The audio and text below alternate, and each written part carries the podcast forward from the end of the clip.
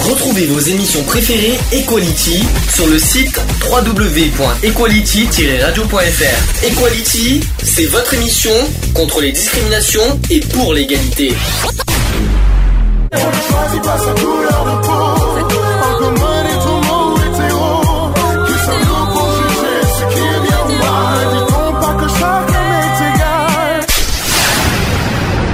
L'union fait la force. Bonjour à tous, bienvenue dans l'émission Equality en direct. Il est 15h09. Nous sommes aujourd'hui le vendredi 24 novembre 2017 et on est bien dans le numéro dans l'émission numéro 198. Oui, déjà 198 dans une semaine on va fêter notre 200e. Vous allez vous dire comment on fait euh, comment ça se fait qu'on est le numéro 198 et que la semaine prochaine on fait une 200e ben, tout simplement parce que la semaine prochaine on va faire deux émissions. Un vendredi et un samedi, c'est pour ça. Voilà. Bonjour Eve. Bonjour Sandy, monsieur le président fondateur général. C'est pas Euh, J'ai oublié encore un truc. euh, Empereur, vas-y, fais-toi plaisir, comme ça, moi, ça sera réglé. Non, tu veux, tu veux pas non plus général. Si, général, tu as dit directeur, euh, il manque quelque chose encore, non? Président fondateur, directeur général. Empereur, vénéré, euh, que. hein, non, tout va bien. bah quoi pas. Ce sera pas plus mal aussi ton cogné. Ça va, sinon oui. Ah non, pardon. Ah ouais, ouais, non, mais je sais pourquoi. Je sais pourquoi. Non, mais tu seras quand même présente la semaine prochaine. Je, je, y a aucun problème. En plus, et la semaine prochaine, garde ta voix parce qu'il y a deux émissions la, la semaine prochaine. Alors, euh, un. Donc, euh, un vendredi, un samedi. Ouais, J'expliquerai ça tout à l'heure. Bonjour, Alex. Bonjour à tous, bonjour Eve. Ça va? Ça va. Avec ses, avec, euh, on dirait, euh, non, non, le petit robot avec, avec ses trucs au rose sur, au casque. C'est, c'est- Ah, c'est C'est- fait. ils sont mignons ces petits casques. Ouais. Hein? Ça- même Gilles, il est, à, il est à fond avec, son casque. Il adore son casque. Ça va, Gilles C'est ta première. Bonsoir. Bon, pardon. Bonjour. On est en direct. hein. Euh, on n'est pas le soir. On est, il, est, il est encore 15h12. hein. Bonjour Sandy, bonjour Alex. Ça va, merci. Bonjour Alex. Bonjour Sandy. Ça va, merci. Ah, bon, D'accord. Ouais. C'est le principe. Non, mais c'est vrai que c'est ma première et bon, euh, Et c'est pas ta première radio, s'il te plaît. c'est pas ma première radio. Mais c'est vrai. première ici. Voilà, tout, ouais. Pas trop vrai. stressé? Non. Ne- eh, par contre, Je juste une question. le pâté cornichon. F qui te demande s'il y a sans le pâté. Non, moi je sens rien. Oh punaise. Ça va. euh, par rapport à Didier qui est venu il y a trois semaines, euh, il me semble. T'as pas peur de la cam, j'espère? Non. Non. C'est vrai que c'est ma première en cam, mais euh, je fonce. Ça va, ça t'impressionne pas trop, non Parce Non. que t'avais Didier qui était très, qui était, qui avait, qui est flippé, qui avait peur euh, au niveau de la cam, donc. euh, Faut bien, faut bien quand même euh, dire, fon- dire foncer quoi. Faut pas non plus. Je te dirai comment tu es sur la cam. D'accord. En plus, eh, t'as pas de chance, il est en face de toi. Ah, ça y est. En plus, on te voit, bien, on te voit bien, en, on te voit bien en face. Ah hein, bon, donc- t'as fait exprès quoi. Ouais, bah, les invités d'abord, moi en deuxième. hein, Ah, c'est gentil. il faut quand même le dire. Donc euh, un petit coucou à YouTube au passage sur le la page de l'association Equality. En direct, on nous voit, il y a aucun problème. N'hésitez pas à réagir sur le chat et c'est Eve qui nous qui communiquera, euh, enfin qui nous dira en direct euh, vos euh, témoignages et vos suggestions et vos, euh, vos remarques exactement. Et puis un petit coup et puis on est sur Skype également en direct euh, sur asso.equality. Ouais. Je tiens à le redire. Avons-nous des nouvelles au niveau de l'asso oui, il y en a des nouvelles de l'assaut. Cette semaine, il y en a eu des choses. Donc déjà demain, on a la, on a la réunion à 14h. On a pas mal de choses, hein, n'est-ce pas, monsieur le secrétaire adjoint? J'ai oublié de le dire, Gilles est secrétaire adjoint de l'association. oui. Oui, ben oui. D'ailleurs, tiens, j'ai une, question à te poser, Gilles, parce que c'est vrai qu'on te connaît pas beaucoup. Pourquoi tu as, choisi d'adhérer à l'association? J'ai choisi d'adhérer à l'association tout simplement pour la soutenir. Oui. Simplement aussi pour soutenir toutes les, toutes les actions que vous faites. euh, Pourtant, t'es- t'habites pas à côté, hein. Non, j'habite pas à côté, j'habite à Toulouse. J'habite du côté de, de Toulouse. Voilà. Et t'as quand même choisi. euh, Bon, c'est pas par rapport à Didier, c'est vraiment l'association, euh, parce que comme on peut le dire, il n'y a, y a pas, y a pas, y a pas de. euh, tu es avec Didier en couple, ça n'a rien à voir que le fait que tu es avec Didier, que tu as adhéré à l'association. Ça non, ça n'a rien à voir. Je sais que tu es venu à l'assemblée générale, tu Ouais. n'avais pas adhéré, tu avais. Tu as, On tu a as- adhéré- j'ai adhéré avec, en même temps pendant, que Didier. Voilà, pendant le- le- le- la réunion. Hum. Et tu avais tout de suite accroché pendant la réunion, c'est ça? Oui, j'ai oui, oui, accroché. Je trouvais que cette association très intéressante. Et Didier m'en avait parlé. Et c'était une association quand même très intéressante. Pourtant, on n'est pas forcément connu de. de- non, de on n'est pas connu, mais il faut quand même se faire connaître. C'est quand même important. Ce serait quand même bien pour toi de te faire connaître par, de te faire connaître. Hum. En plus, autre euh, chose que, qui est en, en vue, c'est que tu as l'intention de venir dans le 04, tu as l'intention de déménager. Oui, enfin, c'est un, un projet, j'essaye. Il faut d'abord que je trouve du- un poste. Mhm. Un poste, je ne vais pas venir sans, travail non plus. hein, c'est risqué. D'accord. Mais sinon, bon, tu t'as aucun regret? D'être, euh, même euh, en tant que secrétaire adjoint, tu n'as aucun, re- regret. aucun regret. Ça va, c'est pas trop compliqué ce poste Non, c'est pas trop compliqué du tout. Pour l'instant, tu vas me dire c'est pas trop compliqué parce que si je me trompe pas, t'as pas encore, le- encore des soucis techniques au niveau téléphone. Oui, exact. Exact. J'ai encore des soucis techniques, j'arrive pas à répondre au Donc téléphone. euh, comment tu veux que donc c'est vrai que tu peux pas encore faire euh, ce que tu veux euh, au non, niveau de je tes peux pas fonctions. répondre. euh. Finalement, chaque fois que je reçois des appels, euh, ça, je sais pas ce qui se passe. Il y a des soucis techniques avec ce- cette application. Euh, De toute façon, on verra, on verra demain. Lionel sera Oui, avec nous demain. voilà. Euh, d'ailleurs, on fait un coucou à Lionel. Il sera pas là aujourd'hui. bon, Parce qu'il travaille hein, euh, la semaine, donc je Mm. tiens à le dire. Il Mm. travaille en semaine, donc le vendredi, il peut pas être là. Mm. Il va essayer de nous appeler sur Skype tout à l'heure euh, pendant une pause. Il va essayer. En, en tout cas, on lui fait des coucous s'il nous écoute en direct. Ouais, bonjour, euh, bonjour Lionel, si tu nous écoutes. On sait jamais. il est en plein travail, mais peut-être qu'il nous écoute. Il peut nous euh, écouter, ouais, ça peut arriver, oui. Il peut nous écouter par exemple parce qu'il fait, euh, il fait de la livraison, donc on sait jamais. Peut-être qu'il nous écoute en direct avec son portable, on sait Mhm. jamais. hein. Euh, sur YouTube. Lionel nous fait un petit coucou sur Skype, euh, je vous le dirai de toute façon. Oui, ou sur euh, YouTube. Ou sur YouTube. On sait jamais, hein. Donc euh, on sait, euh, c'est possible. Euh, oui, donc tu as adhéré à l'association, donc tout va bien. Tu n'as aucun regret, ça va faire deux mois? Deux mois Ouais, environ, ça fait oui, deux bien mois sûr, c'était mois de, au mois de... Fin septembre, hein. Fin septembre, c'est exact. Euh, Qu'est-ce que je voulais dire au niveau nouvelles de l'asso Deux choses. Donc demain on a réunion, comme je vous ai dit, on va pouvoir faire nos projets de subvention. On va mettre Mhm. le bar associatif euh, en, en pla- en- on va dans, dans- dans le projet. On va faire, on va briefer les secrétaires adjoints, les pauvres, les deux secrétaires adjoints, les pauvres, ils sont un peu largués au niveau technique et au niveau, euh, au niveau de leur poste. On va les aider demain, les pauvres. Et puis on aura plein plein de choses demain. Et puis on a notre repas demain midi. hein. Ça va être Mhm. sympa. Euh, deux ch- autre chose, c'est que cette semaine il y a eu, euh, j'ai envoyé du courrier. Voilà, tu le sais, hein, j'ai envoyé des Mhm. lettres recommandées, j'en ai envoyé deux. Euh, un au président de la République. Allez, c'est fait. Je l'ai envoyé. Je voulais, je voulais euh, à tout prix aborder le thème des discriminations avec le, le- le président de la République, M. Macron, sur ce, ce thème, sur ce thème-là, parce qu'il est très très euh, touché, euh, très concerné par ce thème. Ah oui, il s'engage beaucoup. Ouais, il s'engage, il hein, sur ce thème. Il y a pas longtemps, il a fait quelque chose sur les discriminations, hein, Mhm. notamment, euh, voilà, il veut punir encore plus les, les entreprises qui discriminent à l'embauche. Mhm. Ça, c'est c'est un premier point. Est-ce euh, que c'est un rapport aussi Est-ce qu'il a peut- peut-être mis dans la réforme du code du travail? Oui, pas. mais bon, moi, ce que, moi là où je voulais interpeller le président, c'est que il y a, euh, je voulais qu'on élargisse un petit peu le domaine des discriminations parce que c'est que au travail ou dans Mm. les logements ou, euh, ou même en association, mais que à l'embauche ou euh, pour obtenir un logement. Moi, je trouve ça trop faible alors qu'on est discriminé aussi dans la vie quotidienne. Moi, je voulais qu'on élargisse un petit peu aussi le- le- la, la loi contre les discriminations. C'est un petit peu Mhm. ça, c'est un petit peu ça que je voulais l'interpeller. Et le deuxième, c'est un petit peu le défi que j'avais parlé la semaine dernière. Je sais pas si tu as entendu le podcast la semaine dernière. Je sais pas Non. si tu nous écoutes dans le podcast. Non, C'est parce eu, que la semaine dernière, il y avait une émission en TPMP euh, de Cyril Hanouna qui avait consacré un vendredi euh, exp- euh, spécial Mhm. euh, sur le sujet du handicap. Alors, il a, il, il a dit cette semaine, il veut pas qu'on parle de spécial handicap, Mhm. mais euh, il a quand même, il m'a quand même beaucoup touché par ce sujet-là et je lui ai envoyé une lettre comme quoi, et ça serait bien que le vendredi, des fois, il fasse autre chose, Euh, un petit peu le même, euh, la même approche avec, euh, par exemple, que des SDF ou alors que des LGBT, que des, voilà, le vendredi qui est des personnes lambda, mais à, à part thème et qui fasse ça le vendredi. Je je l'ai interpellé. rappelles-toi qu'il avait eu, qu'il a, eu quand même une polémique sur son, fameux. Bien sûr, mais on en a parlé ici, on en a fait un débat ici, on n'était pas tous d'accord d'ailleurs.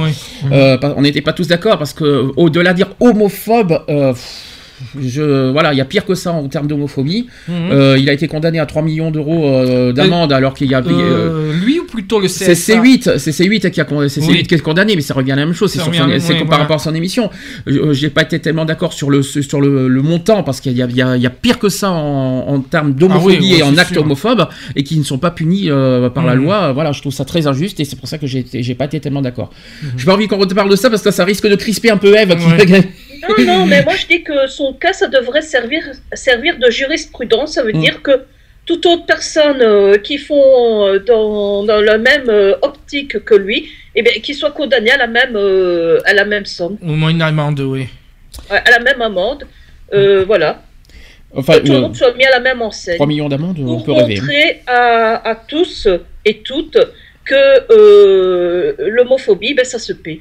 C'est sûr. Ah, je- non, mais je suis d'accord. Non, mais Ah ouais, c'est là-dessus, c'est clair. Mais ce que je, je trouve injuste par rapport à ceux qui sont vraiment, euh, ah, bah, par exemple, euh, tu, pas tués, mais ceux qui sont, euh, ceux qui ont des causes et blessures par pour voilà des actes homophobes à ce moment-là et qui ont qui Des sont- violences. des violences- plus- Des violences dues à l'orientation sexuelle. Oui, mais c'est, c'est- ouais, orientation, toute orientation sexuelle. On va parler de la transphobie aujourd'hui, hein, d'ailleurs, parce qu'il y a, il y a eu la, la- la journée des trans lundi dernier. On va en Mhm. parler en, en actu LGBT tout à l'heure. Euh, je voudrais juste te dire qu'il y a, voilà, les condamnations sont très très infimes par rapport à ce que, euh, par rapport à ces 3 millions d'euros. Voilà, c'est, je trouve ça tellement injuste. Après, on sait même pas où vont ces 3 millions. C'est toujours pas où ils vont d'ailleurs. hein. Euh, ça serait bien que ça soit au moins distribué aux associations. Qui sait, on sait jamais, mais on sait même pas où ils vont ces 3 millions d'ailleurs. Bonne question à savoir aussi. Euh, par exemple, aux personnes qui seraient agressées euh, dû justement à l'orientation sexuelle, le, payer leurs frais, de, le- les soins, etc., les médicaments, les, tout ce qu'il faut pour les soigner, quoi. La 200e la semaine prochaine. Eve. Alors, voilà mon. Non, non, mais je vais, t- je vais expliquer. Non, mais ça va peut-être te faire plaisir parce que j'ai réfléchi, parce que j'ai toujours pas fait de thème euh, sur la 200e et j'ai réfléchi. Je sais pas si tu te souviens comment on avait fonctionné à la 150e. Ouais. On avait fait, chacun fait ses thèmes. Alors, on va faire un peu le même principe. Je pense que chacun va faire ses thèmes et j'aimerais qu'on soit un peu plus nombreux. Alors, ça sera sur la base de la déconnade, de l'humour, de la plaisanterie. Et je veux des thèmes, des thèmes, mais on va faire, on va faire plus haut que la 150e. Je voudrais qu'on fasse des thèmes insolites.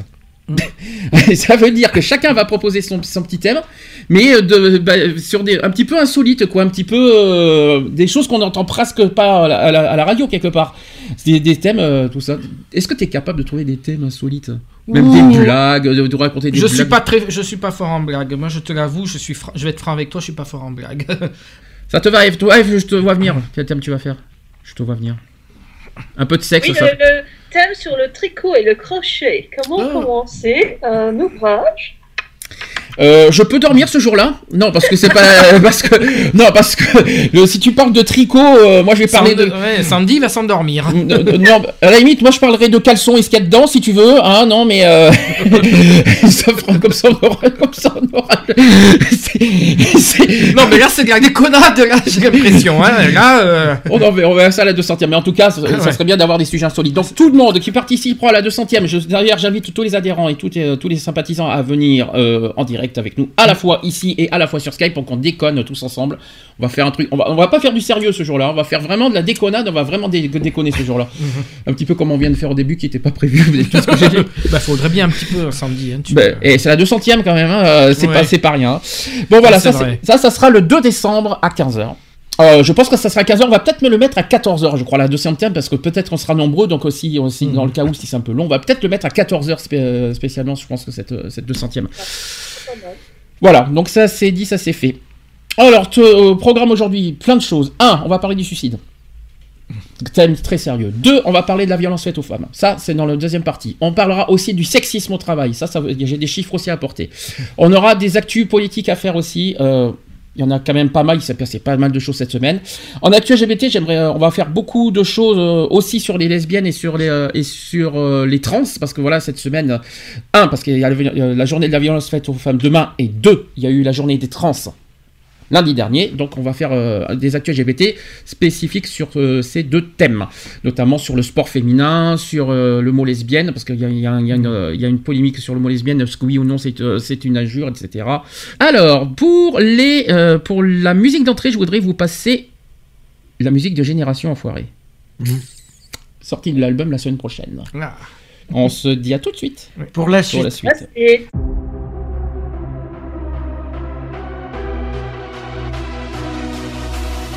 Je file un rencard à ceux qui n'ont plus rien, sans idéologie, discours ou baratin.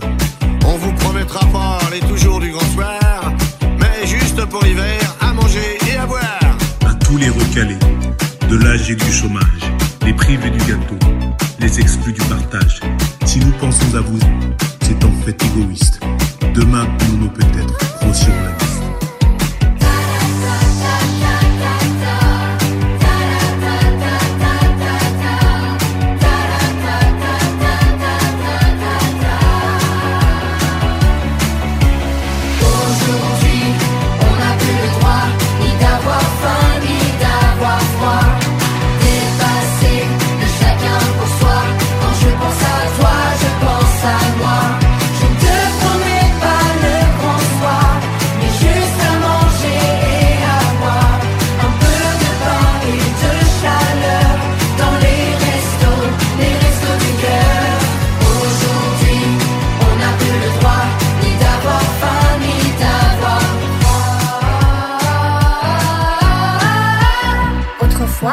Gardez toujours une place à table.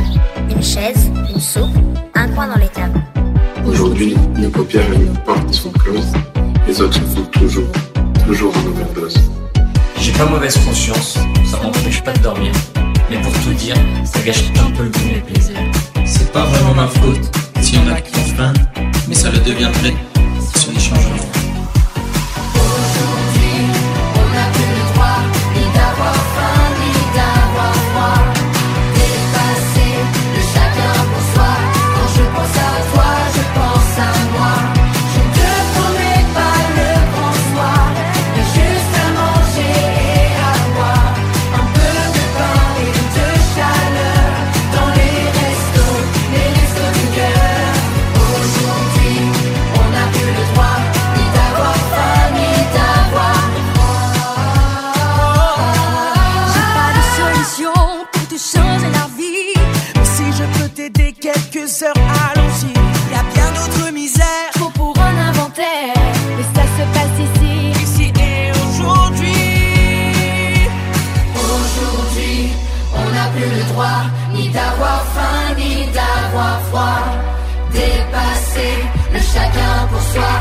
je pense à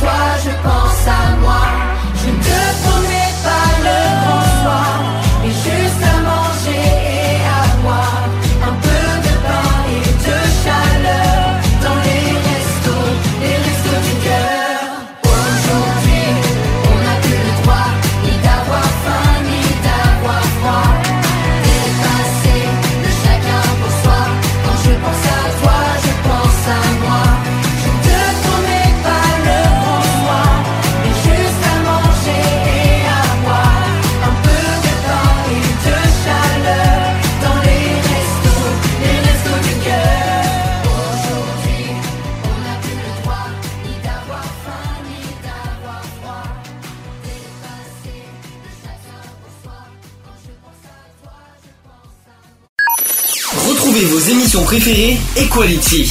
Tous les samedis à 15h avec des débats, des sujets de société, des chroniques, les actus politiques et les actus LGBT de la semaine. De retour dans l'émission Equality en direct 15h presque 30. 15h29 pour être exact. Allez, c'est parti, sujet du jour. Equality. C'est le sujet du jour. On va parler du suicide, un sujet délicat. euh, Mhm.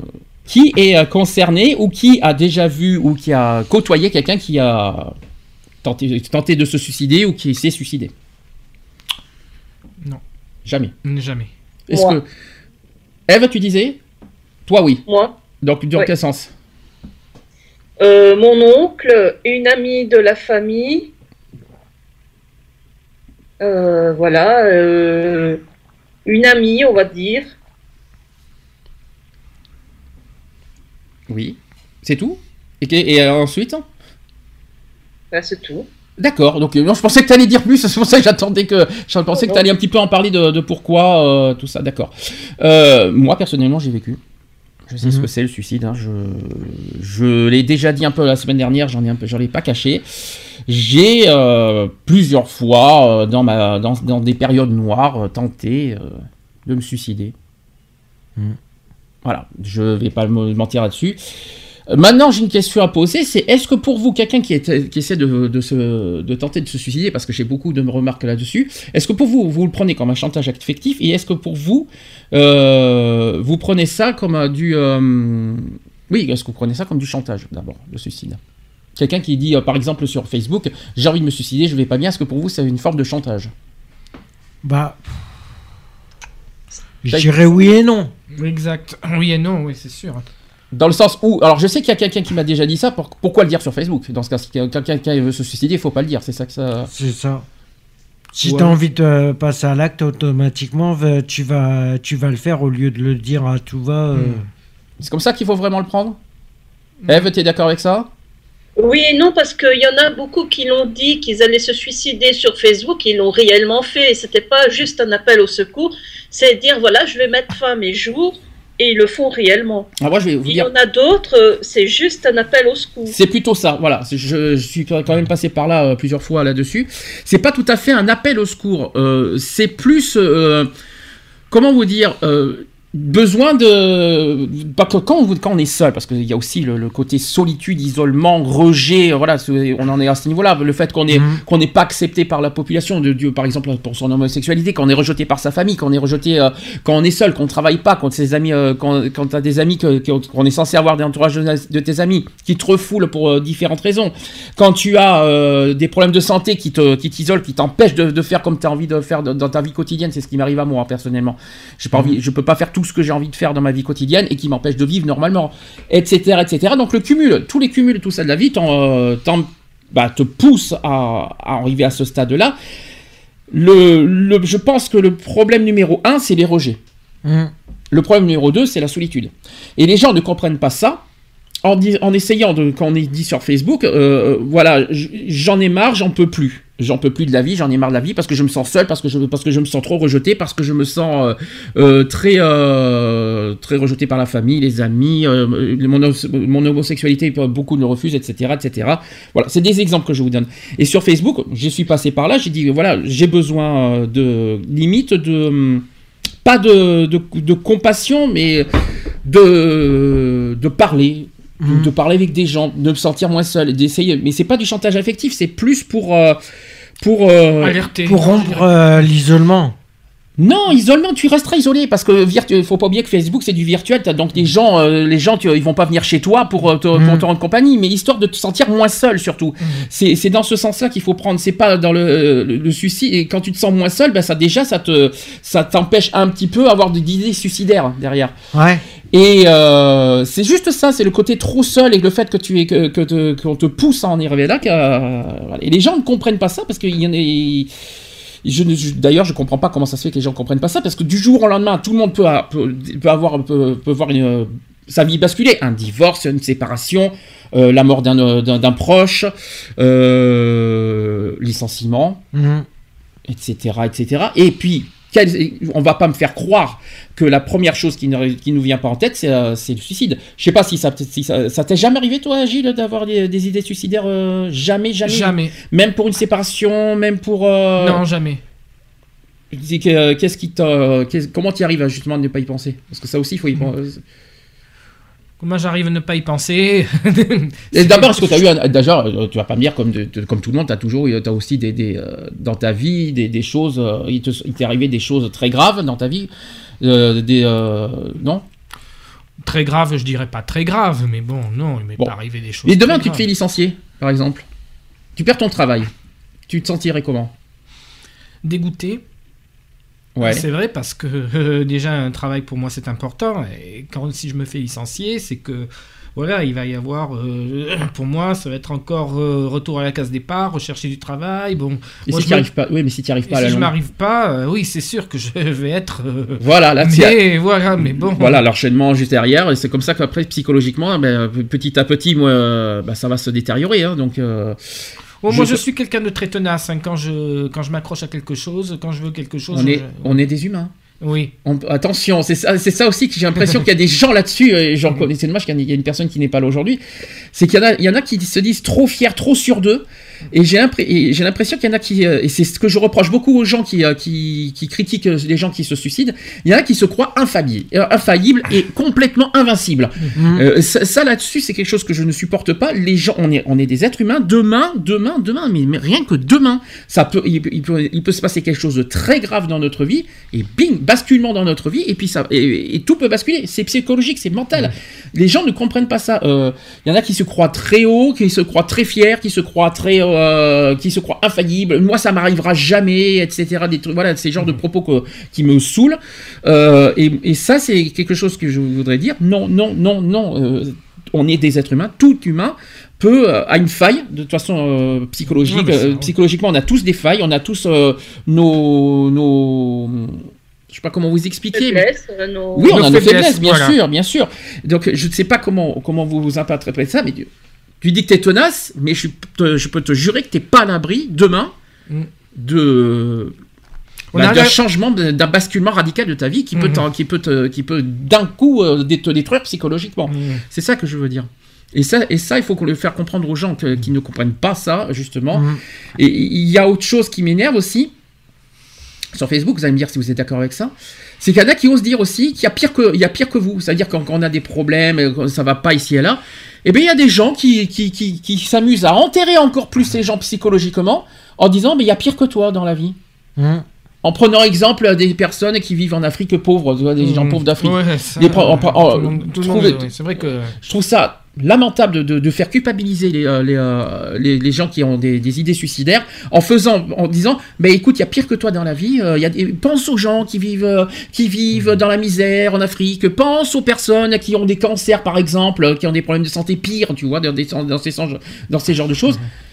Mais les gens ne comprennent pas aussi que, avant de juger les gens, il faut d'abord comprendre euh, ce qu'on ce qu'on ressent à l'intérieur. Mais ils ne sont pas à l'intérieur de nous pour comprendre nos souffrances et pourquoi on en arrive aussi aux, aux idées suicidaires. Hum. Je sais pas si vous voyez ce que je veux dire. Ouais, ouais. Voilà. Ouais, C'est c'est ça que je voulais dire. Et toi, tu vas pas me dire le contraire, d'ailleurs. Parce que je vais vous dire une chose, qui Mister qui est en face de moi. De toute façon, je t'ai prépa- je, je- je t'ai dit que je te raterai pas sur ce sujet aujourd'hui. Je te l'ai pré- je t'ai prévenu cette semaine. Hum. En 2013, en 2013, quand tu étais parti de, de la maison de Bordeaux, tu as été le premier à me dire, vas-y, répète-moi, que je fais du chantage affectif quand j'avais mes idées suicidaires. Mhm. Vrai ou faux? Ah oui, c'est sûr. D'accord. Et dis-moi maintenant aujourd'hui, tu as perdu ta filleule, parce qu'il s'est passé quelque chose de très grave en 2015, un drame Mhm. dans ta vie, tu as perdu ta filleule. Un jeune, euh, je peux le dire, hein, je- on l'a déjà, on a déjà parlé, c'est que euh, voilà, un, un gamin de 9 ans qui a poussé ta filleule euh, du quatrième étage d'un immeuble, on est d'accord, et qui est morte sur le coup. Hum.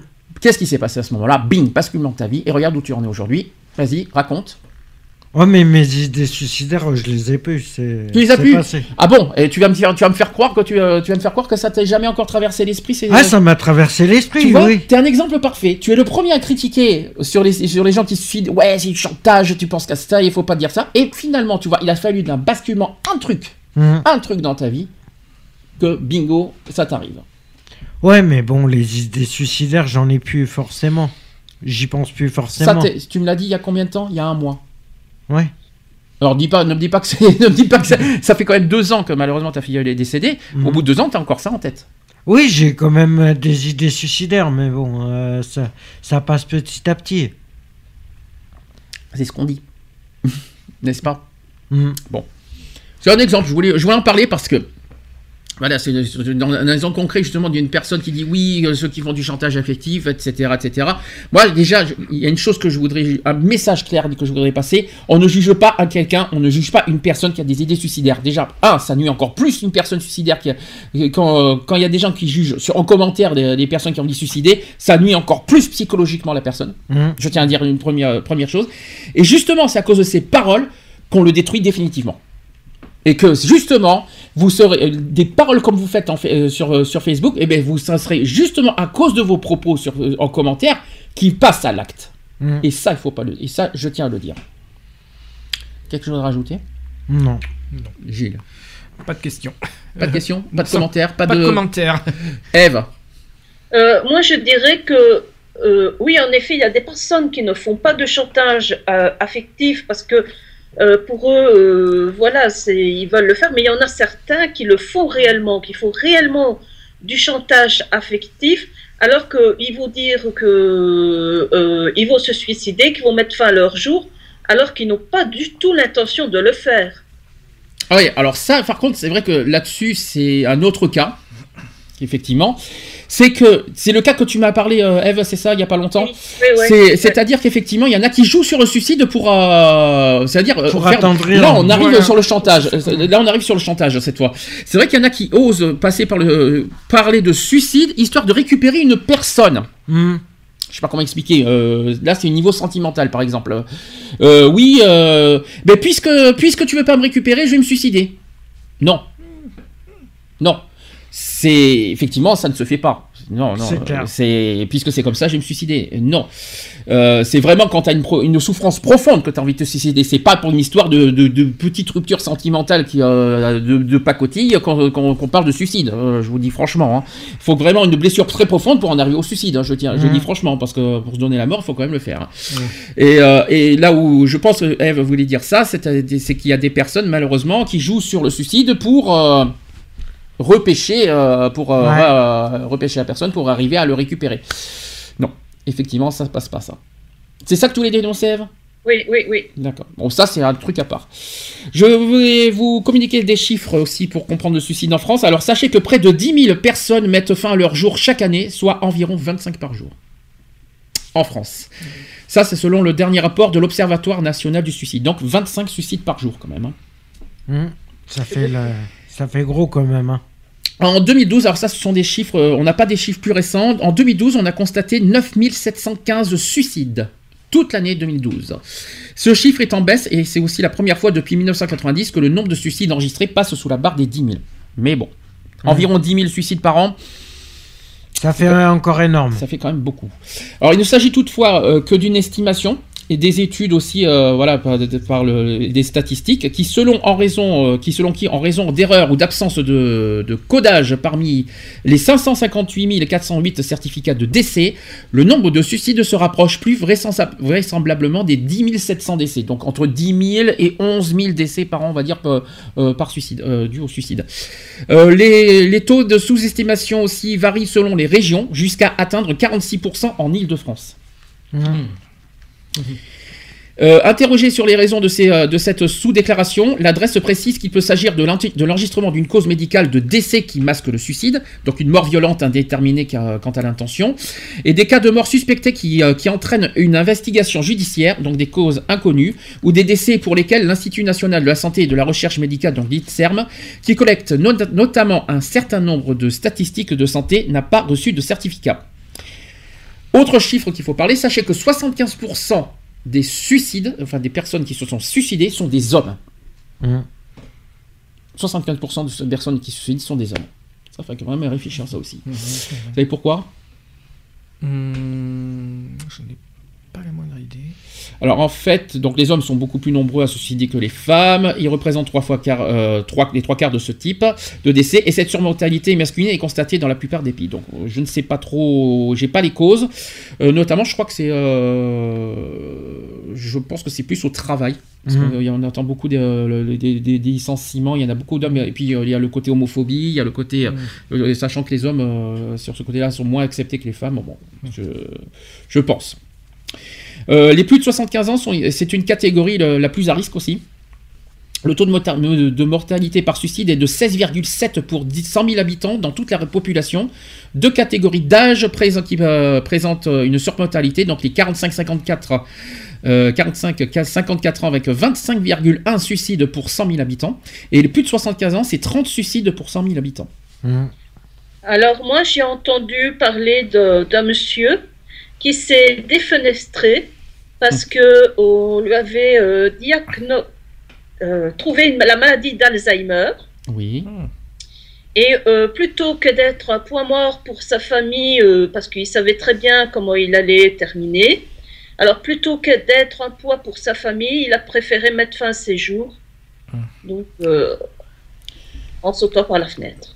Alors maintenant, j'ai d'autres chiffres aussi qui font, qui font en parler. D'après vous, quels sont euh, en chiffres, le, enfin, quelle est la première euh, méthode du suicide le plus répandue? D'après vous? Alors, pour euh, les femmes en général, euh, c'est les médicaments. Mhm. Les hommes en général, c'est plus euh, violent parce que, par exemple, mon oncle, lui, c'est, il s'est suicidé avec euh, une arme de duel, donc une arme normalement de- en- euh, donc, euh, qui fait partie des antiquités. Mais il avait reconstruit un chien parce que normalement, les, toute antiquité, euh, surtout les armes de duel, etc., sont vendues sans le chien, donc euh, le percuteur. Mais lui, il avait réussi à en refaire un et il s'était suicidé comme ça. Il s'est il s'est quand même tiré trois balles. Il a dû s'y reprendre à trois fois pour se suicider, mais il s'est suicidé comme ça. Alors, d'après vous, les armes, les médicaments, quelle est, quelle est Les la Je sais pas. Quelle est la première méthode de, de, de- de la méthode de euh, suicide le plus répandue? Je dirais les médicaments. Non. Les armes. Non plus. La défenestration. La pendaison. C'est la pendaison. Ah. La pendaison représente 53,5% des décès Hum. par J'y suicide. pense parce que Nat, Nat, son meilleur ami, il s'est suicidé par pendaison. Mhm. Et euh, Natou, il a un de ses collègues qui s'est pendu euh, sur le lieu du travail. Euh, en deuxième position, d'après vous, après? Les médicaments. C'est les médicaments avec 23,2%. Ça s'appelle l'autolyse aussi. Ouais. Et en troisième position? L'arme. C'est les armes à feu avec armes, 18,3%. Voilà. Il n'y a pas que les armes à feu, il y a aussi les... il, y a peu- il peut y avoir les armes blanches. Ouais. Non? Ah, mais armes, armes, armes à feu, Armes, ouais. c'est surtout les armes à feu. Voilà, 18,3%. Donc les, les pistolets. euh, Oui, les voilà, fusils de chasse, par voilà. exemple. Alors, euh, un agriculteur qui se suicide aussi tous les deux jours. Hmm. Ça, c'est quelque chose qu'on ne dit pas souvent. C'est la population professionnelle la, la plus à risque. Et le précédent rapport euh, de l'ONS, publié en novembre 2014, avait mis en lumière la surmortalité par suicide des agriculteurs exploitants, plus de 20% au-dessus de la moyenne nationale. Et sachez que dans l'étude menée entre, 2000 entre 2007 et 2009, 161 suicides d'agriculteurs ont été euh, constatés chaque année en moyenne, soit environ un tous les deux jours. Il s'agit... faut pas oublier que ces personnes-là, si elles se, se suicident, Hmm. c'est surtout parce qu'elles sont endettées, qu'elles n'arrivent plus à payer. Ça, c'est vrai, oui. Sachez que chez les agriculteurs, c'est la troisième cause de mortalité après les cancers et les affections de l'appareil euh, cardiovasculaire. Mhm. Voilà. Et chez les femmes, le taux de suicide est également très élevé euh, parmi les employés de l'industrie euh, du bien d'équipement, donc euh, électrique, électronique, mécanique, etc. Alors là, c'était sur les, les décès hein, sur, par suicide. Maintenant, sur les tentatives de suicide, est-ce que vous connaissez les chiffres? Non. Non, aucune idée. Par année. hein. Chaque année, 200 000 tent- tentatives de suicide en France. 200 000. Les tentatives de suicide sont 20 fois plus nombreuses que le nombre de suicides, on va dire décès, Mhm. et elles sont principalement le fait de femmes, notamment jeunes, entre 15 et 20 ans, et dans, un moindre me- dans une moindre mesure, âgées de 40 à 50 ans. Eve, s'il te plaît, reste parmi nous. Euh, donc, parmi les causes évoquées euh, lors des appels de- à SOS Amitié, qui est la fédération créée en 1960, qui figure donc la oui, donc d'après vous, tiens, quelles sont les causes? Je les ai. Euh, le viol, Non. la perte d'un enfant, La rupture, oui. Ça peut être une Problème de couple, oui. Ça peut- oui. la perte d'un enfant, Non. Les relations professionnelles? Non, c'est pas dans les, euh, dans, les, dans les priorités, pourtant ça devrait. Ça devrait, effectivement, je suis d'accord avec toi. Le harcèlement au travail? Alors ça, c'est... euh, oui, au travail. C'est vrai que euh, bizarrement, on, est- on les a pas, les... euh, les- ouais, mais après, il y a euh, la dépression. hein. Donc la Ouais, dépression qui, oui. généra- qui généralise, je pense, beaucoup de choses. Ouais, Ah. mais la dépression, euh, elle a bien une origine. La, la dépression. Voilà, Bah c'est oui, pour voilà, ça, c'est oui. pour ça, c'est pour ça, tout ce qui est licenci- licenciement, on en a parlé un peu tout à l'heure, euh, Mhm. la perte d'un proche, euh, voilà, ça c'est problème de famille. hein. Euh, les, on va dire les causes, les, les- les- les plus grandes causes liées euh, aux tentatives de suicide, c'est la solitude, Mhm. la dépression, la maladie psychique, la maladie physique, les problèmes de couple ou de famille. Mhm. Donc là, j'ai généralisé, hein, effectivement. Après, les détails, après les licenciements, harcèlement, tout ça, ça, c'est, ça, ce sont des détails, hein. ça. Là, on peut les viols, comme a dit aussi Eve. Voilà, tout ça, ce sont effectivement, ça en fait partie. L'homophobie, Mhm. euh, on peut, on peut, on peut en citer plein de choses encore. chez les jeunes. Le- c'est- L'homophobie, c'est surtout chez les jeunes. Ah, je suis pas d'accord avec toi. Non, ça touche tout le monde. Ah, ça hein, touche tout le monde, hein. notamment au travail. Ah, je suis pas d'accord avec toi sur ça. Euh, les jeunes peut-être au niveau de la famille, Oui. mais au niveau du travail, c'est tout le monde. hein. Hmm. Donc, euh, si je peux me permettre. Et puis même dans la vie quotidienne, euh, l'homosexualité n'est pas forcément, euh, même dans, dans une ville, t'es forcément, t'es, t'es- t'es aussi rejeté, dans- notamment quand on est dans une petite ville comme ici. Hmm. Euh, tout le monde, euh, on te rejette parce que tu es homosexuel. On sait que tu es homosexuel, on te rejette parce que tu es homosexuel, donc tu n'es pas forcément le bienvenu dans, dans, euh, parmi les habitants parce qu'on sait que tu es Mhm. homosexuel. C'est un exemple, hein, je, si je peux me permettre. Mais là, ça fait partie de la solitude, ça. hein. Donc la solitude et la dépression sont les premières raisons invoquées. Ce sont les deux, euh, les deux plus principales causes des tentatives de suicide. Mhm. Eve, je pense que je- tu voulais dire quelque chose. Non? Non. Merci non. Eve, il n'y a pas de souci. Dans son rapport, l'ONS insiste sur la prévention sur, et sur le tissu associatif présent partout en France, réuni notamment au sein de l'Union nationale pour la prévention du suicide, donc l'UNPS, créée en 1996. Donc en se basant sur les certificats de décès, 9715 personnes se sont donné la mort en 2012, on l'a dit tout à l'heure, mais le chiffre réel pourrait être plus important, on a dit euh, vers 10 700 décès. Créé en 2013, cet observatoire a été mis en place pour faire avancer le- la prévention du suicide, alors que la France se situe parmi les pays, les pays européens ayant le- des taux de suicide élevés. On est quand même on est en- dans un Mhm. pays où on sait pourquoi parce que la dépression aussi. euh, euh, on est aussi le pays, euh, un des pays les plus dépressifs, il me semble aussi hein, en même temps. Eh Donc, ben, euh, le problème, c'est que si je peux me Oh, permettre, d'antidépression, d'antidépresseurs. Oui, c'est Voilà, ça. Les Français sont, sont les plus gros consommateurs d'antidépresseurs. Faut pas l'oublier, ça non plus. Oui, ça veut pas. Ouais, mais c'est pas parce qu'on consomme le plus d'antidépresseurs qu'on pense forcément au suicide derrière. Ouais, sûr. Si je peux me permettre. Mhm. Mais euh, après, euh, faut quand même aussi dire que la dépression, voilà, on est quand même un grand pays d'antidépresseurs. Euh, il faut quand même le dire auquel on consomme beaucoup d'antidépresseurs et il faut pas s'étonner derrière euh, les conséquences sur les chiffres euh, au Mhm. niveau des tentatives de suicide et de et des décès par suicide. Ouais. Depuis 2002, le taux de décès par suicide, on peut, donc ça a pourtant globalement baissé de 17% en France depuis 2002, tandis que d'importantes disparités subsistent entre les sexes, mais également au niveau régional. Comme dans la plupart des pays, le taux de décès par suicide est nettement plus élevé chez les hommes que chez les femmes, on l'a dit tout à l'heure, et augmente avec l'âge. Mhm. Donc plus on devient âgé, plus on prend de l'âge, plus... Ben, je pense que c'est le côté solitude qui doit, qui doit faire un peu effet, je pense. Ouais. Pourquoi tu te sens, faut tu te pas sens oublier que, par exemple, chez une personne, les personnes âgées, euh, c'est énorme euh, le taux de suicide de, de personnes quand elles arrivent euh, euh, dans des homes, elles ne supportent pas d'être euh, euh, hors de chez elles, qu'on, qu'elles voient qu'on vend leur maison, qu'on, Ah qu'elles oui, ça, sont oui. séparées, voilà, de, de, de- je veux dire, de, de, de leur vie, quoi. On leur dit, bah, tiens, toi, tu avais une maison, tu avais tes meubles, tu avais tout, mais du jour au lendemain, on te met dans un home parce qu'on te juge inapte à vivre chez toi, et elles ne supportent pas ça. Et euh, elles mettent fin leur- à leur jour. hein. Mmh. Euh, Il y en a certaines, euh, elles restent même pas une journée dans un home parce que le lendemain, on la retrouve morte. Elle s'est suicidée, la personne. hein. Mm. Tu te sentais euh, concerné Plus tu prends de l'âge, plus tu plus te déprimes et plus tu te sens seul Non, pas du tout. Pas du tout. Ah zut, alors j'aurais cru. Et toi, Eve, plus tu, plus tu prends de l'âge et plus tu te sens seul Non. Ah bon, bah zut alors. Donc, ça, donc euh, c'est pas forcément euh, vrai euh, dans la vie. Dans la- parmi, euh, voilà. Ça dépend des personnes et ça dépend des, euh, des cas. Et dans quelle Mhm. situation on vit aussi, je pense. Chez les hommes de plus de 85 ans, le taux dépasse même les 100 pour, 1000, pour 100 000, alors qu'il n'augmente que légère- légèrement chez les femmes âgées. Vous savez quelles sont les régions de France les plus euh, touchées par le suicide? Ah. L'île de France Alors l'île de France, on oublie, hein, euh, forcément, mais les autres? Je sais pas. J'en ai aucune idée, moi non plus. La région la plus concernée, c'est la Bretagne. Ah. Ah. Ok. Ensuite, la Basse-Normandie. Mhm. En troisième position, le Nord-Pas-de-Calais.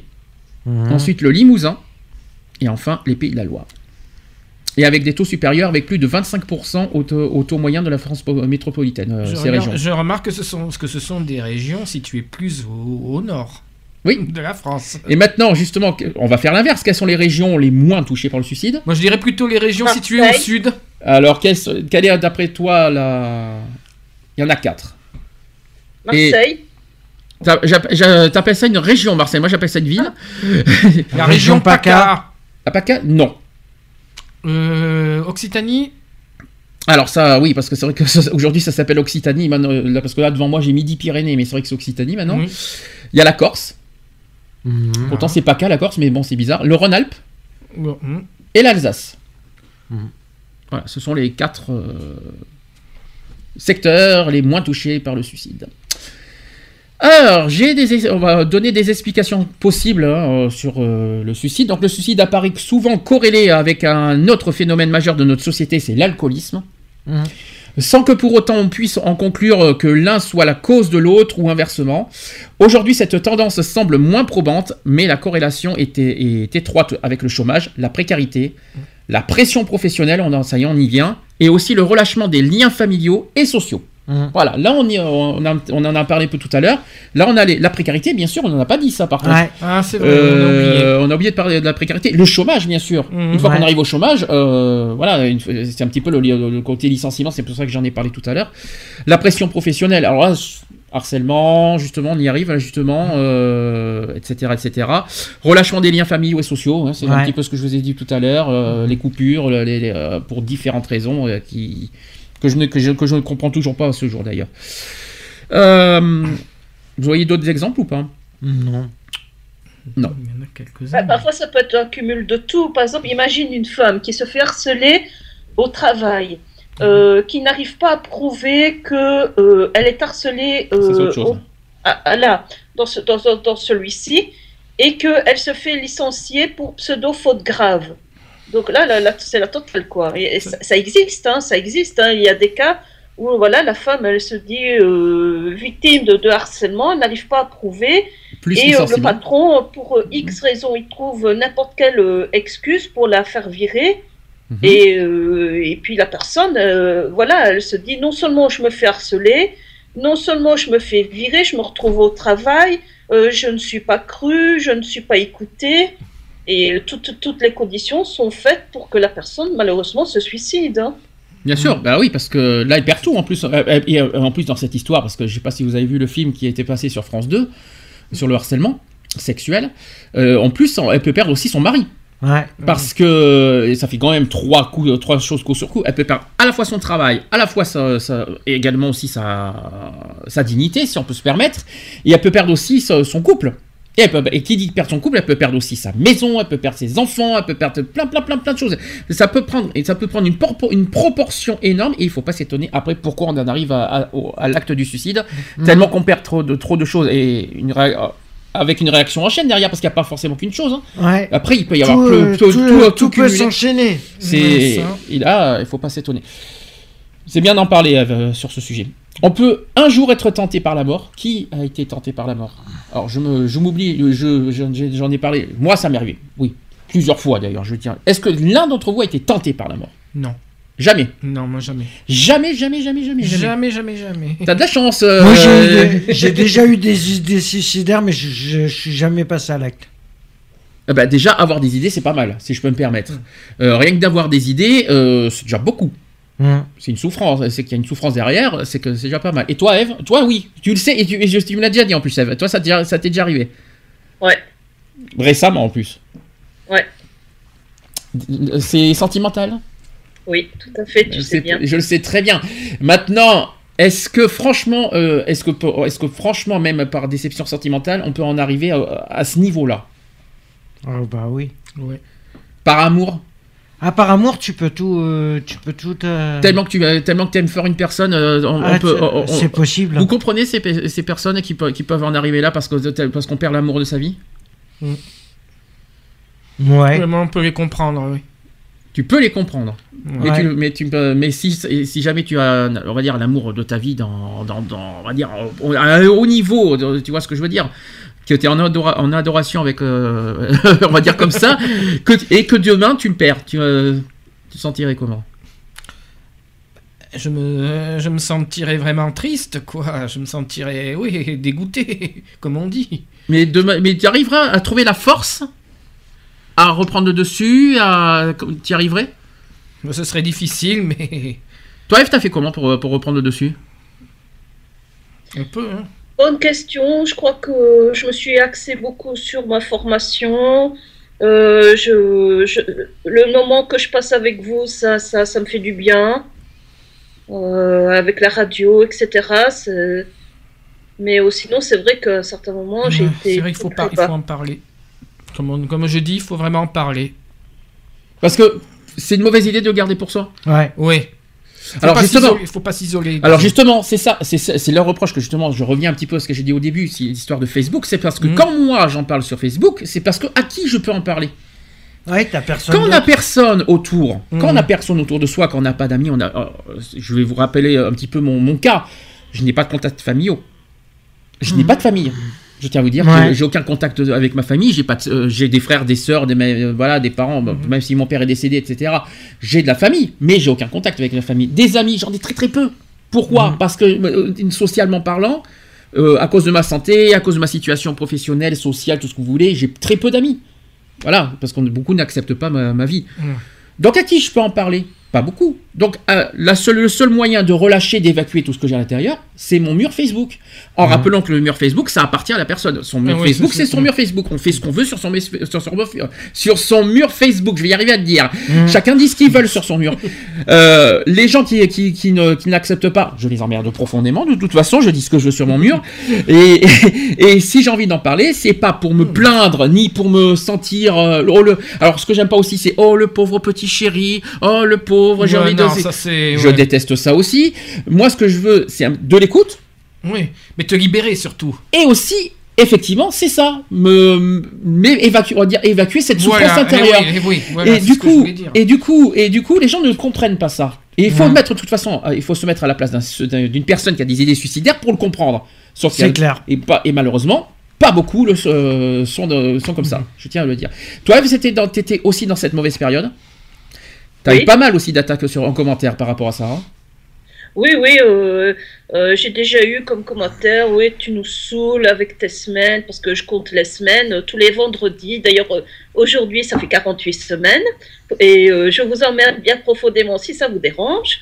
Je vais le mettre sur mon Facebook, et puis voilà, comme d'habitude, tous les vendredis et tous les mois, quand il y a un nouveau mois qui s'ajoute, et bien je le rajoute aussi, comme j'ai mis ce jeudi. Et t'as fait comment t'as- Donc euh, pour toi, la force de, de tenir, donc c'est un parce que tu es avec nous toutes les semaines, deux parce que tu as aussi ce travail aujourd'hui que tu qui te tient- cette formation qui te tient le coup. Mais psychologiquement, tu es- tu vas pas me faire, tu vas pas me dire que voilà, t'es- tu restes quand même seul le soir. Oui, je suis seule le soir. euh, Donc comment tu fais pour y arriver à trouver une la force? d'avancer, mais j'avance hein, dans la vie, j'avance dans la vie parce que voilà, je fais mes formations, parce que j'en ai pas qu'une, j'en ai deux. Euh, je vais faire mes stages, euh, voilà, je participe aux émissions. Ma vie continue sur le côté, mais questions sentimentales, questions amoureuses, je ne sais pas, je n'arrive pas à aimer quelqu'un d'autre. Je n'arrive pas. Aimer quelqu'un d'autre, je n'y arrive plus. D'accord. Mais est-ce que pour autant, tu peux, tu, tu- est-ce que c'est, euh, est-ce qu'il faut se donner la mort parce que tu n'arrives pas à aimer quelqu'un d'autre? Est-ce que c'est, est-ce qu'on peut, est-ce qu'on peut en arriver à ce niveau-là? Bon, on peut, hein. Oui. Apparemment, on peut. D'ailleurs, j'ai une, citation à vous dire. On se suicide parce qu'il est quelquefois plus difficile de vivre que de mourir. Parce qu'une immense détresse intérieure trouve son issue dans la fuite d'un environnement devenu intolérable. Vous savez ce qu'on m'a Pas- C'est pas une fuite, je dirais qu'on on souffre tellement qu'on veut arrêter cette souffrance. C'est pas vraiment notre vie qu'on veut arrêter, c'est la souffrance, que l'on ressent que l'on veut arrêter. Moi, je me souviens d'une phrase de Lionel, et c'est dommage qu'il soit pas là aujourd'hui. Il m'a dit que faire, euh, en arriver à- à- euh, aux actes de suicide, c'est faire preuve de lâcheté. Êtes-vous d'accord avec sa phrase? Non. Non. C'est lui qui Comme m'a je dit ça. le hein. dis, c'est parce qu'on souffre. Et on a tellement, on, on souffre, on a tellement mal qu'on veut stopper cette euh, souffrance. Est-ce qu'on est lâche d'en arriver au suicide? Non, non. Est-ce que vous pouvez dire pourquoi? Ah, les questions que je vous pose, ça vous. Là, d'un coup, d'un coup, ça y est, personne. euh, Bah, si on est là, si on est là, c'est qu'on n'a plus la force non plus peut-être. C'est pas de la lâcheté. Ah pour non, moi, c'est pas pas faire de la preuve de lâcheté. C'est que tu, tu es un, pour moi, c'est pas en arriver. à- Tu n'en peux plus. Tu n'as, tu n'as plus, tu n'as plus d'issue. Tu n'as plus de solution pour, euh, Mhm. pour, pour surmonter aux épreuves que tu, que tu vis à ton quotidien. Si tu en arrives à ce niveau-là, c'est que tu n'as, tu n'en peux plus. Tu n'y arrives plus. Tu n'as plus de solution. Et puis, et puis, autre problème, c'est que tu cumules tellement trop, trop, trop, trop, trop de choses à l'intérieur que c'est insupportable à vivre. Je vois vraiment pas où est la lâcheté là-dessus. Parce que euh, c'est du- j'ai du mal à comprendre aussi parce que je lui en ai mis, euh, je lui en ai voulu un petit peu sur cette phrase aussi. euh, C'était il y a quelques temps, hein, ça date pas d'aujourd'hui, je vous rassure. Euh, mais je lui en ai voulu sur cette phrase qui me dit oui, euh, si tu fais ça, tu es, tu es lâche. Ah ben, putain, j'ai dit attends, je vais faire lâche. euh, moi, je lui ai fait comprendre que vis ma situation et là tu comprendras. Non, parce que franchement, euh, c'est vrai que ce, ce genre de mots, euh, c'est c'est- c'est pas le bienvenu. c'est- Et puis et puis je trouve ça limite dégueulasse de faire culpabiliser euh, aussi les personnes qui, euh, qui ont des idées suicidaires, Mhm. d'en arriver jusqu'à les faire culpabiliser, mais c'est dégueulasse. Et puis c'est trop facile de dire à une personne tu es lâche, Mmh. euh, voilà, sans vraiment euh, réfléchir aux paroles que l'on dit. Le suicide reste à bien des égards et dans tous les milieux un sujet tabou dans notre société, mais il est intéressant de constater que d'après l'enquête de la Sofres sur les Français et le suicide, sachez que 70% de la population et 90% des adolescents souhaitent que l'on parle du suicide. Et ben c'est Ouais. ce qu'on est en train de faire aujourd'hui. ce désir... Sont exaucés. C'est- bah, nous, personnellement, c'est- c'est, euh, il fallait le faire. Et ce désir de parole incite à penser que prévenir le suicide est possible. D'autant plus que près des trois quarts des suicidants ont montré des signes d'alerte plus ou moins perceptibles. Ces signes sont, d'autant, euh, sont autant d'indicateurs de tentatives de suicide potentielles, et savoir les reconnaître peut aider à sauver des vies. Le suicide est un problème majeur de santé publique, révélateur du mal-être social. Et sachez que depuis 1999, un plan national de prévention de suicide a été lancé, je vous l'ai dit, par Bernard Kouchner, qui était à l'époque ministre de la Santé. Et 11 observatoires régionaux de santé, les ORS, ont lancé un plan de prévention. La mobilisation des pouvoirs publics, des professionnels et des bénévoles semble commencer à porter leurs fruits aujourd'hui, puisque l'on constate une baisse des décès par suicide chaque année. Alors, euh, donc je vais pas vous faire embêter avec encore ces chiffres euh, à- voilà, là-dessus. Euh, en termes de consommation... Ah oui, l'alcool. Ah, l'alcool, on n'en a pas parlé.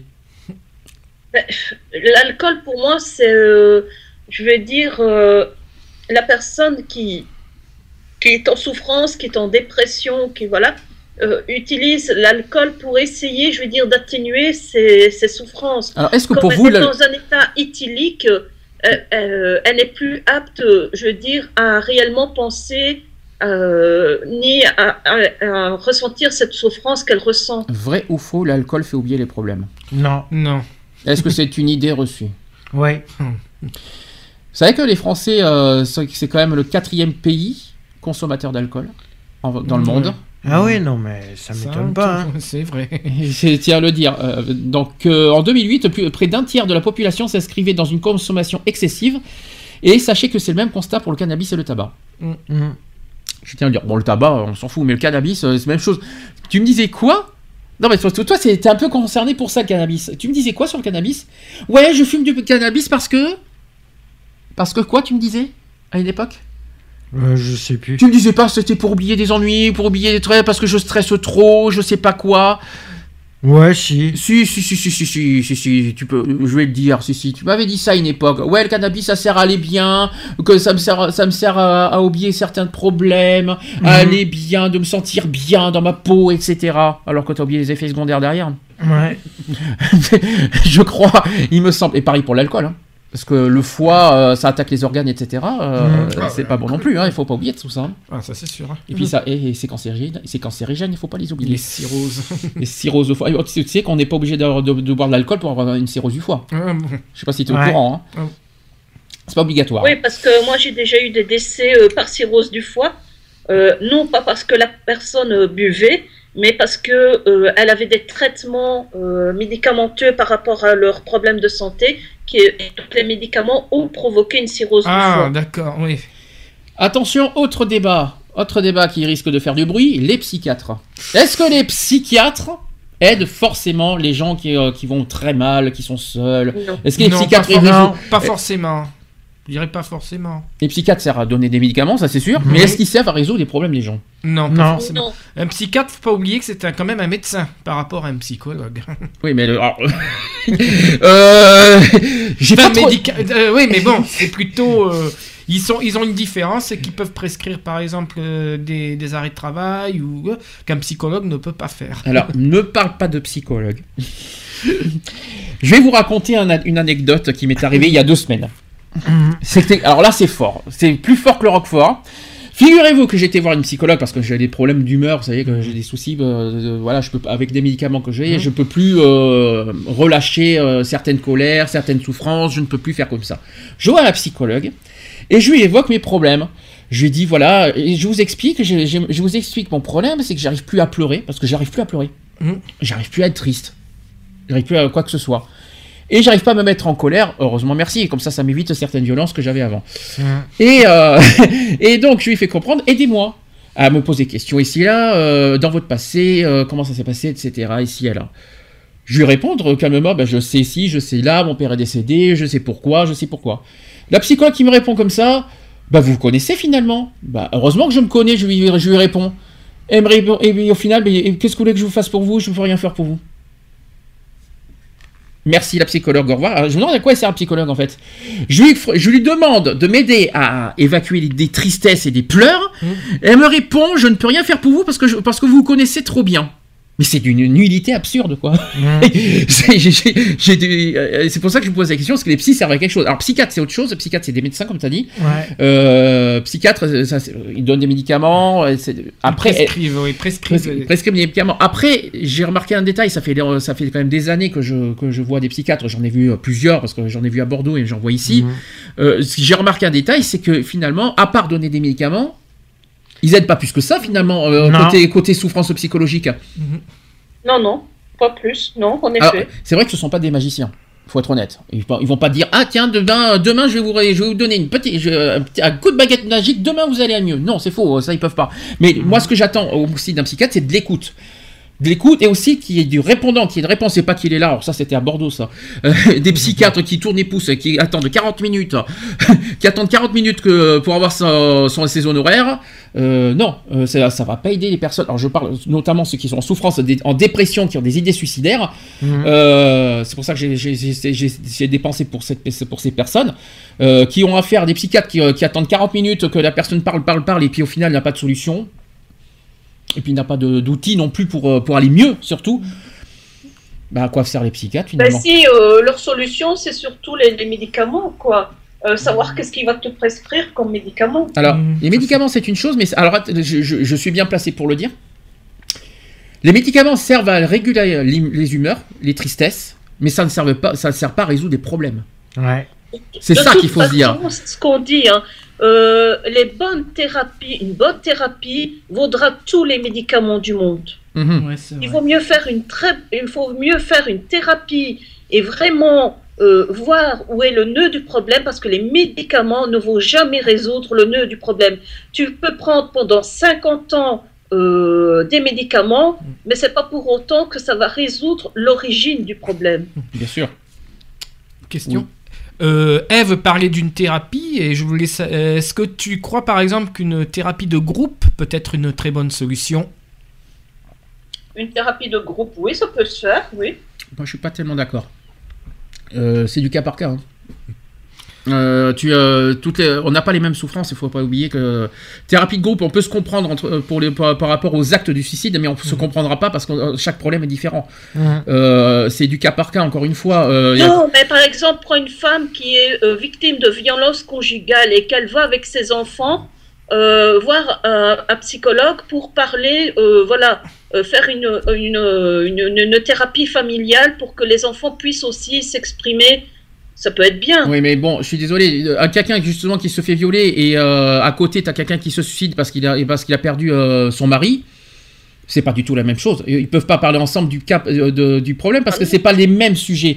La seule chose auquel ils vont arriver à, pro- à parler du problème, c'est d'arriver euh, sur les actes de suicide. C'est-à-dire pourquoi ils sont arrivés aux actes de suicide. Après, ils vont pas se comprendre parce que le, le su- le viol est un sujet, le problème de séparation est un autre sujet, le licenciement est un autre sujet. Ils peuvent pas se comprendre sur ça. Mhm. C'est pas la même chose. Là où ils peuvent se comprendre, c'est euh, on peut se comprendre parce qu'on en est arrivé à un acte qui s'appelle le suicide que beaucoup de personnes ne comprennent pas et que euh, et que ils arrivent à, à- à- au moins euh, les gens se comprennent parce que par rapport uniquement sur ça, mais pas pour les causes.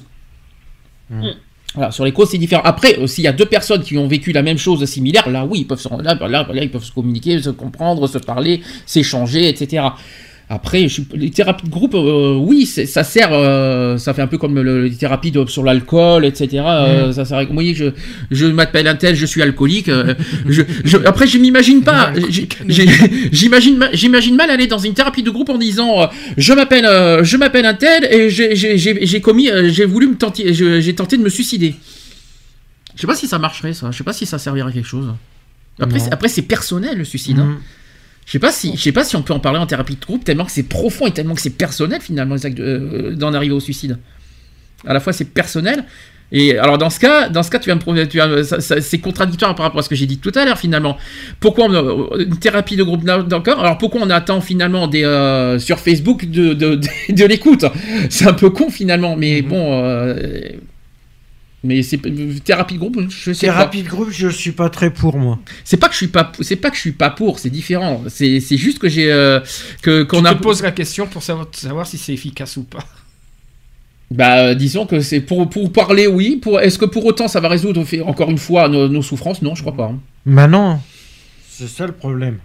Ça va pas résoudre euh, grand chose. Je vais dire oui, euh, il m'est arrivé. euh, Si tu as raison, tu parlais, euh, tu as, tu as, je te donne un exemple. Ton, ton cas, tu, par- tu as tiré dans un thérapie de groupe, tu tu ou que ce soit hôpital, thérapie, tout ce que tu veux. Tu parles du décès de ta filleule. Est-ce que ça va, est-ce que ça va la faire revenir Est-ce que ça, est-ce que ça, est-ce que ça va atténuer ta souffrance? Non, pas du tout. Ben, voilà, la, voilà la réponse. Disons qu'on peut en parler, mais ça n'atténu- ça n'atténuera pas la C'est souffrance. un échange. Moi, je dirais plutôt que c'est un échange entre personnes qui sont dans le même cas et, et qui racontent leurs propres expériences et comment. Ouais, mais même, surmonter. même, je pense que euh, là-dessus, euh, même là-dessus, euh, je pense qu'il y a rien à faire. euh, ça va pas changer grand-chose. Après, d'en parler, ça fait du bien. Oui, voilà. Ça fait du bien d'en parler. C'est le but, rechercher d'en parler. Ouais. Ça fait beaucoup de bien parce que ça libère beaucoup de choses intérieurement. Ça fait, ça, oui, ça sert à quelque chose. Mais ça ne résoudra pas pour autant la souffrance euh, derrière. Oui, mais si ça libère quelque chose, ça peut faire quand même. euh, un- un- un- ça peut être bénéfique. Si ça libère. Si tu... Tu trouves que ça, ça serait bénéfique? Pourquoi? Dans quel sens? Dans quel sens où tu te libères euh, Où tu te, lib- où tu te libères? Je suis pas sûr Tu que te libères d'un poids, euh, Hmm. disons que tu gardes. Et tu penses que franchement, aussi en parler, ça fait pas aussi. euh, euh, parce que des fois, il y en a qui veulent pas en parler. Ça fait l'effet inverse. Des fois, ça peut. Exactement. Des fois, il y en a certains qui veulent pas en parler tellement. Parce que justement, ça peut à nouveau. euh, comment te dire euh, Ressurgir, on va dire, des souffrances. et Tu vois ce que je veux dire Oui, Ça fait encore. vois. Ça, voilà, c'est. Ça plonge plus. euh, Je sais pas si ça personne. plongerait. Je pense pas que ça plongerait, mais ça ferait encore du, Ça dépend aussi de- du mal d'en parler aussi des Ça fois. dépend de la personne. Ça dépend vraiment de la personne, moi, je Hmm. dirais plutôt. Ouais, parce que des fois, ça fait du bien d'en parler, mais il y en a qui auraient du mal à parler tellement que, c'est- Oui, tellement c'est que la souffrance je- est tellement C'est haute. ce que je Euh, dis, que ça, ça dépend de la personne. Oui.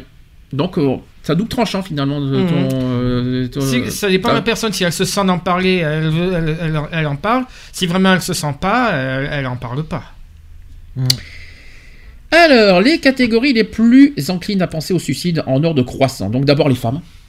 Les femmes qui sont 23% contre 17% pour les hommes. Si les femmes l'évoquent davantage, ce sont les hommes qui mènent le plus leur suicide à son terme. Les hommes exposent moins leurs sentiments et surtout, ils utilisent davantage des moyens létaux. Ensuite, les célibataires. 23% contre 17% des personnes vivant en couple.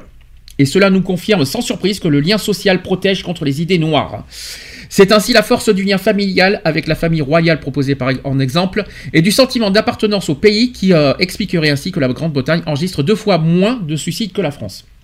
C'est un exemple. Il y a les personnes athées, alors on est sur la religion maintenant. 24% contre 16% des catholiques pratiquants. La religion constituerait l'une des raisons de la faiblesse du taux de suicide dans les pays de tradition catholique tels que l'Italie, l'Espagne ou le Portugal. Ensuite, je suis désolé, hein, je suis désolé pour les oreilles. Il y a les sympathisants au Front National dans un sens, hein, je vais pas les plaindre non plus. 26% contre 16% des républicains. Il s'agit d'un électorat plus vulnérable que les autres, composé de jeunes, de salariés aux revenus plus faibles que la moyenne et aux positions parfois menacées par le chômage et le déclassement. Ensuite, les jeunes. Et c'est ça aussi mon, but aujourd'hui, c'est aussi de la prévention vers les jeunes. Les 25%, 25% des 18-24 ans sont concernés contre 14% des 65 ans et plus. Néanmoins, si l'attention des pouvoirs publics est maintenue sur la jeunesse, les personnes âgées se suicident bien davantage que les jeunes. Les adolescents sont à, sont à un âge de crise psychologique. Leurs émotions vivent de- des montagnes russes, et s'ils ont plus souvent des idées suicidaires que leurs aînés, ils sortent plus rapidement de leur crise. Alors, est-ce que vous êtes d'accord avec ça? Pensez-vous que les adolescents, euh, ça peut, euh, ça va très, euh, moi, je suis pas tellement d'accord. hein. Oui et non. Oui et non, ouais. je suis pas si, je suis pas si sûr que les adolescents, euh, ça peut, c'est une, ce n'est qu'une crise quoi, une, une crise psychologique euh, qui va vite passer. Ça dépend de la Ça dépend hein. de la Oui, souffrance. ça, ouais. va, ça- oui. Moi, je dirais plutôt euh, pareil. C'est vrai que les, voilà, les, les- les- personnes âgées sont beaucoup plus exposées parce qu'il y a le côté solitude, isolement, enfermement. Mmh. Oui, ça, c'est vrai, oui. On est d'accord. Par contre, les adolescents sont aussi exposés à, différentes formes. Et puis, plus ça va. Et puis, génération numérique exige aujourd'hui. Hein. Ah oui, ça. Je suis désolé, hein, euh, on est sur la génération numérique avec les harcèlements, euh, les machins ici et là, et puis il y en a qui se suicident. Euh, en pour- résumé, les réseaux sociaux. Oui, on va dire ça comme ça. Oui, bon, si on doit en parler, c'est ça aussi. Moi, je, les jeunes sont très exposés par rapport à ça. D'ailleurs, il y a eu un chiffre ce matin qui est tombé euh, par rapport aux ados, euh, que les ados euh, sont très. Oui, alors là, je parle au niveau sexuel par exemple. Mhm. Il y a un jeune sur deux qui a déjà vu, qui a dé- qui s'est déjà confronté à, à du, à de la pornographie sur Internet. Mmh. Je sais pas si vous l'avez vu ce matin ce chiffre. Non. Euh, c'est un chiffre qui est tombé ce matin. Et donc, euh, moi je suis désolé, euh, il suffit qu'il se fasse harceler, violer, rejeter, etc., etc. Et on en a eu des exemples. On a Mhm. des adolescents qui se sont suicidés qui- parce qu'ils sont parce qu'ils sont rejetés par leurs parents parce qu'ils sont homosexuels ou parce qu'ils ont été violés ou harcelés Mhm. ou parce que sur euh, parce que justement aussi à l'école parlons aussi de- des violences à l'école enfin de Ah tous oui, les tous les harcèlements à l'école oui. il faut pas les oublier ça aussi Mhm. euh, tout le, toute forme de harcèlement à l'école qui pousse au suicide de certains jeunes, euh, ça aussi. Donc moi je suis pas de- je suis pas tellement d'accord en disant que c'est une crise. Non non, il y a on peut euh, dû à leurs différences, quelqu'un qui malheureusement euh, voilà euh, qui est euh, physiquement rejeté parce qu'il peut être obèse euh, et qui a du mal que, que les gens n'acceptent pas par rapport à son physique euh, parce qu'il est homosexuel ou parce que euh, etc etc. Mhm. Donc là tout- en plus, euh, notamment, il y en a qui se suicident, les jeunes se, se suicident, notamment sur des, sur des faits de discrimination, d'injures et de violence. hein. Mhm. C'est souvent comme ça. Et rejet familiaux, faut quand même pas et rejet à l'école, etc. Donc, je suis pas tellement d'accord avec cette phrase euh, en comparant les personnes âgées, les personnes euh, et les adolescents.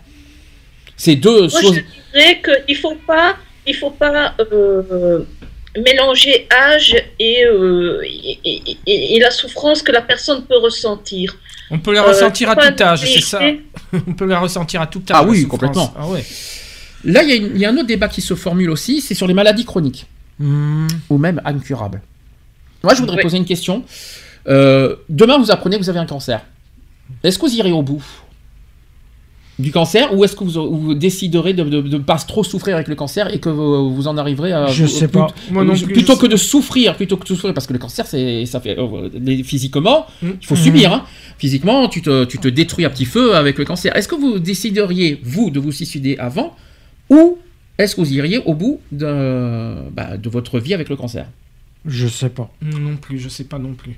Si vous apprenez que vous avez un- une maladie incurable, alors cancer et toute autre maladie incurable, sida, euh, etc. Quoi. Je sais pas.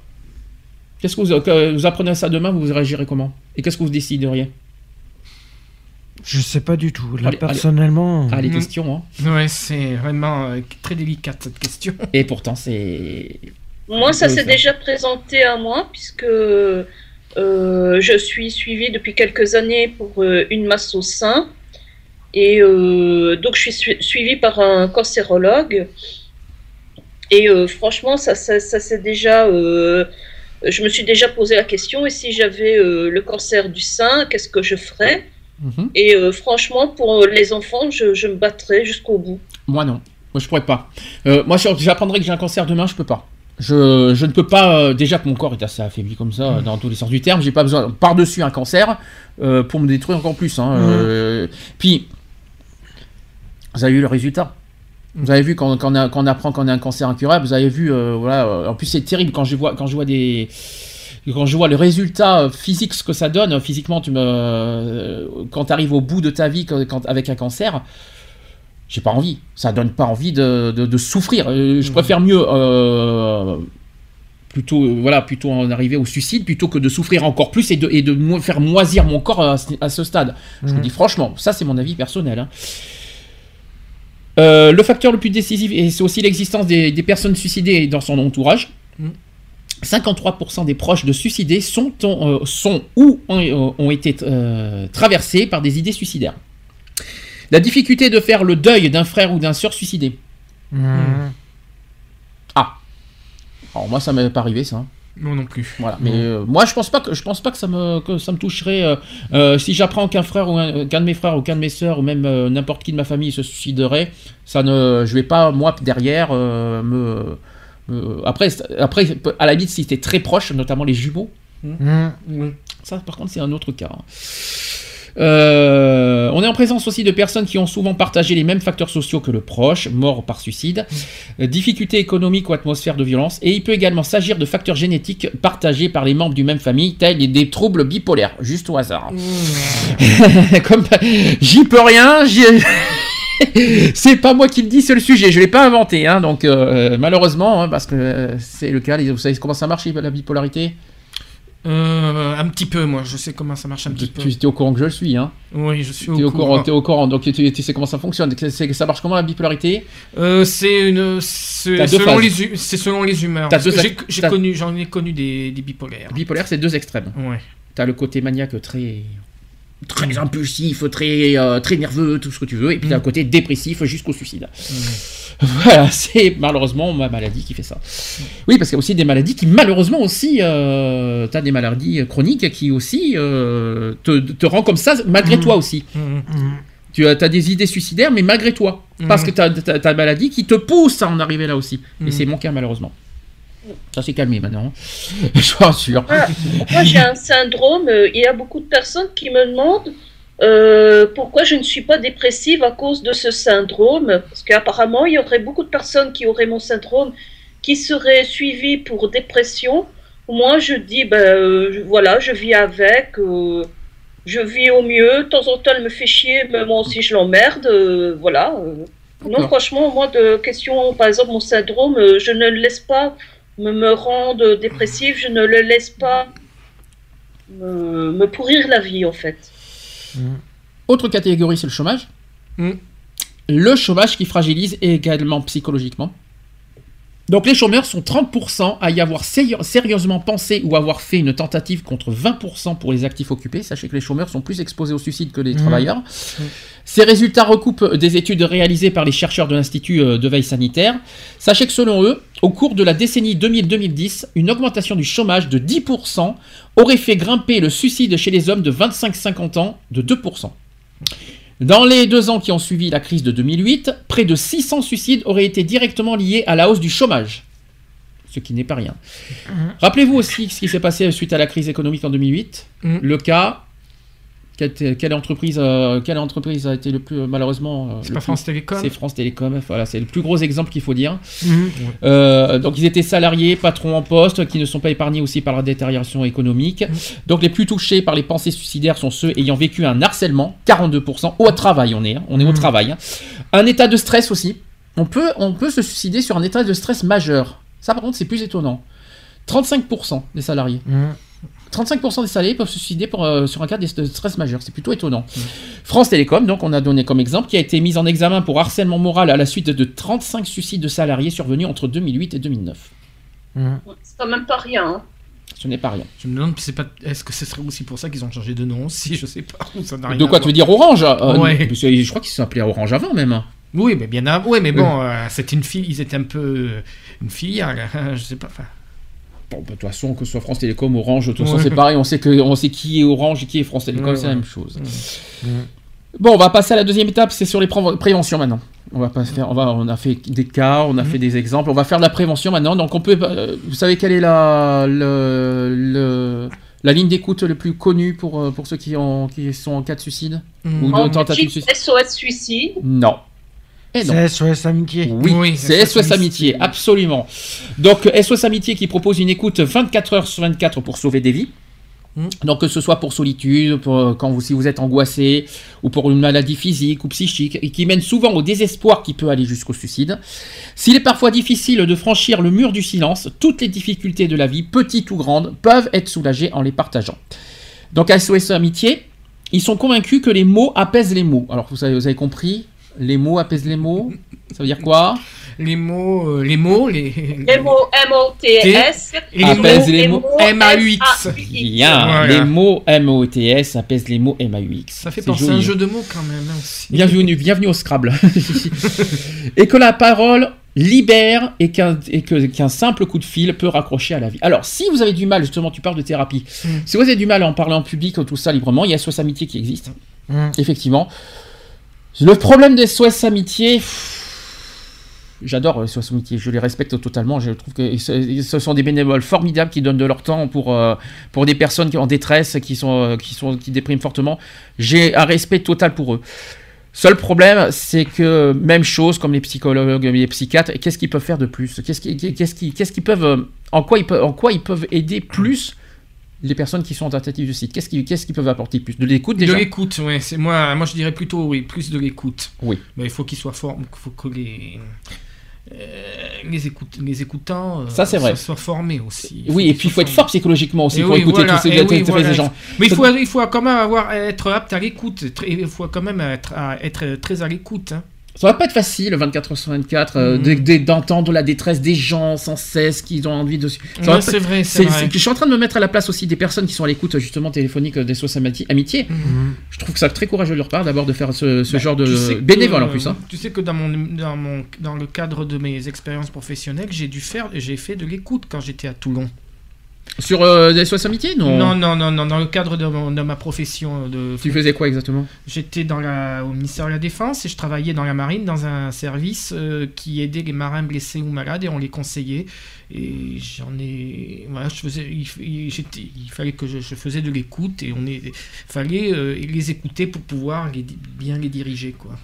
Alors vous êtes formé... euh, Il y, a- il y a quoi qu'il en soit une formation pour faire ce genre d'écoute? Moi, euh, Psychologique peut-être déjà. Psychologiquement non, il faut être non, fort. hein. Non, non, on n'est pas, on n'a pas de, il faut, on apprend. Moi, j'ai appris sur le tas, euh, en, en travaillant en équipe, quoi. On a appris sur le tas à travailler en équipe. Et bon, aussi, euh, moi, comme je, comme j'écoute beaucoup, euh, comme je suis à l'écoute, ça m'a, ça m'a quand même aidé à, à me former là-dessus. hein. Il y a aussi, il y a le travail en équipe qui fait, qui fait que, euh. Après, la question qu'on se pose, c'est qu'est-ce que SOS Amitié peut apporter de plus, à part l'écoute, pour- aider les personnes en, en détresse et euh, qui ont des idées suicidaires Qu'est-ce qu'ils peuvent apporter de plus? Bah, ils apportent sûrement des conseils. euh, Hmm. Des conseils. Ouais. Oui. Vous pensez qu'ils sont capables de donner des conseils dans, tout, cir- dans toutes circonstances? Non, pas dans toutes, je pense pas, non. Mhm. C'est plus. Ce sont des humains aussi. Oui, hein, oui, ils ont, ils ont leur, ils ont leur faiblesse. Faut dire. C'est une question comme une autre, attention. hein, Mais à mon que- avis, il doit y avoir un relais au niveau de, de l'écoute. Oui, c'est obligé, c'est obligé, euh, c'est obligé qu'il y, ait- qu'il y ait un relais. Ils vont pas travailler 24 sur 24. La personne ne va pas travailler 24 heures à la suite, ça c'est certain. Ah non, c'est sûr. Mais euh, c'est pas ça que c'est pas la question que je pose, c'est savoir qu'est-ce que- qu'est-ce qu'ils apportent en- de plus, parce que vous allez me dire, il y a les psychiatres derrière. Mhm. Qu'est-ce qu'ils apportent de plus par rapport aux psychiatres finalement? Bah, Donc de l'écoute, oui, c'est je certain. l'écoute parce qu'un psychiatre, lui, pour moi, il est plus axé sur les médicaments qu'il va te prescrire par rapport à tes symptômes, dire voilà, Mm. cette personne, elle est suicidaire, donc je vais lui donner un antidépresseur, elle est ci, donc je vais lui donner ça. Voilà, il est plus axé sur le- les médicaments et euh, je, je veux dire moins fondé sur, moins basé sur le- la cause, l'origine euh, du problème, voir euh, qu'est-ce qu'on peut faire euh, par rapport à l'origine du problème, si on ne peut pas faire quelque chose pour justement que cette personne-là se, se libère, si pas totalement de, de, de, de cette souffrance, mais au moins en partie de cette souffrance. Alors, je vais vous donner un rôle. Vous allez vous mettre à la place d'un écoutant des de SOS Amitié. Mhm. Chacun son tour. Vous avez une personne au téléphone qui veut se suicider. Qu'est-ce que vous leur direz? Ben, je, lui- déjà, je lui demanderai le pourquoi, qu'est-ce qui fait qu'il veut mettre fin à ses jours? Mhm. Donc toi déjà tu veux d'abord comprendre pourquoi. Ok. Oui. Ensuite, chacun peut répondre. hein. On pourrait le diriger vers un organisme, une association quelconque qui pourrait Amitié est une association. Oui, mais bon, une autre association, c'est une association, mais il peut Hmm. le diriger vers un autre, Vers un autre point de. Oui, voilà. Un, autre organisme associatif susceptible. C'est la première chose que tu ferais tu, au lieu, Avant d'écouter Ouais, j'écouterai, bien sûr. Et tu me poserais savoir- quoi comme question Qu'est-ce que je poserais comme question Ah, là c'est là c'est là c'est le truc. euh, c'est Bah, que- que- pourquoi euh, Qu'est-ce qui vous arrive euh, Ça, Oui, c'est- voilà, ça- quelle, est le- quelle est la cause de. Pourquoi il, pourquoi il, en- il veut en arriver là quoi Oui, mais il n'y a pas que ça à dire. Qu'est-ce qui a provoqué Après, tout dépend de ce qu'il va dire, euh, de, de, de la cause. Ouais. Déjà, il faut, déjà, il y a un, un détail important, c'est qu'il faut se mettre à niveau de, la- de- de- de la personne suicidaire. Hmm. Faut pas, il faut pas être au-dessus en disant, il faut pas lui donner trop, trop de, trop s'imposer envers euh, la personne suicidaire. Il faut être vraiment à- au, au niveau de la personne suicidaire, c'est-à-dire de bien l'écouter. Oui, surtout ne pas être moralisateur. Voilà, exactement. Ni donner, euh, ni de faire de. Oui, comme tu- ouais, je pense que toi, tu trouves le mot, j'allais chercher autre chose, mais sûr. moralisateur, c'est ça, effectivement. Dans le sens, ouais, euh, donner des leçons de morale, effectivement. euh, Mhm. Ah, mais il faut pas faire, il faut pas vous faire ce que vous faites. Oh, ben c'est pas bien ce que vous faites. Des choses comme ça, vous oubliez. Déjà, ça, c'est la, la chose à proscrire. Des choses à ne pas dire. C'est pas bien ce que tu fais. Ou il faut pas faire des choses comme ça. Non, ça, c'est faux. Ça, c'est déjà quelque chose de très, très grave. faut se mettre à ce niveau, l'écouter, comprendre. Mhm. poser des questions, toujours être à l'écoute, et puis surtout ne pas le lâcher, parce que si vraiment il a l'intention de suicider en direct, faut pas le lâcher. Et là, à ce moment-là, là, il y a le rôle aussi des SOS Amitié derrière, c'est qu'effectivement, si- s'il y a danger de la personne, faut pas d'abord accrocher, d'abord, et puis il faut appeler derrière le, le 15. Oui. Parce que, parce que je suis désolé, euh, s'il y a danger derrière, euh, si, si la personne, l'écoutant raccroche, non, la cette personne est en danger. S'il y a, si derrière, Ouais. si derrière, il y, a le, il, y a, il y a un danger. Enfin, si je peux me permettre. Autre chose, ouais, il faut, faut être à son niveau, bien comprendre, bien, bien développer aussi sa souffrance. Ça veut dire Mhm. ne pas uniquement poser pourquoi, mais bien développer, le faire développer ce- ce- sa souffrance. Euh, bien euh, euh, aller au détail de sa souffrance. Parce que plus on a des détails sur sa souffrance, et plus la, la personne qui est euh, au suicide sera à l'écoute. Mhm. Justement. Si je peux me permettre. Et si je vous dis ça, parce que je- ça marche aussi partout, c'est pas que SOS Amitié ou téléphone, hein. ça peut être Facebook, ça peut être n'importe où, hein. ça peut être Ouais, n'importe quoi, peut hein. euh, même au téléphone, entre amis, etc. quoi. Donc c'est pour ça que je vous ai posé la question. D'autres conseils? Non. Alors, l'objectif premier des SOS Amitié, c'est la prévention du suicide par l'écoute au téléphone. 24 heures sur 24 et 7 jours sur 7. Par leur écoute généraliste et bénévole de l'association lutte aussi contre l'isolement, la solitude et le mal-être et la dépression. Aujourd'hui, SOS Amitié Paris et de France, je vais donner pour Paris, il compte 280 écoutants bénévoles qui se relaient 24 heures sur 24 dans 9 lieux d'écoute en région parisienne. 280 Ah bah, quand va. même, hein, c'est, tu vois, tu vois, c'est pas, pas tous les euh, en 24 heures, il y a de quoi faire. hein. On- alors, ouverte à la parole de toute personne en état, en état de crise, SOS Amitié offre une aide sous la forme d'une écoute attentive et sans idée préconçue. C'est ça, Mhm. c'était ça la question que je vous ai posée. Le bénévole a pour impératif le respect absolu de l'anonymat, il faut quand même le dire ça aussi, et de la confidentialité des propos partagés. Mhm. Donc ça aussi, c'est très important. Il est respectueux de la personne qui appelle, quelles que soient ses origines, ses convictions et son comportement. Ceci implique que l'association est indépendante de tout mouvement politique, confessionnel, idéologique, social et caritatif. Et juste une petit, un petit message à SOS Amitié, hein, je tiens à vous dire, avec un don de 30 euros, si vous faites un don à 30 euros à SOS Amitié, vous savez qu'est-ce que, qu'est-ce qui, euh, comment ça se passe derrière? Non. Si vous faites un don à 30 euros à SOS, SOS Amitié, vous permettez à leurs écoutants de répondre à 6 appels, dont 2 évoquent spécifiquement la, la dépression ou le suicide. Mhm. Voilà. Selon, euh, maintenant on revient sur euh, la, la prévention. Euh, si votre esprit va dans le fond du fond et que vos idées sont obsessionnelles, qu'elles adhèrent à, des à de drôles de tentatives de décision comme de, de trouver la méthode pour vous pendre, vous immoler, vous noyer, ah oui parce qu'il y a une noyade aussi, il faut pas les oublier, vous noyer ou autre, il faut placer un antidote. Vous savez quel Non. c'est regarder bien en face le sujet de votre attirance. Bon, tout simplement. Ensuite, il faut se mettre soi-même un lien, mettez vous-même un lien vers votre vie par vos propres moyens et elle répondra qu'elle n'est pas absente. Là où vous n'êtes plus seul, là vous n'êtes plus seul et l'action peut être courte si l'on compare les méandres qui vous attendent dans certaines échappées inutiles. Et en faisant cela, sans aucun doute, les portes s'ouvriront, et peut-être pas toutes, et pas du premier coup non plus, mais votre demande intègre et profonde est indestructible, et personne ne pourra rien, car vous serez le premier à respecter votre droit à vivre. Alors, les premières aides, il y a trois conseils. Trois points. Mhm. Vraiment prévention primordiale. Les premières aides, c'est que vous devrez accepter selon les vôtres. Donc, premier point, ne jamais retourner vers l'endroit où vous êtes allé. Alors ça, c'est... euh, Non Mhm. Ça vous parle, ça, quand je vous dis ça? Ouais. Un, deux, il faut accepter la vie comme elle est. Alors ça, c'est la- le, deux- le conseil à la con. Je vous dis franchement que, que je ne comprends jamais. Est-ce qu'il faut, est-ce que pour vous, le, le- le- accepter la vie comme elle est, oui ou non? Est-ce qu'il faut vraiment accepter la vie avec ses défauts, avec tous les problèmes qu'on a? Est-ce qu'il faut l'accepter? Est-ce qu'on est obligé d'accepter les problèmes qu'on a et de vivre avec? Bah, on n'a pas le choix, je On pas le choix. ouais, c'est- alors c'est ça, c'est voilà. Là il y a deux, voilà, on a deux, euh, deux propos différents. Vous avez dit on n'a pas le choix. Si on a le choix. Pour comment ça Ben on n'a pas le choix On n'a pas le choix, t'es obligé de subir euh, ce qui se passe. T'es obligé de subir. Pourquoi tu l'as, tu l'as demandé de subir ça? Non, on Ah l'a non. pas demandé, on l'a pas demandé. Non, c'est sûr qu'on l'a pas demandé, mais bon, euh, t'es obligé de. T'es obligé. Donc, t'es- donc les gens, donc t'es obligé de supporter les, les- les souffrances de, de- de- de ce que font les autres, mais c'est, c'est normal et tu demandes d'accepter. Bah, Ça c'est le, ça, tu, tu dois vivre quand même, euh, tu dois pas te. J'ai jamais dit, j'étais, j'étais absolument pas dit de rester, euh, de, de- de se suicider. J'ai dit, est-ce qu'il faut accepter les, tous les, toutes les souffrances qu'on nous fait subir? Est-ce qu'on est Ah obligé non. de- Non, non, non. Ah non, quand même pas. On Ah, a notre euh, point de vue euh, là-dessus. euh, On a notre On point se de fait vue. par exemple harceler sur Facebook, il faut agir.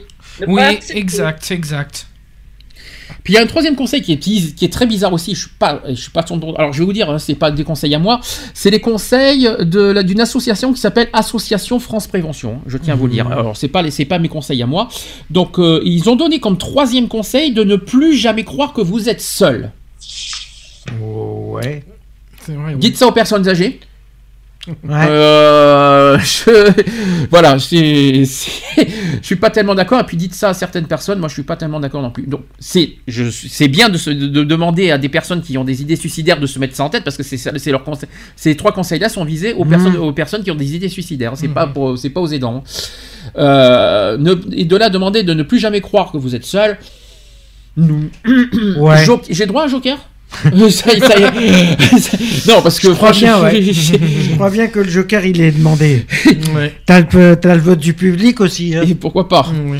Alors sachez que T'as le coup de fil à un ami aussi. votre Bah, euh, c'est qui veut gagner des millions, là et sachez que votre douleur révèle aussi de l'état de défense, donc euh, le nouvel objectif est d'en connaître les raisons. Et si le sujet est insurmontable, plusieurs méthodes entrent en action. Vous allez me dire si vous êtes d'accord. Un, il faut laisser tomber définitivement ou provisoirement. Ouais. Quand, si, Ouais. c'est- si jamais c'est insurmontable. Oui. Mmh. oui. Attention, hein, c'est ce qui m'est arrivé moi. Est-ce que oui, il faut tout laisser tomber définitivement ou provisoirement? Ouais. Eh bien, moi c'est ce que j'ai fait. Rappelez-vous ce que j'ai fait. Mmh. Qu'est-ce que j'ai fait récemment Est-ce que tu n'avais pas désactivé ton. J'avais désactivé mon Facebook, je me suis coupé du monde. Oui. C'est un petit peu ce que j'avais C'était fait. provisoire, là. Et c'était provisoire. Donc c'était mon euh, ma, ma décision quand c'était trop trop trop trop lourd à supporter j'avais Mhm. besoin de recul, de me, de me recentrer sur moi-même. Mmh. C'était ça, c'était c'est un peu ce que j'avais fait. Définitivement, par contre, euh, Non. ça, ça- c'est- Non. parce que de laisser tomber définitivement, euh, ça risque de. On peut de- le regretter un jour. Ah oui, complètement, oui. Mmh. Ensuite, faire appel à de l'aide et recommencer si elle ne suffit et si elle ne suffit pas ou qu'elle n'est pas bonne. Alors j'ai pas comme j'ai pas compris. Faire appel à de l'aide, bah, c'est ce qu'on c'est ce Oui, que j'ai fait plusieurs fois puis regardez les retours. hein. Ah bah ouais, c'est sûr. hein. Les retours, c'est que des reproches. Mmh. Donc c'est pas forcément un conseil euh, bien. Réfléchir à froid. Ça c'est le troisième conseil. Ouais. Mmh.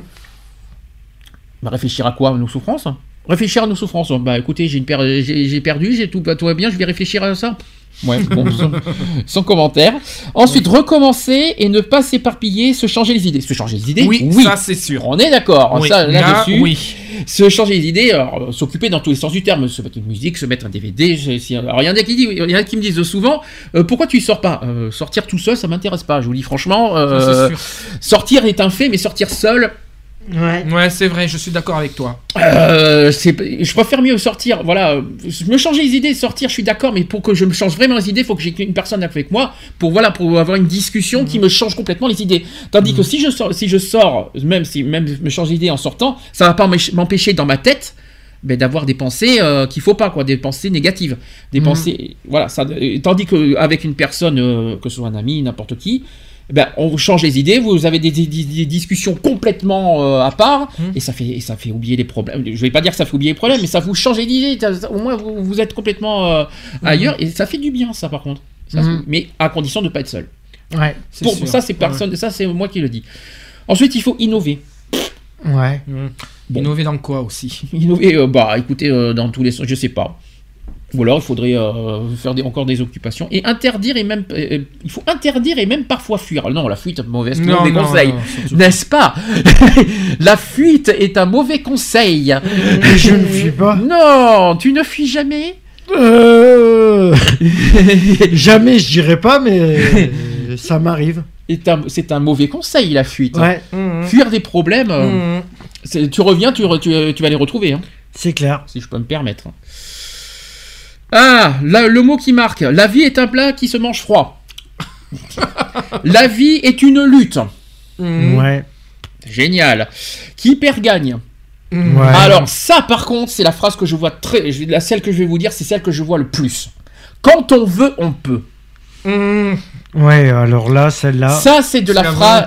Ça, c'est la phrase de, de- à la noix. Oui, Eve? La phrase qui tue. Quand on veut, on peut. Quand on veut, on peut. Alors, qui- qui- franchement, est-ce que c'est des phrases à dire à une personne suicidaire quand on veut, on peut Mmh. Bah non. S'en sortir, non. par exemple. C'est-à-dire, oui, tu peux t'en sortir parce que quand on veut, on peut. C'est une phrase à dire euh, à des personnes suicidaires? Non. Si je peux me permettre. Par contre, quand on veut, on peut. Quand on veut suicider, on peut se suicider Oui, aussi. ça. peut aussi ça peut aussi être à double tranchant ce- cette phrase. Attention. hein. Le monde appartient à qui se lève tôt. Oula. Ouais. Ça aussi, j'avais mar- j'avais vu sur Facebook, on nous a menti parce que si le monde appartenait réellement à ceux qui se lèvent tôt, ça veut dire que les boulangers, ce seraient le- les, les- les maîtres du monde. Ouais. Par exemple. Les artisans aussi, euh, plutôt, oui. Autre phrase. Nul n'est prophète en son pays. Ouf. Ouais. Ou alors, vous avez aussi la bille ne fait pas le moine. Ouais, ça c'est vrai, ça, des fois. Il faut se méfier de l'eau qui dort. C'est un autre C'est des trucs. voilà. Et puis moi, je- moi, moi, ce que je dis tout le temps, et c'est ce que j'ai mis, c'est ce que j'ai dit euh, sur Facebook il y a une semaine. Moi, j'ai dit la roue tourne. Oui, c'est vrai. Ça, c'est ma phrase à Ça, moi. Ça, c'est ma phrase que je Ah, dis la souvent. roue tourne, ouais. C'est Oui, que vrai, oui. ça, c'est ma propre phrase. Moi, c'est moi, c'est ce que je réponds aux personnes. La roue tourne. Mhm. Parce Mhm. qu'il y en a qui se mettent pas à leur place, il y en a qui se croient super euh, invincibles, tout ça. Moi, je dis attention, la roue tourne. C'est-à-dire que peut-être moi je vais m'en sortir, mais demain vous, ça peut vous arriver. C'est oui. ça aussi qu'il faut que je. C'est- Ça, c'est ma phrase, ça. C'est ce que c'est un petit peu le message que je souhaite transmettre. Voilà comment je le réponds en tout cas à toutes ces, pe- à toutes ces personnes. ça leur fait, ça fait pas de mal. Donc quand il s'agit d'un fait insupportable comme la mort d'un enfant par exemple, ça c'est vrai que c'est délicat. Mhm. La tentative consiste à ne plus s'alimenter de la douleur ou de la culpabilité, des souffrances que l'on ressent et garder le meilleur. Donc les beaux moments de, de vie qui sont un coin de la mémoire, il s'agit là d'un petit passage qui, euh, qui s'appelle la sublimation. Comme tout, euh, elle est à utiliser avec respect et parcimonie. Il faut la, bichonner et la préserver que- pour qu'elle ne devienne pas une image ou un sauf-conduit. Elle s'accompagne de réponses, même si elles sont euh, minimes, euh, comme un rayon de soleil ou la pluie. Et sachez que le suicide s'installe lorsqu'un individu tourne en boucle sur lui-même. Mhm. Mhm. Mhm. Je vais pas viser à personne encore une fois. Encore une fois, je suis désolé. Ouais, mais non, mais- non, mais c'est Bah, un peu sa fête aujourd'hui, mais euh, c'est pas ça. Mais c'est mais, un peu sa fête, mais c'est vrai. Ah bah c'est vrai, c'est tout à fait vrai. C'est sûr que là. euh, Quand, quand tu tournes rond, quand tu fais, parce que c'est, on, en, on en rigole, euh, c'est, pas méchant, c'est parce qu'il faut pas en rigoler non plus du suicide, mais quand tu tournes rond comme ça, pour, c'est, qu'est-ce qui te traverse dans l'esprit? Oh, il y a tout hein, qui me traverse. Il y a un peu tout. mais, mais tout, ça veut rien dire. Il y a tout, euh, tout. Bah, il y a la perte de ma filleule, il y a, Oui, mais il y a tout un, mais justement, tout quel- un juste- procédé. mais quand euh, tu tournes rond comme ça, qu'est-ce qui te vient dans l'esprit? Quelles sont tes pensées exactement quand tu tournes trop en rond? Je sais pas. C'est que le but c'est de témoigner et de, de faire de la prévention. hein, donc, euh, le Ouais, but- ouais, non, mais je sais, mais c'est pas évident de de parler de soi. De... Ah ben, c'est le but recherché en même temps. Mhm. Alors, quand on s'imagine que les auteurs sont tels qui sont parce qu'ils se refusent eux-mêmes ou qui sont en lutte contre leur propre harcèlement et qui développent à leur tour un mode de défense plutôt qu'autre chose, on n'entre pas dans l'autorisation de leurs actes, mais juste dans une compréhension de leur processus. L'aide extérieure est obligatoire pour se, pour se sortir de leur déversement. Eux contre eux, qui se déferlent sur un autre individu qui à son tour sera lui contre lui. Mhm. C'est compliqué. hein, Pourquoi certains sont des terrains propices à l'appli- à l'application de ces actes, et par amour, par isolement, par fragilité ou par force aussi? Le sujet harcelé peut avoir un rapport de démantèlement avec lui-même de nature ancestrale. Et elle se réveille par un stress et fait adhérer de nouveau à la situation qu'il s'approprie. La victime est généralement en situation de faiblesse, Mhm. Par une euh, prédation mal identifiable et elle se retrouve enfermée sans savoir trop pourquoi. Le plus grand ennemi vient de sa condition de naissance. Lorsqu'on est- lorsque l'on est tombé euh, dans la soupe depuis l'origine de sa vie, il est très difficile d'en faire la reconnaissance. Euh, L'important est de discerner l'acceptation, la- la- l'agrément insidieux et tacite pour pouvoir trouver les interlocuteurs extérieurs et être probant. Le véhicule commun à tout cela est, être, euh, une affinité ou corrélation qui peut être sociale, professionnelle, privée et même comme un phénomène de mode. Donc pour récapituler, vite fait, le suicide est à la base d'une désespérance qui conduit l'individu à se traquer par l'idée de se tuer. Mhm. S'il est le sujet de cette euh, pratique externe, il confirmera l'obligation de son application, donc l'absence ou le silence, le désintérêt, voire la négation des silencieuses qui sont des harcèlements. Euh, le sujet se mettra en route pour euh, l'affirmation et l'accomplissement de sa propre négation. Donc il finira par se conditionner lui-même et sera dans le consentement. Qui croient choisir d'ailleurs, et de la pression aussi extérieure dévalorisante et ultra négative. Dans la nature, les, les plus, euh, les plus petites victimes de prédateurs boulimiques font preuve de mille subtilités pour leur échapper. La solution est de devenir encore plus féroce envers son ennemi, d'être incapable et rusé, pas tordu, même si en apparence on se couche euh, ou contourne, et on évite ou fuit. Je te regarde encore. Donc pas de cadeau, pas de vengeance non plus. Ouais. N'est-ce pas? Et attention à la colère. Ouais.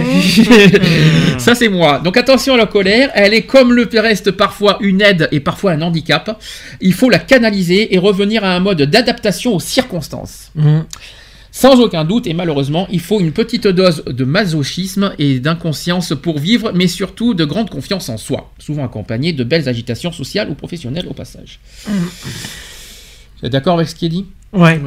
Bon, dernière chose que je voudrais dire euh, en prévention, c'est euh, selon le ministère de la Santé, vous avez, je vais vous dire euh, toutes les, tout ce qu'il faut faire en cas justement si vous, vous avez, si vous êtes confronté à une personne qui est, qui est, qui se, qui tente à vouloir, qui se, qui tente à, à commettre un suicide. Un, il faut se rapprocher des services d'urgence, donc n'hésitez pas à appeler les urgences. Deux, il faut appeler le 15 ou le 112 par- euh, sur le Mhm. téléphone portable. Il faut appeler SOS médecin pour pas hésiter. Euh, les consultations, vous pouvez voir. euh, alors donc euh, pour ceux qui ont des idées suicidaires, n'hésitez pas à consulter votre médecin traitant, un spécialiste en psychiatrie ou psychologue, même si hein, Joker, les CMP, Ouais. Les CLP, tu dis? Les centres médicaux psychologiques, CMP. Ah, CMP. Voilà. Euh, ensuite, donc, comme je vous l'ai dit, vous avez SOS euh, Amitié, je peux vous le dire, euh, avec les permanences d'écoute par chat tous les soirs de 19h à 23h. Il y a des chats Mhm. aussi, il n'y a pas que par téléphone, ou par mail aussi. Vous pouvez les appeler aussi au 01 42 96 26 26, ou aller directement sur leur site sos-amitié.org. Vous avez également une autre association, une autre écoute, c'est Suicide Écoute. Euh, 24 heures sur 24 et 7 jours sur 7 au 01 45 39 40 00 ou sur le site internet suicide-écoute.fr. Vous avez également SOS, SOS Suicide Phoenix. Je sais pas si vous les connaissez, hein, avec une ligne nationale au 08 25 12 03 64. Du, euh, de- par contre, c'est entre 16h et, euh, 23h. Euh, le site internet, c'est sos-suicide-phoenix.org. Vous avez aussi euh, Fil Santé Jeune. C'est une écoute, information et, ori- et orientation des jeunes dans les domaines de la santé physique, psychologique et sociale. Vous, pouvez les app- vous pouvez les appeler au 3224 et ou, ou aussi au 01 44 93 30 75 euh, 74, je vais y arriver, 01 44 93 30 74 depuis un portable ou sur internet filsantéjeune.com avec un S à jeune. Vous avez Phare euh, Enfants Jeunes, vous avez aussi une autre association qui s'appelle Association Vivre son deuil. Mm. Je sais pas si ça vous parle. Non, pas du tout. Euh, vous avez les associations La Porte Ouverte. Ouais. Oui, ça me. J'ai connu ça quand j'étais à... quand j'avais été à Lyon. Et Toulouse, ça existe. Oui, Toulouse Euh, aussi. euh, Il oui. y en a à Besançon, Bordeaux, Lyon, Paris, Rouen et Toulouse qui sont disponibles sur le site de l'association. Mhm. Euh, vous, pouvez, vous pouvez aller sur leur site internet www.la-porte-ouverte.fr. Mhm. Voilà, j'ai fait le tour de- du sujet. Mhm. Est-ce que, est que vous avez de- des derniers conseils à donner au sujet du suicide? Alors notamment, euh, alors que ce soit envers les personnes qui ont des tentatives de suicide ou envers les personnes qui, qui sont censées aider les, les personnes qui se suicident. Est-ce que vous avez des conseils à donner pour finir? Non, je vois Non. pas. Non. Eve, qui a pas beaucoup parlé. déjà, euh, les personnes euh, qui déclarent vouloir mettre euh, fin à leur jour et que quelqu'un essaie de leur porter secours, ne, de ne pas les, les agresser en retour Ouais, en, les traitant de toutes sortes de noms, parce que il y a peu, euh, j'ai eu le cas d'une amie comme ça qui disait qu'elle allait mettre fin à ses jours et un ami euh, a prévenu la police. La police a débarqué chez elle pour savoir qu'est-ce qui se passait. Et euh, donc mon amie ben, commence à agresser euh, l'ami en question parce qu'elle dit que c'est une pourriture, qu'il l'a trahi, qui, etc. Alors que lui, il a juste voulu lui porter secours. Est-ce que une, est-ce que c'était une mauvaise idée donc d'appeler la police pour ça? Bah, apparemment. euh, Moi, apparemment, pour, pour moi, c'est pas très, peut-être pas une bonne idée. S'il y a quelqu'un qui, euh, qui, euh, qui, euh, que vous avez au téléphone, il vous dit euh, comme ça, j'ai envie de me suicider, vous réagirez comment? Je sais pas. Ce qui est impressionnant, vous n'avez pas les réponses fina- finalement. euh, Bah, comment tu veux avoir des réponses? T'es pas, mais- t'es oui, mais pas dans le cas. euh, Demain, demain, quelqu'un peut t'appeler pour te dire ça. Donc Ouais. euh, c'est pas et puis c'est pas il faut et puis demain c'est pas au moment euh, sur le fait que tu vas tu vas rester euh, comme ça que tu vas pas tu vas pas le- justement et il y en a qui réagissent comme ça et ça je- et ça, ça, ça, c'est quelque chose qui me dégoûte il y en a qui réagissent en disant qu'est-ce que je peux qu'est-ce que tu veux que je fasse de plus? Et bien ça tombe bien Non, faut pas. Il y en a qui ré- sont comme ça. Ouais, bah, ne faut pas réagir comme ça. et bien il y en a plein qui sont comme ça il y en a qui disent qu'est-ce que tu veux que je fasse? Voilà il y en a qui ne font rien qui ne réagissent même pas Mhm. et pire C'est encore comme, c'est comme de la non-assistance à personne en danger. Il y a pire encore.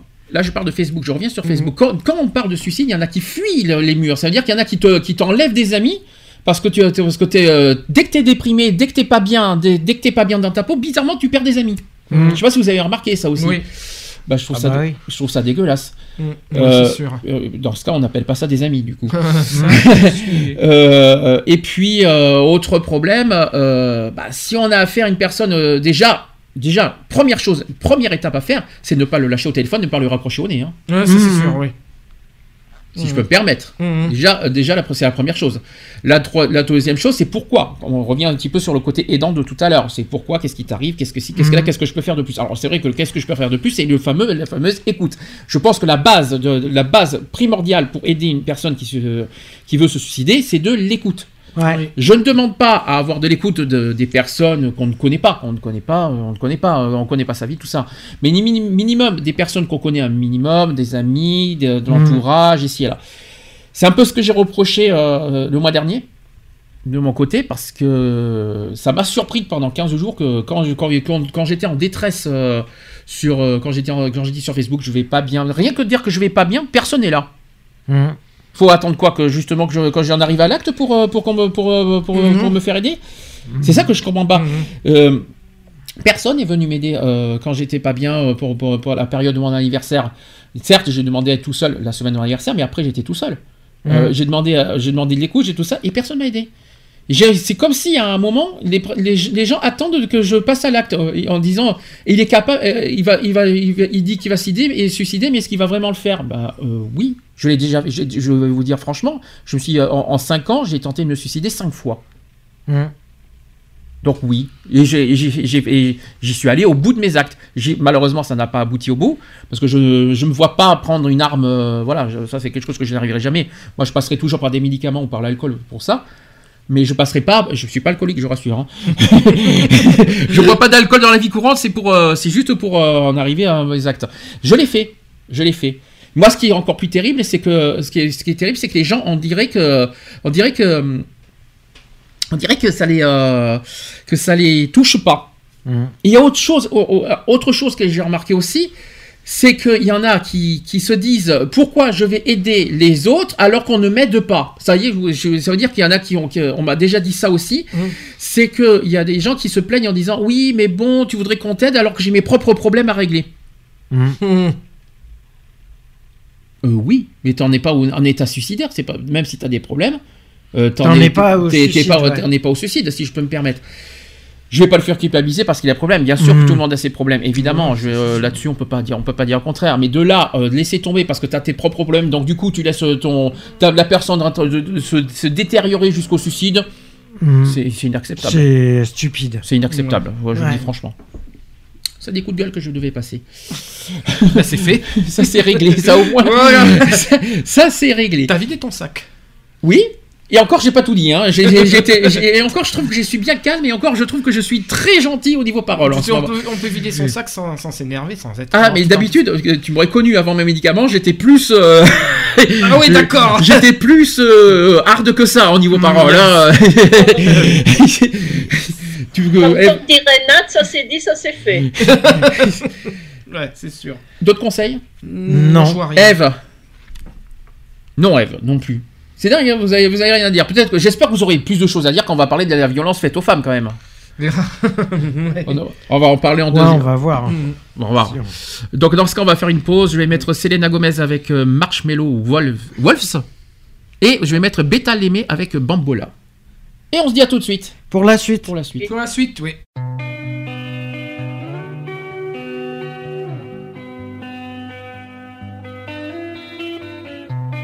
In your eyes, there's a heavy blue. One to love and one to lose. Sweet divine, the heavy truth. Water wine, don't make me choose. I wanna feel.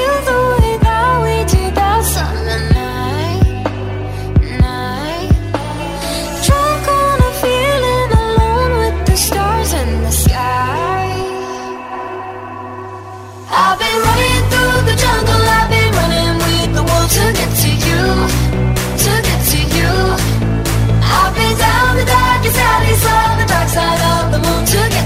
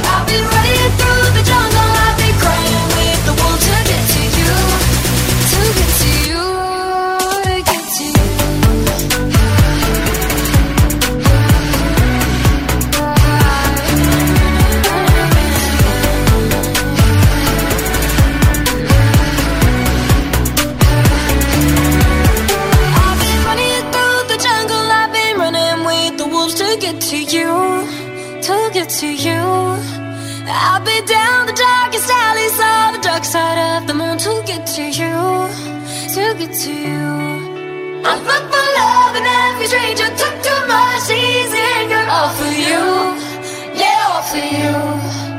I've been running through the jungle, I've been crying with the wolves to get to you, to get to you, to get to you.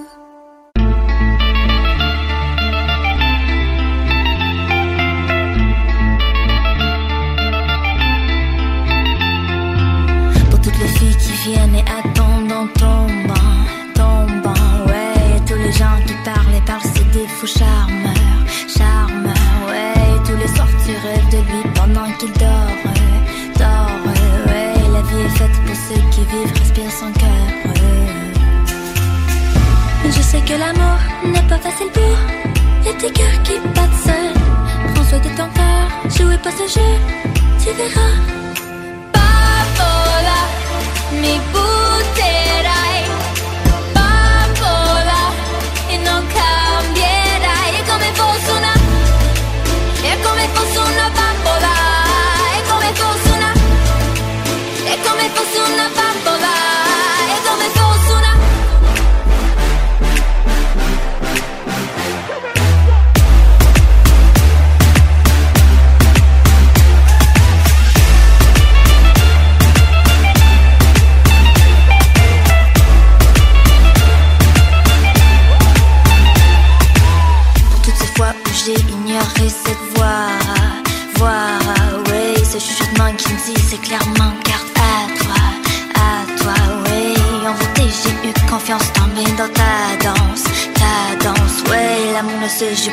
maintenant ce sera sans moi. Je sais que l'amour n'est pas facile pour et tes cœurs qui battent seuls. Prends soin de ton cœur, jouez pas ce jeu, tu verras. Papola, mi buterai. Papola, e non cambierai. È come fosse una, è come fosse una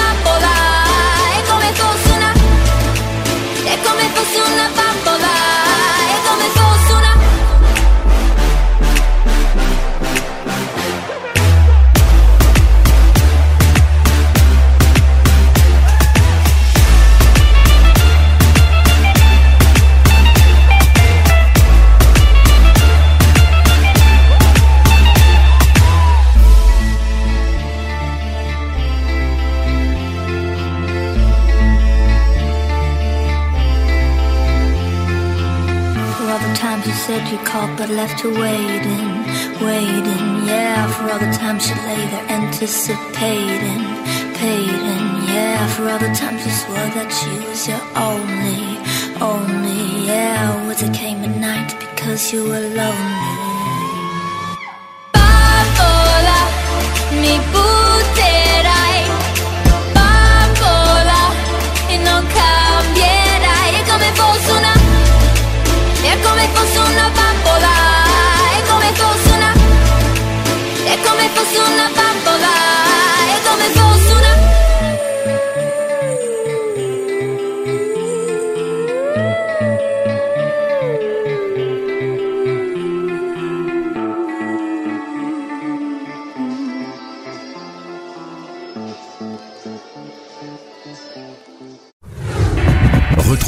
Equality tous les samedis à 15h avec le débat du jour. Sujet de société, Actu politique actu LGBT et messages de prévention. et messages de prévention. De retour dans l'émission Equality en direct, 17h25. Après beaucoup d'extra en off, on est désolé, hein, mais bon, on a pu discuter, ça nous a fait beaucoup de bien. C'est sûr. Allez, euh, sans transition, le débat du jour. Equality, le débat. Le débat. Alors, le débat de la journée, on va parler de la violence faite aux femmes. Vous allez me dire pourquoi on débat, parce que tout simplement, il y a plein, de choses à dire. Pourquoi demain, 25 novembre, c'est quoi 25 novembre? Pas la journée C'est de la journée de la, euh, Attention à ce que tu dis. de la violence faite aux Ah, femmes. plutôt, parce que si tu dis que c'est la journée de la femme, on va avoir un problème. Euh... je- là, je qu'on- pas encore, non Non, c'est pas encore du tout, même. C'est le 8 mars, la, la journée de la femme. Ah, bah déjà, euh, t'as annoncé la date. donc, euh, donc déjà, on a un problème. Non, le 25 novembre, c'est la journée internationale pour l'élimination de la violence à l'égard des femmes. Mmh. Voilà. Ça, c'est voilà, c'est demain, donc il a fallu qu'on fasse. Donc aujourd'hui, j'ai souhaité consacrer ce petit débat euh, à ce sujet. Si l'on demandait à un citoyen pris au hasard ce que signifie pour lui le 25 novembre, alors d'ailleurs, c'est vrai que demain, c'est un au- euh, c'est une autre journée demain. Vous savez ce que c'est demain? Non. Les femmes le savent, ça. C'est quoi demain, Eve? Ah oui, mais toi, es en France, t'as pas les mêmes- je pense que vous n'avez pas les mêmes fêtes. Demain, c'est la Sainte-Catherine. Oui, et la Sainte-Catherine, tout bois pour racine. Pardon? Tu disais, t'as dit quoi? À la Sainte-Catherine, tout bois prend racine. Ça veut dire que c'est le moment où il faut planter l'arbre, les arbres. Merci Eve pour ce petit moment de- d'intimité. Euh, Qu'est-ce que je voulais dire? Donc oui, effectivement, c'est la Sainte-Catherine. Vous savez, euh, vous savez, les Catherine, les Catherinettes. À 25 ans, on est une Catherinette. voilà, Bien sûr, vierges, toutes les vierges de 25 ans. Oui, tant qu'à faire. Donc c'est non parce que euh, souvent les 25 novembre, beaucoup oublient euh, le- que c'est une que c'est aussi une journée spéciale euh, contre les violences faites aux femmes, alors que beaucoup pensent plus euh, à la Sainte-Catherine. C'est ça que je voulais dire. Euh, autre chose, quelle est la couleur euh, retenue pour la journée du 25 novembre? Le bleu? Non. Le bleu Pourquoi faire le bleu? Bah, je sais pas. Le rose, non. Non, c'est oh, le rose, non. Peut-être Tout pas. de suite. Parce que c'est euh, pour les femmes, donc forcément, ça doit être rose. Le rose, je crois que c'est le cancer en plus. Donc euh, tu, te, tu te trompes un peu. Quelle est la couleur pour symboliser un monde meilleur pour les femmes et les filles? Je sais pas. C'est pas le. Le violet? Non. Encore, c'est une couleur. Allez, je vous donne un indice, c'est une couleur rainbow. Le vert? C'est pas le vert. Le jaune. Orange? C'est orange. Voilà, ça y est, on a... de toute façon, tu avais une chance sur 6, donc, euh, donc tu pouvais pas te tromper dans ton... Donc, pour marquer la journée internationale pour l'élimination de la violence à l'égard des femmes de cette année 2017 et les 16 jours d'activisme contre la violence sexiste, on va en parler tout à l'heure, la, campagne, la campagne UNIT, qui, est- qui veut dire tous unis pour mettre fin à la violence à l'égard des femmes, lancée par le secrétaire général des Nations Unies, vous invite à oranger votre monde. Ça veut dire qu'en gros, demain, le but, c'est de s'habiller en orange. Est-ce que vous, euh, qu'on soit homme ou qu'on soit des femmes, peu importe. Le but demain, quand vous sortez à l'extérieur, quoi que ce soit, mettez-vous en orange. Ouais. T'as des vêtements orange euh, Non. j'ai- j'ai non. participé à une association euh, qui s'appelle donc Vie féminine et j'ai fait euh, le trottoir de la honte par rapport à justement cette journée et euh, je me souvenais pas qu'il y avait cette fameuse couleur orange. Eh ben maintenant tu le Ah, sais. maintenant, ouais. Ah ben, alors, tu l'as appris. Moi je t'ai appris quelque chose aujourd'hui, Eve, parce que tu, euh, tu dormiras moins bête ce soir comme ça, non? Ouais. Donc, Orange, euh, un t-shirt c'est suffisant. Un t-shirt orange, pas besoin de vous mettre en, en- en pantalon orange, euh, ça va être un peu compliqué. Ça va faire. euh, ça va faire un peu bizarre après. Non, mais t- si vous avez euh, un t-shirt orange, au moins, au moins ça, avec en plus le. Voilà, c'est pour symboliser cette journée et c'est pour justement euh, par respect. Et puis ce qui est encore, ce qui serait encore plus fort, c'est que ça soit des hommes qui les portent, justement par respect pour les femmes. Ça, ça serait encore plus fort. Oui, mais ça Euh, serait plus marquant, je vais dire. Parce qu'une femme, on va dire, oui, c'est normal, elle est solidaire par rapport aux autres femmes. Mais qu'un homme le fasse, se dire, bah tiens, c'est vrai, lui, c'est un homme et il, ne veut plus que voilà, les femmes soient victimes de cette violence faite au quotidien, que ce soit aussi bien verbal que physique.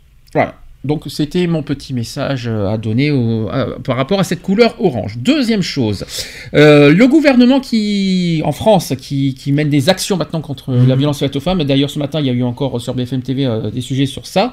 Sachez que depuis 2012 le gouvernement agit avec euh, détermination pour faire reculer les violences faites aux femmes et mieux protéger les victimes.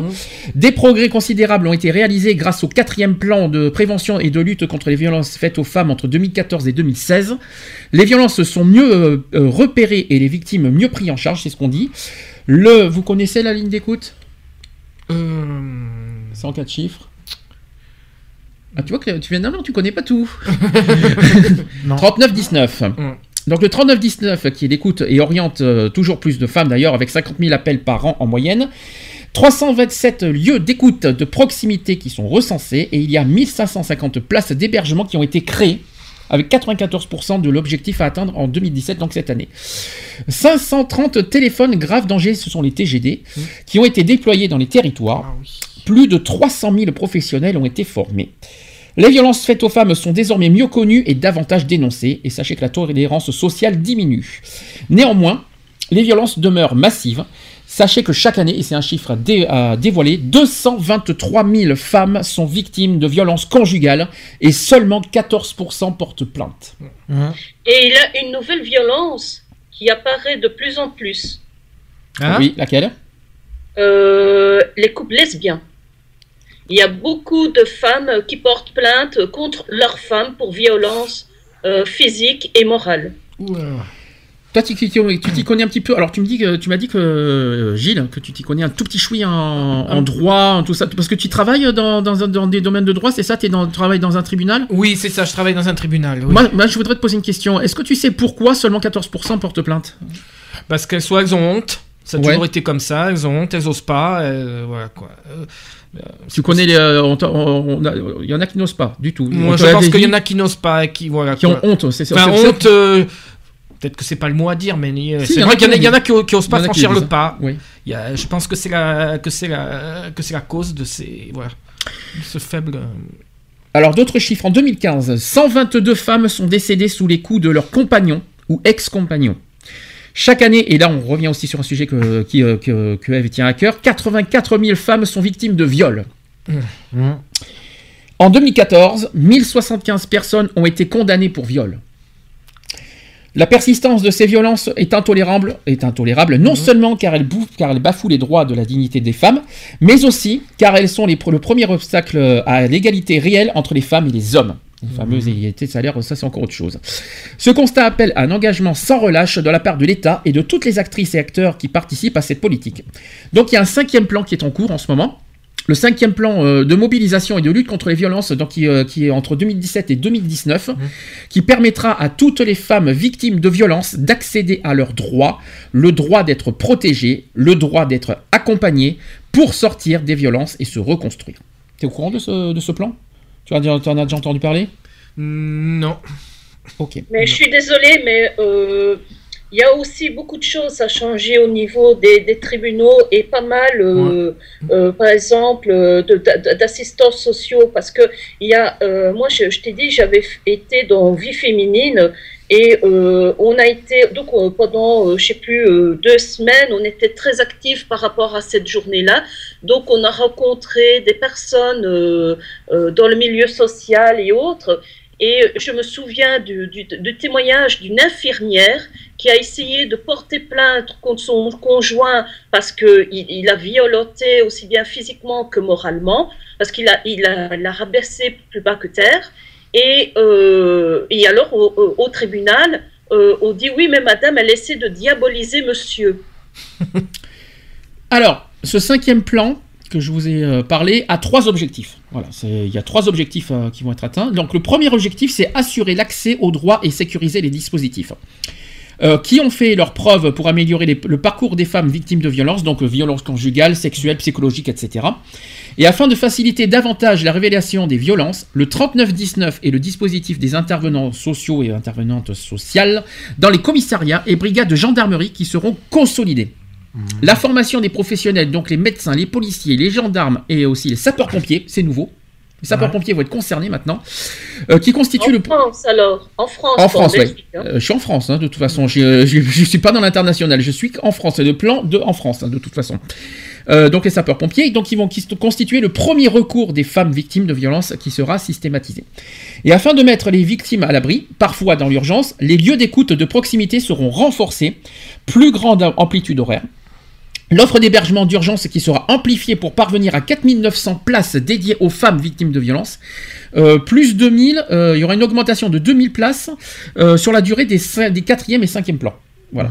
Et il y a aussi les dispositifs de protection dans l'urgence, donc l'éviction du conjoint, l'ordonnance de protection et des TGD, qui seront davantage et mieux mobilisés. Et afin de permettre la reconnaissance des violences subies et la condamnation des conjoints violents, les autorités judiciaires seront systématiquement informées des faits déclarés. Le constat de preuve sera facilité et les professionnels de la justice seront formés à cet effet. Une réflexion sera engagée sur les conditions de dépôt de plainte des victimes de viol, sur les délais de prescription. Et afin d'accompagner les victimes vers une réelle autonomie, une offre de soins psychotraumatiques sera développée et l'accompagnement à l'insertion professionnelle sera adapté. Est-ce que vous avez des choses à dire sur ce premier objectif et est-ce que vous avez des choses à rajouter sur ce qui est dit? Euh, moi, je sais très bien que bon, euh, pour les hommes, pour les hommes qui sont auteurs de violences conjugales et tout ça, il y a quand même des, il y en a quand même qui sont condamnés à, à suivre des, à suivre des soins là-dessus, à suivre des stages. euh, il y a des stages qui existent pour pour les, pour les auteurs. Sur les, Pour sur ceux les qui ont, qui ont commis les, les- les crimes, tu veux dire oui, oui, il y a des stages, oui, parce que quand ils sont jugés, on leur, on leur ordonne de suivre un stage de, de sensibilisation justement à la, à la violence. quoi. Et ça, quand ils sortent de prison, tout ça, ça les. euh, Ils, re- ils re- ils recommettent des crimes ou, ça, ou, le, ou la formation sert vraiment à quelque chose euh, derrière euh, ça sert à- Je sais qu'il existe, bon, je ne je sais pas, je n'ai jamais eu de témoignage, ça, je, ça je peux pas te répondre, mais je sais qu'il existe quand même des stages de... Dans la prison? Non, hors, hors prison. je Une fois qu'ils sont sortis Soit une fois qu'ils sont sortis, soit s'ils sont, ça dépend de leur condamnation.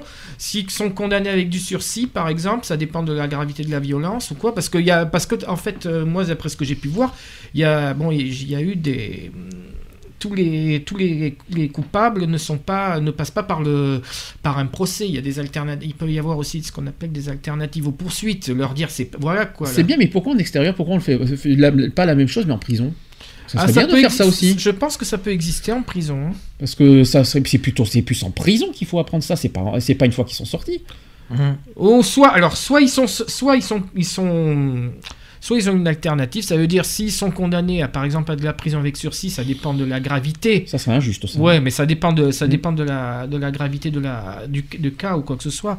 Mm. Enfin, moi, je peux pas dire parce que bon, c'est sûr que j'ai vu, j'ai pu voir des, voilà, j'ai pu voir des trucs ou alors ils sont, voilà, ils suivent un stage de, ou alors ils suivent un, ils, ils sont, on leur prescrit des soins, enfin on leur donne des, qui, qui subissent- ils doivent euh, subir des soins aussi. Ça- Ah ça bah, être, euh, voilà. psychologiquement, c'est sûr. Ça, Ah clair. oui, Ils ça, ont- c'est- ils- ça, c'est sûr que les personnes qui commettent de, de- de- ce Oui, genre oui, de ça, violence envers les euh, femmes, il y, a de quoi, il y a de quoi être suivi Dans psychologiquement. c'est marqué d'ailleurs dans les jugements, ça c'est Mm. sûr, ils doivent subir des soins. Mm. Mais c'est vrai que moi j'ai vu euh, des...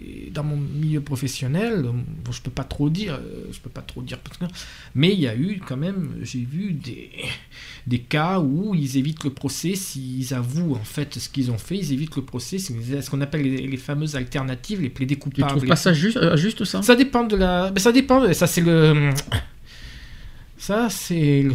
Tu es d'accord avec ça, Eve? Excuse-moi, je vous pose la question Mhm. à Eve, quand même, qui, est- qui est assez affectée par ce sujet. Tu es d'accord euh, de passer par cette alter- alternative où il faut vraiment euh, que ces personnes-là qui soient condamnées en prison au point final? Franchement, on- on- oui. euh, ben, disons que déjà les prisons sont, sont, sont pleines de. Ah oui. sont déjà assez pleines, sont déjà full pleines. Et euh, euh, je, pense qu'il faudrait une autre alternative, mais euh, ce qui est proposé, ce que Gilles dit, je trouve que c'est trop léger. Ah oui, moi aussi. hein. Euh, ça, ça hein. dépend, tu sais, ça dépend de, ça dépend de la- du, du procureur qui instruit l'affaire, en fait, hein, qui décide si oui ou non il peut y avoir. euh, Je peux te poser une question. oui. Est-ce que par, est-ce que su- est-ce qu'ils ont, est-ce qu'ils sont un bracelet électronique? Ça dépend. Il faut qu'ils, ça c'est, ils peuvent avoir un bracelet électronique, ils peuvent le demander. Ça dépend. Parce ça, que c'est ça le- serait plus juge- logique, hein. C'est le juge, euh, ce qu'on appelle le juge d'application des peines, je pense, qui décide pour les bracelets électroniques. euh, Mhm. voilà. Parce que c'est, quand même, qu'on le veuille ou non, euh, qu'on qu'on mette une violence faite aux femmes et puis surtout les viols, quand même pour moi. un- les Alors les viols, c'est criminel. C'est depuis justement. 1980 parce qu'avant les viols, avant les 1980, les viols, c'était passi- les violeurs étaient, le viol était passible de la correctionnelle. Mais depuis 1980, euh, depuis cette affaire qui Elle a eu est en pénale. Belgique, ouais, Mm. elle est pénale. Elle est plutôt euh, relève de la cour d'assises c'est, bien parce que tu, tu, tu, euh, tu poses un- tu soulignes une question euh, grave parce qu'il y a des violences qui sont que des délits et des. Oui. violences qui sont des crimes. Oui, les viols Euh, maintenant c'est passé, c'est Ça, criminel. c'est, criminel, je le sais, mais tu vois, Depuis, les violences conjugales, c'est quoi C'est criminel ou c'est délit Alors c'est un délit. Les violences conjugales, c'est un délit. Et, c'est- oui. et tu trouves ça normal? Ben, ça, Ça dépend du niveau Ça dépend du niveau, oui. Et ça dépend du, du parquet, qui du procureur qui traite l'affaire aussi. Ça, oui. Et ça dépend de la gravité. Bon, si, si, a, si la, la personne elle décède sous le coup du conjoint, je pense que c'est bon, soit homicide involontaire, et même les homicides involontaires, ça peut être du dé. Enfin, Parce qu'on parle dans violence, il y a violence. Euh, oui. Euh, moi, je trouve Oui. bizarre qu'il y a des cer- certaines. On parle de certaines catégories de violence qui n'ont pas les mêmes, pu- qui sont pas punies euh, au même titre que, que d'autres violences. Euh, une, une violence est une violence. On peut détruire. Les femmes sont quand même détruites à limite Ah oui, à vie surtout le- sur. euh, mais surtout le viol, oui. Euh, voilà, je trouve ça injuste qu'il y, a certains délits qui sont même très bas, euh, Mhm. un niveau très bas. Je crois qu'il y a des, des violences qui sont punies que de 3 ans, je crois. Mhm.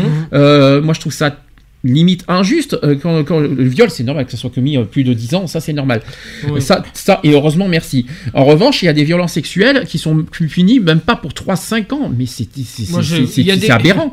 On appelle des agressions sexuelles aussi. Agressions Il y a les attouchements, il y a les agressions, il y a Ça, plusieurs formes. alors ça Oui, c'est du délit. Alors ça c'est les agressions et les attouchements, c'est du délit. Ouais, mais alors, Pour les sur mineurs ou. Puis il y a plusieurs formes de violence. Il y a les Oui. attouchements, Oui. il y a les agressions, Oui. et il y a les, les harcèlements. Ah oui, Faut le pas les oublier, ceux-là aussi. Le harcèlement, c'est du délit, ça, c'est pas- c'est oui, ah, harcèlement encore, ça c'est autre chose. Mais là, on parle de violence. Alors quand c'est Mm. physique, quand c'est touché, quand c'est. euh, Alors violence en Il y a plus. la violence morale aussi. Oui, pas, voilà, oui, voilà. euh, Puis il y a les euh, causes et blessures. Oui, les causes et blessures, mais ça c'est un conjoint. délit ça. Oui, C'est c'est un pas délit. Il y, a, il y a ton conjoint qui te dit euh, Mais t'es nul, tu sais rien foutre, t'es bonne à rien. euh, ça C'est- c'est. c'est psychologique ça. Oui, voilà. Tu peux être détruite psychologiquement, oui. Ça, oui, ça, c'est de la psychologique, oui. violence aussi. Mm. Enfin, qu'est- est-ce que, est-ce que toi, euh, est-ce que tu considères que c'est injuste, euh, on va dire les, euh, la manière que, c'est puni- que ces violences soient punies Tu trouves, euh, tu- ça mérite plus que ça pour toi? Trois, il y a certaines violences. Bon, alors, les, les viols, on sait que c'est beaucoup, on sait que c'est 10 ans minimum. Est-ce que pour toi, certaines violences conjugales méritent d'être considérées comme des crimes? Aujourd'hui Ça, ça- ça dépend de, ça dépend de la gravité, ça dépend de l'intensité. Hmm. Ça dépend si vraiment. Ah oui, ça, ça dépend comment s'en sort la personne. Ben, ben, je vais te donner un exemple. Violence conjugale, une personne, euh, quelqu'un qui frappe avec euh, en, en dévisageant sa femme. euh, tu- Oui. tu, tu, tu, tu- tu considères ça comment? Euh, S'il a vraiment des visages, ça c'est grave. S'il a des visages Oui, sa mais ça femme, c'est un délit, c'est pas un crime. Ce serait... ouais, c'est, pour ça que c'est un délit, mais ça pourrait être un crime. Mais non, parce que c'est con- dans la loi, c'est considéré Mais oui, comme, seulement un, comme un délit. délit. C'est un délit, oui. Mais c'est vraiment, il a des visages sa femme, il y a des circonstances aggravantes quand même. Mhm. Mais ça Là, reste que ça- des causes et blessures. Ah ouais, c'est cool, ah oui. Enfin, c'est un exemple que je donne parce que j'ai Ça dépend comment elle a des visas. ouais, si- Enfin, pour moi, il y a des violences qui méritent d'aller au-delà de 10 ans. Mhm. Je suis désolé, euh, comme, tu- comme on a dit, ça dépend des degrés effectivement de la violence. Mhm. Euh, après, je trouve que je trouve, euh, je trouve que c'est tellement moche de s'en prendre à une femme. De toute façon, déjà, ça c'est clair, net et précis. On ne s'en prend pas une- à une femme, quelles que soient les circonstances, et quelles que soient les, les raisons. On n'a pas à s'en prendre à une femme, quoi qu'il en soit. Euh, un homme qui, qui, qui s'imagine être supérieur aux femmes, ça il faut oublier tout de suite. hein, ça c'est Oui, ça- hein. Euh, le- voilà. Ça, c'est psychologique, hein, euh, c'est pas, c'est pas forcément conjugal. Mm. Euh, Il y a autre chose qu'il faut pas oublier, autre forme de violence qu'on n'en parle pas beaucoup, c'est que la, la- la femme, c'est pas la bonne niche de service non plus. Exact, oui, c'est vrai. Euh, si je peux me permettre, euh, c'est pas non plus euh, la femme, la femme euh, fait, vas-y, vas-y, femme, fais, fais le ménage, fais le, fais la vaisselle, Oui, mais c'est ce qu'on appelle dire, comme as dit, comme tu viens de le dire, c'est pas la bonne niche, quoi. Oui, mais c'est un peu ça, mais Oui. c'est psychologique ce que je suis en train Oui, de dire. voilà, euh, oui. Mais, Mhm. mais c'est voilà, il y a des choses, il y a, y a- on, on est quand même en 2017 et ça existe encore. Sais. C'est quand même existe grave. encore, et Oui, moi, c'est c'est ce grave, que j'ai oui. pendant 9 ans. hein. Euh, pendant 9 ans, euh, je devais tout faire.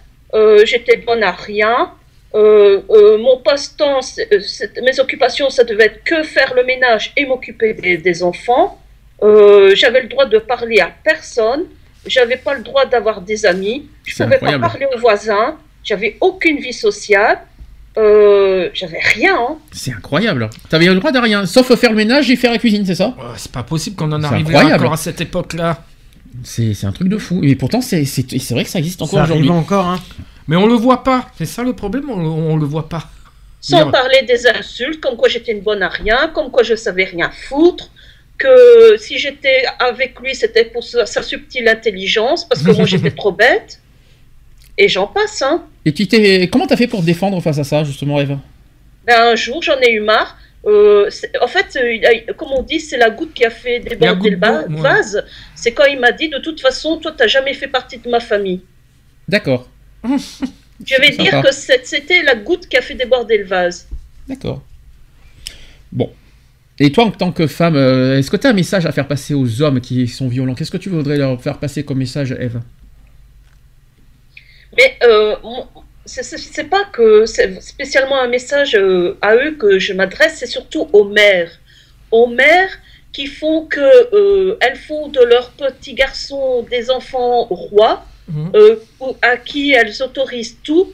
Et les filles, ben, les filles, c'est euh, vous devez être soumise, vous devez tout à votre mari, et, et- et faire croire aux garçons que eux, ils ont tout pouvoir, euh, qu'ils ont toute autorité sur les filles. Je dirais ça. faux, alors, c'est déjà ça aux, aux femmes. euh, non, vos garçons, euh, éduquez-les comme vos filles. Euh, Mhm. vos filles, vous leur apprenez à faire le ménage, apprenez à faire le ménage à vos garçons. Exact. Euh, et éduquez vos garçons comme vos filles. Parce que euh, pour que plus tard, pour eux, eh bien, faire le ménage soit naturel. Euh, de s'occuper des enfants, c'est naturel.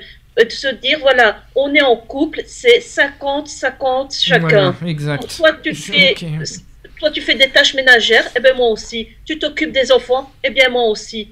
Tu travailles parce que maintenant, euh, il y a beaucoup d'hommes qui se disent, euh, à cause de leur mère, je suis désolée, mais à cause de leur mère, ils se disent, mais la femme, elle est là pour éduquer les enfants, euh, elle est là pour laver mon linge, elle est là pour nettoyer la maison, et moi, je n'ai qu'à venir du travail et mettre les pieds sous la table en attendant euh, que, que, que ma- ma- ma- mon assiette arrive.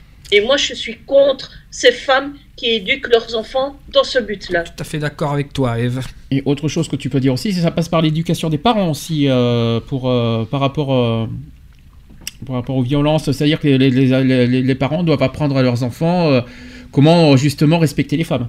Hum. Ouais. Les camarades de classe, les filles, par exemple.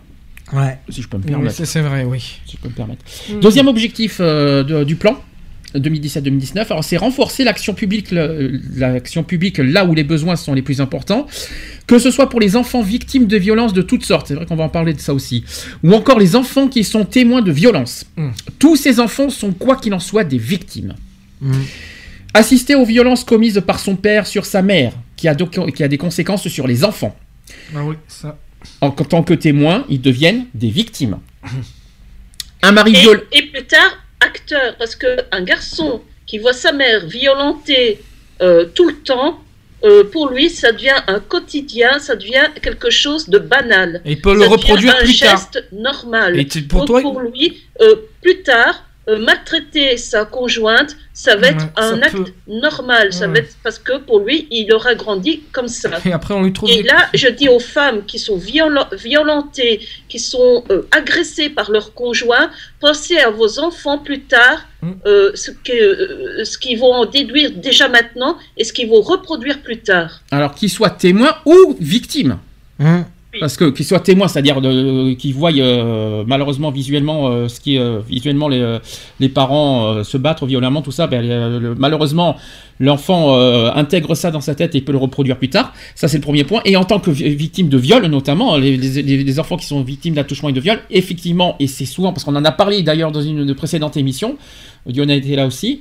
Ben malheureusement, à l'âge adulte, ils reproduisent euh, ce qu'ils ont, ce qu'ils ont vécu en tant qu'enfants. Et ça, il faut protéger les enfants de suite et pas à l'âge adulte. Il faut protéger les enfants de suite. Une fois, euh, dès qu'ils sont victimes de violence ou qu'ils sont témoins, il faut vraiment protéger les enfants maintenant. Et là aussi, le problème, c'est que les enfants ont du mal à se, à, à- à avouer à avoir été victimes. Et ça aussi, ça, c'est l'autre problème, c'est que les enfants ont du mal à, à témoigner parce qu'on n'y croit pas beaucoup aux enfants. A- on ne croit pas aux enfants. Les enfants, euh, on, les- on fait passer même des enfants pour des, euh, pour, euh, pour des menteurs, et etc. Le problème, il est là. Donc, du coup, les enfants se sentent euh, limite euh, rejetés, incompris, mal écoutés, parce qu'on les croit pas du tout. Ça, c'est l'autre problème. J'espère qu'aujourd'hui, avec les années qui ont, qui ont- qui ont suivi, et puis avec tout ce qu'on sait aujourd'hui, avec tous les trucs scientifiques qu'on connaît maintenant, j'espère qu'aujourd'hui, les enfants sont mieux reconnus, mieux écoutés, mieux compris, mieux, voilà, au au lieu de les faire passer pour des... Et, pour- et justement, plus on les écoute, et moins, j'espère, ils reconduiront à l'âge adulte euh, ce qu'ils ont vécu. Parce que justement, c'est en ne les écoutant pas qu'ils vont justement, malheureusement, euh, faire les erreurs plus tard. Enfin, je Ouais. pense. Autre chose, c'est qu'un mari violent n'est pas un bon père. Ouais, ça c'est vrai. Et c'est pourquoi la prise en charge des femmes victimes de violences et des enfants doit être mieux articulée, donc avec une formation des professionnels dans 50 départements. Autre chose, la protection des mères et des enfants doit être assurée pendant la séparation. Dans ces situations, la médiation familiale pourrait fixer l'exercice de l'autorité parentale est désormais interdite. La protection sera également garantie après la séparation. L'agence de recouvrement des impayés de pension alimentaire, donc l'ARIPA, assurera l'intermédiation, les espaces de rencontre qui seront consolidés et aussi des espaces de rencontre pot- protégés, ainsi que la mesure d'accompagnement protégé qui seront À expérimentales. propos Ça de te la parle RIPA, il y a, oui, la RIPA, il y a eu un reportage au journal de TF1, ou je sais pas si c'était sur euh, France 3 ou quoi, je l'ai vu cette semaine. Oui. Ça, ils ont eu un reportage de- là-dessus, ça, ça a fonctionné très bien d'ailleurs. Voilà quoi. D'accord. Voilà, j'avais vu un reportage là-dessus au journal télévisé sur la RIPA. Et c'est là que j'ai quand même découvert, c'est vrai que dans mon. que c'est vrai que c'est la, la caisse d'allocation familiale euh, qui. Voilà, parce que moi, comme je travaille dans un standard téléphonique, là où je suis, euh, j'ai beaucoup de personnes qui me demandent euh, des fois des documents prouvant de le- pour euh, recevoir leur pension alimentaire, seulement leur pension alimentaire non payée. Parce que ça, c'est aussi une, euh, une pension alimentaire non payée par le- l'ex-conjoint, c'est ce qu'on appelle un abandon de famille, Mhm. et c'est aussi un délit. Tu vas y arriver. si tu vas y arriver, à parler. T'as du mal, hein? T'as pas l'habitude aussi en même Non, temps, c'est pour ça. Tu vas y arriver, quand tu vas arriver, quand tu vas arriver dans le 04, tu vas, je vais t'habituer, moi. Et t'es secrétaire adjoint en même temps. Ah oui, en plus, ça, Alors, les jeunes femmes particulièrement exposées aux violences dans le couple et sur Internet, Mm. donc plus exposées aux violences, les jeunes femmes mobilisent pourtant peu les dispositifs existants. Et afin de faciliter l'identification et la révélation des violences, une meilleure visibilité des lieux d'accueil de proximité est nécessaire. Pour leur proposer une protection et un accompagnement adapté, sans solution, sans solution alors sans le chiffre 100, euh, sans solution d'hébergement spécialisé dans la prise en charge des 18-25 ans sans enfants seront créées. Enfin, les missions locales seront mobilisées pour un accompagnement vers l'insertion professionnelle avec une expérimentation avec 20 missions locales. Par ailleurs, les jeunes femmes sont davantage exposées à une nouvelle forme de violence, c'est le cybersexisme. Hum. Il faut en parler. Donc les harcèlements en ligne, le partage de photos à caractère intime. Ah ouais. Et si la loi sanctionne désormais mieux ces, violences, il est nécessaire de rappeler aux victimes que le droit les protège. Il y a un guide qui, sera, a été publié à cet effet et une liste de, des commissariats dans lesquels les enquêteurs et les enquêtrices sont formés à la lutte contre les violences sur Internet et qui sera diffusée. Rappelons qu'il y a aussi euh, un site internet pour signaler euh, tout comportement euh, grave sur internet, signalement.gouv.fr. Mmh. C'est ça, internet.signalement.gouv.fr. J'espère que je ne me trompe pas. Et que n'hésitez pas à signaler tout comportement dégradant, Mmh. grave sur, Mmh. qui se déroule sur internet, sur ce site. Euh, puis euh, d'ailleurs, Gilles, parce que tu n'étais pas avec nous dans les débuts, t'en penses quoi de, de, de Balance ton port? Ah, ça, c'est un, c'est sur le, le harcèlement sexuel, ce genre de. Mais ça reste sur Internet. Ouais. Qu'est-ce que tu veux que j'en pense? Ben, t'as t'as- t'as une, t'as une, euh, quelle est ton opinion sur ça j'en ai pas vraiment d'opinion là-dessus. On a dit, euh, on, a, on a été un peu partagé parce que Hmm. euh, dans le sens où c'est bien de dénoncer euh, les personnes. Ben oui, ça, le seul sûr. problème, c'est qu'on peut dénoncer n'importe quand et n'importe comment. Et n'importe quoi. C'est-à-dire Eh oui. que, euh, c'est-à-dire que n'importe qui peut être euh, dénoncé sans preuve. À tort sans- et à tort. À tort, Donc, oui, c'est moi, vrai, je, trouve, oui. je trouve ça limite dangereux, Balance Stopper. C'est très intéressant et à la fois, je trouve pas ça très crédible parce qu'il n'y a pas de preuve derrière. euh, que, Ouais, ça, c'est vrai, ouais. Et, c'est- et- et nous, on, on a du mal avec ça. Et depuis que Balance ton port a été, euh, a été créé, Mmh. c'est incroyable le nombre de personnes qui sont dénoncées en ce moment sur les violences faites aux femmes, Mmh. Euh, notamment sur les viols et sur les euh, agressions. Ouais. C'est incroyable tout ce nombre. Maintenant, est-ce que c'est vrai, est-ce que c'est pas vrai? On n'en sait rien, mais c'est incroyable, notamment les nombres de personnalités qui sont aujourd'hui euh, Ah oui, mais dénoncées. ça, euh, c'est incroyable. Excusez-moi Sandy, mais je- chaque fois sur Internet, je vois des personnalités, telle personnalité a été harcelée sexuellement, euh, des, raconte son, harcèle- son harcèlement sexuel, mais c'est c'est depuis ce producteur américain qui... Enfin, c'est cette affaire, euh, comment il s'appelle ce producteur américain, je me souviens plus, qui a été accusé d'harcèlement sexuel. euh, Tu dis américain, t'es sûr que c'est pas Gilbert Rozon au Canada plutôt? Non, euh, il y avait euh, celui qui avait produit Pulp Fiction, je crois. Ah oui, oui, oui, oui, là, oui, oui, j'ai voilà. plus- j'ai plus le nom, mais je oui, voilà, c'est Oui. de là que c'est que, que ça y est, toutes les toutes toutes des personnalités Puis- féminines. et puis il y a autre chose que je comprends pas, c'est que depuis Balance ton port, des faits qui datent des années 90. euh, pourquoi aujourd'hui? Ah oui, mais après. Et pourquoi maintenant Et pourquoi depuis Balance ton port Ils auraient dû faire ça depuis longtemps. Faut Donc c'est s'il y a prescription ou pas d'ailleurs. Et je pense que euh, je crois pas parce que je crois que c'est 28 ans après les faits, je crois les, euh, les Mm. prescriptions en France. En tout cas, c'est 28 ans. Je sais pas comment ça marche aux États-Unis, mais nous en France, je crois que c'est 28 ans euh, à partir de la majorité. Enfin après les faits, je sais plus quoi, mais je crois que c'est à peu près 30 ans Mhm. là-dessus. Que je, 27 ou 28, je m'en souviens plus.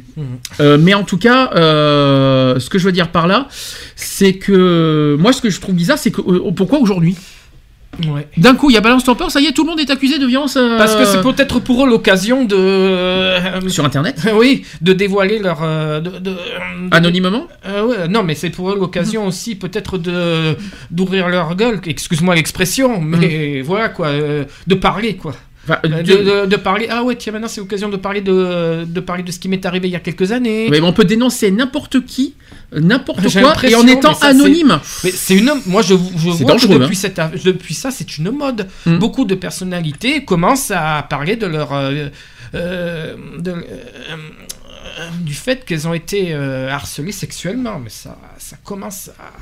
Ou alors c'est pour alimenter, bien, bien sûr, le sujet, je sais pas.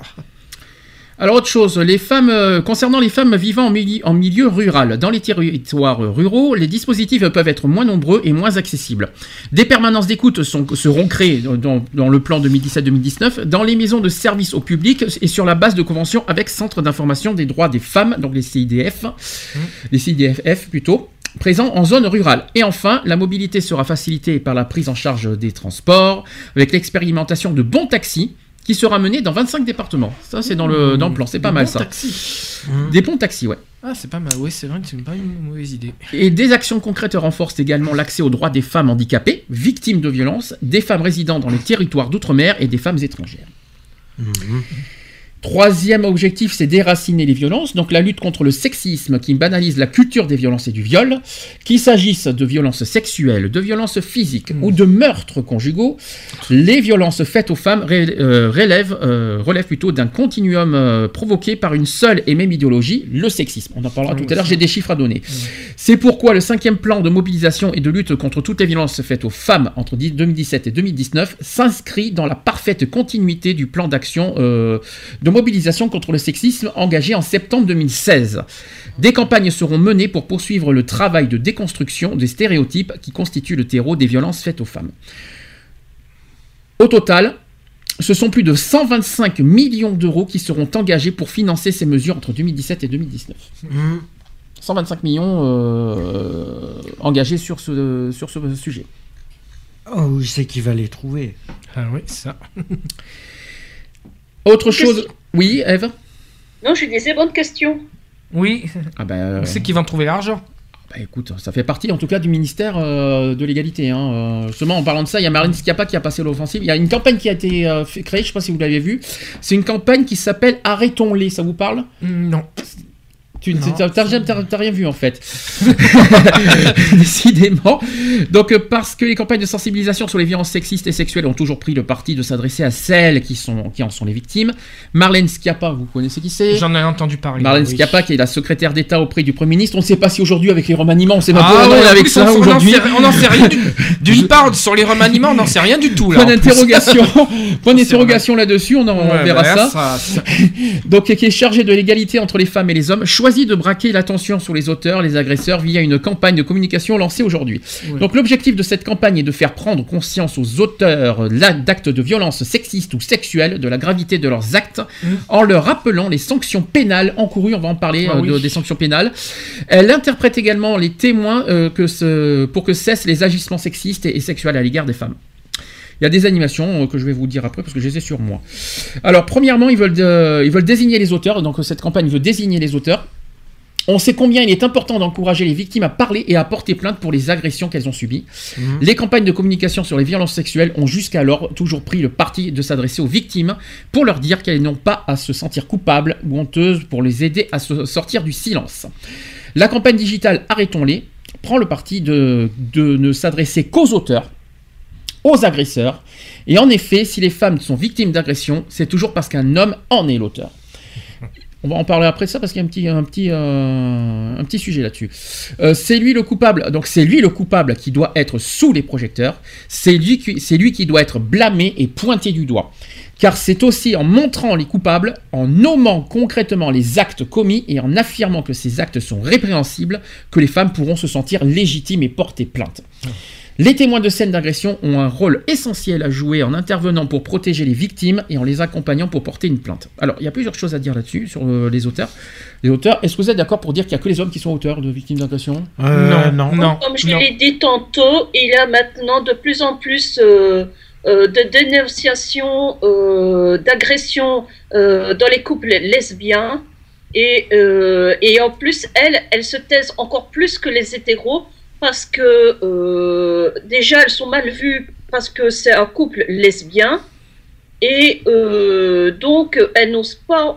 Donc, par rapport aux hétéros, elles, ont- elles osent encore moins porter plainte pour violence conjugale. Autre chose qu'on peut dénoncer, les victimes de violences. Il n'y a pas que des femmes. Les hommes. Les hommes aussi sont victimes de Ouais, violences. mais ils ont honte. Mais ils ont honte. J'ai l'impression que. Mais- mais on, pourquoi on, on le voit pas. On le voit pas. Mais pourquoi, pourquoi on parle beaucoup de violences faites aux femmes et pas des violences faites aux hommes? Ça, c'est un- sujet qui revient beaucoup d'ailleurs et qui- qui est beaucoup dénoncé par les médias d'ailleurs. Mhm. Pourquoi on parle beaucoup de aux femmes On sait que les femmes, malheureusement, qu'on le veuille ou non, physiquement, Elles n'ont pas, elles ont pas physiquement le, le- le pouvoir de, de se défendre, on va dire. Exact. On Mhm. est d'accord. Je pense que c'est Mhm. ça, c'est pour ça qu'on dénonce beaucoup cette violence. Voilà, c'est pas. Est-ce qu'un homme normalement a, a le un homme euh, normalement a le pouvoir de se défendre? C'est pour ça que. ouais, oui et pas- non, si on Oui. est assez costaud, oui, mais quand on n'est pas costaud, côté faible ou côté des- ou même côté. Oui, c'est je vrai suis qu'il y a pas que- voilà. Et je suis désolé, il y a des, il y a des hommes qui sont euh, qui ont malheureusement des handicaps, on abuse, euh, on, on peut les violenter, on peut abuser aussi de, ce- de euh, faiblesses physiques Oui, pour euh, le ça, violenter. Il faut pas oublier ces problèmes-là. Euh, Il y a aussi le, le côté euh, bah, les homosexuels. Oui. Je suis désolé, euh, les violences faites aux hommes, y a- dans le côté homophobie, il y a du viol chez, euh, malheureusement Oui, euh, chez les homosexuels, qu'on le veuille ou non. Euh, a- c'est de, la- c'est de la violence, qu'on le veuille ou non. Euh, Il y a autre chose qu'on peut dire aussi. Euh, je parle pas de couple, hein, je parle pas de violence conjugale, je parle de violence euh, géné- en général. hein. Ce que je comprends pas, c'est pourquoi on dit tout le temps, on parle beaucoup de violence faite aux femmes et pas des- aux hommes. Déjà, un, il y a des femmes qui peuvent harceler des hommes.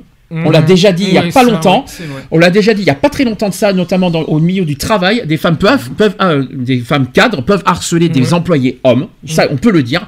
Deux, il- pour moi, à mon sens, des femmes peuvent aussi, euh, des femmes qui ont du caractère, qui ont de la poigne, qui, ont, qui sont Ouais. assez pointues, peuvent traiter des hommes comme des merdes. Puis, je suis désolé. Et puis, je, suis, je, suis- je suis- je vais me faire peut-être des ennemis sur ce que je vais dire.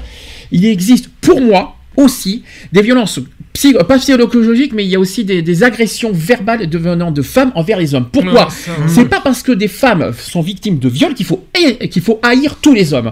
Et ça, je trouve ça honteux aussi dans ce sens-là.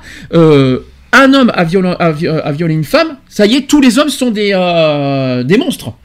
Nous sommes, on n'y est pour rien. Est-ce que, est-ce doit- est-ce que pour autant les hommes doivent se faire agresser, doivent se faire humilier, doivent se faire rejeter, doivent se faire tout ça? Je parle des féministes parce que beaucoup, je, je- je- je sais que les féministes ont beaucoup de choses à dire sur les hommes et je, trouve ça énorme. J'ai beaucoup, aussi vu à Bordeaux une association lesbienne qui n'aime, qui veut même pas voir un homme. Non mais c'est quand même incroyable. Et, et ils veulent même pas. Elles veulent même. je- dit ça à Bordeaux. Je dirai pas qui parce que tu, tu vas vite, te- tu vas vite te dire qui, tu vas vite Mhm. comprendre parce que tu que c'est qui. Mais il y a des femmes qui veulent même pas voir les hommes. Donc ce que je comprends pas, c'est qu'on dit beaucoup de violences faites aux femmes, mais vous vous rendez même pas compte que des femmes aussi ont, dû, ont, des, ont des préjugés sur les hommes, mais de manière grave, néfaste, Pourtant, on le voit, affreux. on le voit pas. Et, et on le, et on- non seulement on le voit pas, et on ne le, et en plus on ne l'entend pas, Ouais, et, c'est quand même incroyable. Et autre problème, les, les hommes aussi peuvent être victimes de violences Mm. et on n'en parle pas. Et ça c'est dommage ça aussi. En revanche, c'est normal qu'on parle plus des femmes parce que dans les chiffres, les femmes sont beaucoup plus victimes que les hommes en termes de violence euh, conjugale et en violence sexiste. On est d'accord. En termes de chiffres, c'est les, les femmes les plus concernées. Mais là, où on n'est pas d'accord, c'est qu'on qu'on mette de deux côtés les hommes. Et ça, on n'est pas d'accord du tout c'est là-dessus. vrai, oui. Voilà, ça c'est euh, en tout cas mon avis personnel. S'il fallait que je dise quelque chose. Eve, t'es d'accord avec ce que je dis ou pas? Oui, tout à fait. Ouais, D'accord. c'est vrai. Mm. Une violence reste une violence. Oui. Quelque- euh, Que ce soit physique ou morale. Parce que euh, la, la- la blessure morale peut euh, euh, perturber euh, psychologiquement à vie une personne autant que les coups. Tout à fait. Alors, deuxième point sur cette campagne, il faut rappeler que ce sont les agressions sexistes et sexuelles. Donc il faut mettre, euh, mettre une main aux fesses d'une inconnue, c'est quoi pour vous? Mettre C'est une ma- agression. Est-ce que c'est Euh, considéré comme une agression? Euh, c'est une incivilité, moi je dirais plutôt. Vous savez qu'il y a eu une affaire il y a pas longtemps, là, euh, il y a une semaine sur Nouvelle Star. Ouais. Euh, une, euh, une juge qui a, qui a justement, euh, on va dire, touché les fesses d'un candidat, euh, gentiment. Mais figurez-vous euh, qu'il y a une plainte qui a été déposée au CSA pour ça. Si tu t'en souviens, Ah on a vu dans ouais. TPMP cette histoire. C'est quand même incroyable. Euh, maintenant, maintenant, on va, ça va, ça va hyper loin. Maintenant, la moindre chose à la télévision, on va peut-être en parler tout de suite si vous voulez. On peut en faire, on peut en faire un sujet. Est-ce que, le- est-ce que pour vous, à la télévision, euh, on, on doit, on, peut, on doit tout interdire. Le moindre fait et geste, il faut tout de suite porter plainte euh, au CSA. Non, pas vraiment, pas vraiment. Pas... Est-ce que ça vous choque, voilà, une, euh, une juge qui, euh, voilà, euh, gentiment, amicalement, tout ce que vous voulez, tapote le, tapote les fesses d'un candidat? Est-ce que pour vous c'est une forme d'agression vous? Moi, Non, non, personnellement, non, non, moi non plus. Il y a eu l'affaire. mais moi, euh, j'ai travaillé chez, dans un restaurant quand j'étais jeune, j'avais 17 ans. J'ai travaillé euh, dans un restaurant d'amis, euh, donc je faisais tout, je faisais la plonge, et puis j'ai commencé à devenir commis de cuisine, etc. Et il avait un serveur, tous les soirs que je travaillais là, il me plottait les fesses. Et je suis désolée, mais moi, Non, je mais me ça c'est, sentais oui, ça c'est, non, mais ça euh, c'est une forme de harcèlement, ça. C'est différent, tandis que là, c'est- il n'y a, il y a rien de malsain. C'est c'est vrai que visuellement, c'est pas joli parce que Oui, ça, incite- voilà. ça peut inciter des personnes à le faire. Hmm. C'est pour ça qu'à la télévision, il faut faire attention à ce qu'on montre à la télévision. Ça peut inciter des personnes à faire n'importe quoi. Je suis d'accord. Après, de là, la, de là, la juger en disant qu'elle a agressé euh, le, le Non, candidat, quand même pas. euh, Ah, faut non. pas, il faut, faut faire attention à ce qu'on dit. Je peux vous donner un deuxième exemple. C'était sur l'affaire, euh, c'était dans l'émission de Hardisson. Avec Nolwenn Leroy là, il y avait euh, Baffy qui avait touché euh, les cuisses de Nolwenn Leroy. Vous, vous l'avez vu Ah cette, oui, oui, cette- oui, cette- ça, cette- ouais. histoire Ouais, Nol-. Nolwenn Leroy, ça y est, tu avais toutes les associations qui se sont plaints euh, de suite. Oh, Nolwenn Leroy euh. s'est fait agresser, tout ça, et Nolwenn Leroy qui s'est défendu en disant, je suis désolé, c'est un ami, il peut faire ce qu'il veut, etc. Ouais, mais c'est pas une agression. C'est pas une agression. Puis c'est Voilà. Est-ce que puis il y a une troisième affaire aussi, ça c'était un peu c'était encore en arrière, c'était Jean-Michel Maire qui avait touché les seins d'une d'une bimbo, je me rappelle plus qui c'était, d'une personne, etc. Ça fait tout un scandale. Maintenant, dès qu'il y a ce genre de choses à la télé, ça y est, toutes les Ah associations. bah là, non, mais euh, elles sont sur le. Comment dire C'est c'est incroyable. C'est dès qu'il y a un moindre truc, t'as toutes les associations qui, ça y est, euh, on a. D'ailleurs, c'était la même histoire pour, quand il y a eu euh, l'affaire de, de l'homophobie par rapport à TPMP. Mm, c'est exactement oui. la même chose. Ça y est, dès qu'il y a une petite chose, ça y est, ça fait grandiose. On se plaint aussi. Tu parles du fameux canular de. Canular, qui pour moi reste un canular. Je tiens à le dire. C'est pour moi, c'est j'ai pas, j'ai pas pris ça au niveau Ouais, moi non homophobie. plus, C'est- moi non c'est- plus, je l'ai vu- franchement. je l'ai vu, euh, hein. Euh, j'ai- pour moi, c'est même Enfin, pas je l'ai homophobe. vu sur euh, Facebook. Je l'ai pas vu en direct, mais je l'ai- j'essaie de le regarder Mhm. sur YouTube, voir un petit peu euh, en quoi ça, qu'est-ce que c'était, mais vraiment, Mhm. j'ai pas vu. euh, voilà. J'ai pas vu d'homophobie personnellement. Non, Après, mais bon, il y, en a qui, y en a qui en font tout un. Et c'est incroyable. Est-ce que vous êtes, euh, qu'est-ce que vous en pensez aujourd'hui que maintenant, ça y est, à la télévision, on, on, on- on censure toute chose. Ça y est, à la télévision, on peut plus rien faire. Même nous, si vous à la radio, on peut dire, on peut dire, on, maintenant, on a peut-être plus le droit de dire ce qu'on veut maintenant. Euh, Est-ce que même sur Internet, on- sur Internet, c'est différent parce qu'il y a- il y a pas mal de dangers sur Internet. Ouais. Mais euh, à la télévision, vous êtes d'accord que ça soit, que ça aille si loin maintenant au niveau des plaintes Non, non, quand Ah, même non. pas. Non, c'est exagéré. Je suis désolé. hein. La moindre exagéré, chose, ça y hein. est, tout de suite, c'est une agression. C'est exagéré. hein. Là, c'est du. Là, c'est simplement pour faire de l'audience ou. Non, c'est pas de l'audience. De l'audimat, tu veux dire. Non, c'est pas de l'audimat, mais c'est Bah, plus. là, euh, personnellement, là, c'est pour. euh, C'est incroyable, pour c'est ça. incroyable. Je veux bien comprendre qu'il y a une, une cause à défendre, nous c'est ce qu'on fait aujourd'hui, mais il faut pas non plus inverser euh, cette, euh, cette euh, comment vous dire en cette ce combat en, euh, sous- euh, en obsession. Parce que là, c'est devenu obsessionnel. euh, c'est Hmm. Ah, c'est devenu une obsession. Cette, tout, maintenant, euh, à la télévision, un truc, tu as une plainte au CSA, un truc au un- la moindre truc, une plainte au CSA. Mais arrêtez, quoi. Euh, faut arrêter. Euh, je veux bien croire, certes, d'accord, il faut faire attention à ce qu'on montre à la télé. Je suis totalement d'accord. Attention, il y a des enfants qui peuvent regarder des programmes Mhm. et tout ça. et c'est- je suis totalement d'accord avec ça. Mais de là, dire tout de suite, c'est une agression, il faut porter plainte, il faut aussi là, il y a- si- euh, attention aussi à, à- à la manière qu'on porte plainte. Je, voilà, je suis, il y a des choses que je, ça, ça- fait deux ans que ça dure ces genres de choses à la télévision. On est toutes les plaintes que je vois, Ouais, c'est quand même incroyable. Mais, plus ça va, plus ça m'écœure. Et euh, Tu sais, je vais te dire un truc. Moi, j'ai l'impression qu'on qu'on vire vers un peu vers une vers ce qui se passe un petit peu en, en Amé- euh, on copie les, ce qui se passe un peu aux États-Unis, quoi. C'est Mm. pas, à peu près pareil. hein. Les États-Unis, euh, au niveau justice, ils sont quand même euh, attention. hein. Par contre, c'est bizarre, les violences à la télévision, ça, ça dérange personne. hein. Mhm. Enfin, je, je parle des séries américaines, Mhm. c'est bizarre, ça dérange Ah personne. ouais, bah ça. Qu'on qu'on ait qu'il y ait des. par, par contre, ce qui dérange pas, c'est quand il y a des. des des petites scènes érotiques pendant, pendant des films. Bizarrement, ça, Ah bah. ça dérange personne. Les, les enfants peuvent voir, ça dérange personne, ça par hasard, euh, Mmh, bizarrement. enfin, franchement, euh, Euh, les, euh, les esprits criminels, les, les, les, euh, vous savez, il y a on en a parlé quand on avait fait, le- quand on avait fait la violence à la télévision il y a, il y a un mois. On avait parlé de ce sujet. Euh, il y avait, euh, il y a- euh, ça dérange pas ça. Le- le- les esprits criminels, tout ça, on voit des violences à la télévision, ça, ça dérange pas. hein. Euh, les, les, euh, et on voit New York, euh, justement, un des, une des séries. Moi, j'adore. Moi, personnellement, j'adore. C'est New York Unité Spéciale. C'est sur les viols. Mmh, C'est sur les viols. Ça dérange personne, ça, bizarre. Ouais, on- Ça dérange pas que ça soit diffusé à la télé, ça. Personne ne condamne pas, cette de- on émission. voit pas des, des- des gens violés dans cette série. Non, mais on, voit, on, entend quand même des Oui. paroles assez difficiles, Oui, voilà. des témoignages Oui, voilà. difficiles. Bizarrement, ça dérange personne, ça. Non.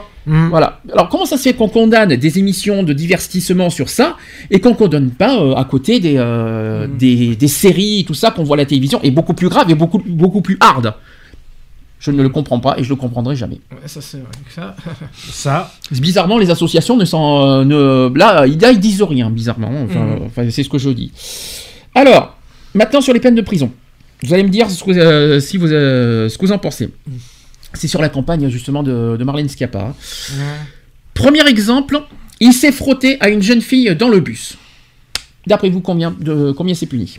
Et vous allez me dire si vous, si vous êtes d'accord ou pas d'accord, si vous, êtes, si vous trouvez ça juste, injuste ou pas assez, etc. Donc il s'est frotté à une jeune fille dans le bus. Donc ça, c'est de l'attouchement, je, suppose. Mhm. Euh, combien c'est puni? On dirait de la- du sursis. Ah non, Oh non, non, non, non, non, c'est, euh, là c'est que des Moins de, fermes. 5, moins de 5 ans Plus de 5 ans C'est 5 ans. 5 Cinq ans ans. d'emprisonnement et 75 000 euros d'amende. Mhm. D'accord? Deuxième exemple. Il a posté la photo de son ex nu sur les réseaux sociaux. Combien il en court?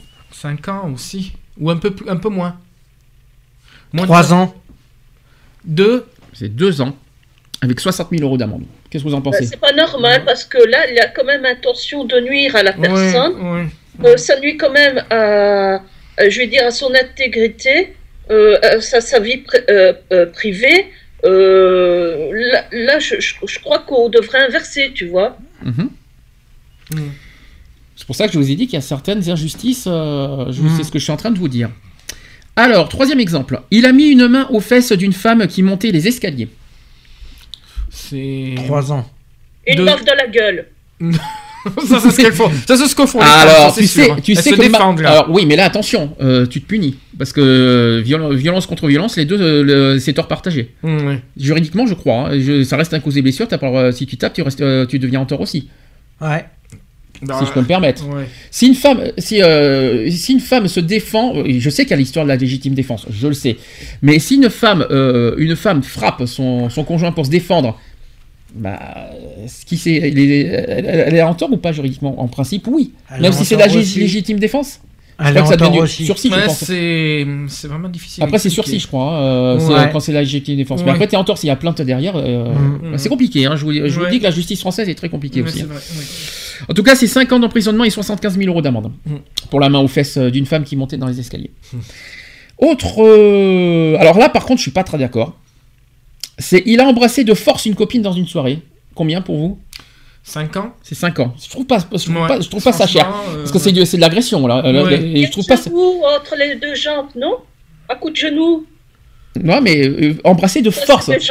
Parce que quand je vois marqué embrasser de force 5 ans, je trouve pas ça cher. Mm. Voilà. Quand je pense que de l'attouchement, il y en a qui sont punis 5 ans, et euh, quand tu embrasses de force, c'est 5 ans, c'est bizarre. Alors, là, par contre, c'est bizarre, Ouais, ça aussi. Il a traité une femme de salope parce qu'elle portait une jupe. Ça, c'est 5 ans ou plus? Ou moins de 5 ans? Oh, c'est 2 ans. D'après toi, Eve? 3 ans? Euh, le gars vient d'une banlieue. Non, mais, c'est- non, mais sérieux. pas, non. Plus sérieusement. Là, vous savez qu'on est dans l'injure. hein, Tu peux passage. répéter si tu. Ah oui, il a traité. Alors, euh, il a traité une femme de salope parce qu'elle portait une jupe. Alors là, vous savez qu'on n'est plus dans la, on est dans l'injure maintenant. Ah ouais, là, c'est les est dans injures. l'injure complètement. C'est un délit, ça. Euh, C'est un un délit, délit, ça, oui. ça peut mettre moins de 5 ans de prison, ça doit être 4 ans 3 2 ans 6 1 an C'est 6 mois d'emprisonnement. Mois. Ah 6 mois d'emprisonnement et 22 500 euros d'amende. Oh euh. C'est pas cher. Ouais. 6 mois d'emprisonnement, c'est rien du tout. Après, attention, on n'est pas sur. euh, je pense que parce qu'il n'y a pas d'attouchement, il n'y a, pas de. Mm, physiquement, il n'y a rien. C'est que de l'injure. Donc je pense que c'est pour ça que. Je pense que c'est pour ça que c'est moins. euh, Mm, mm. Je trouve que c'est pas cher payé quand même 6 mois. Pour une injure. Mm. C'est-à-dire que euh, on peut traiter quelqu'un d'une injure, t'as que 6 mois. on- Voilà quoi. Alors les peines citées correspondent aux amendes maximales. Maximales. hein. Mhm. Tout ce que je vous ai dit, c'est que du maximal. Mm. Et en cours est prévu euh, aux articles suivants du Code pénal par la loi de 1881 sur la liberté de la presse. Mhm. Dans- euh, tu connais euh, le Code pénal? Pas Tu trop. t'en- Non, Article pas trop. 222-22. Il y a beaucoup de deux là. Oula article article 222-22 du Code pénal, article 222-27 du Code pénal. Il y a aussi l'article 23 de la loi du 29 juillet 1881 sur la li- liberté de la presse, ainsi que l'article 222-6-1 du Code pénal. Il y en a plein de choses. Ouais.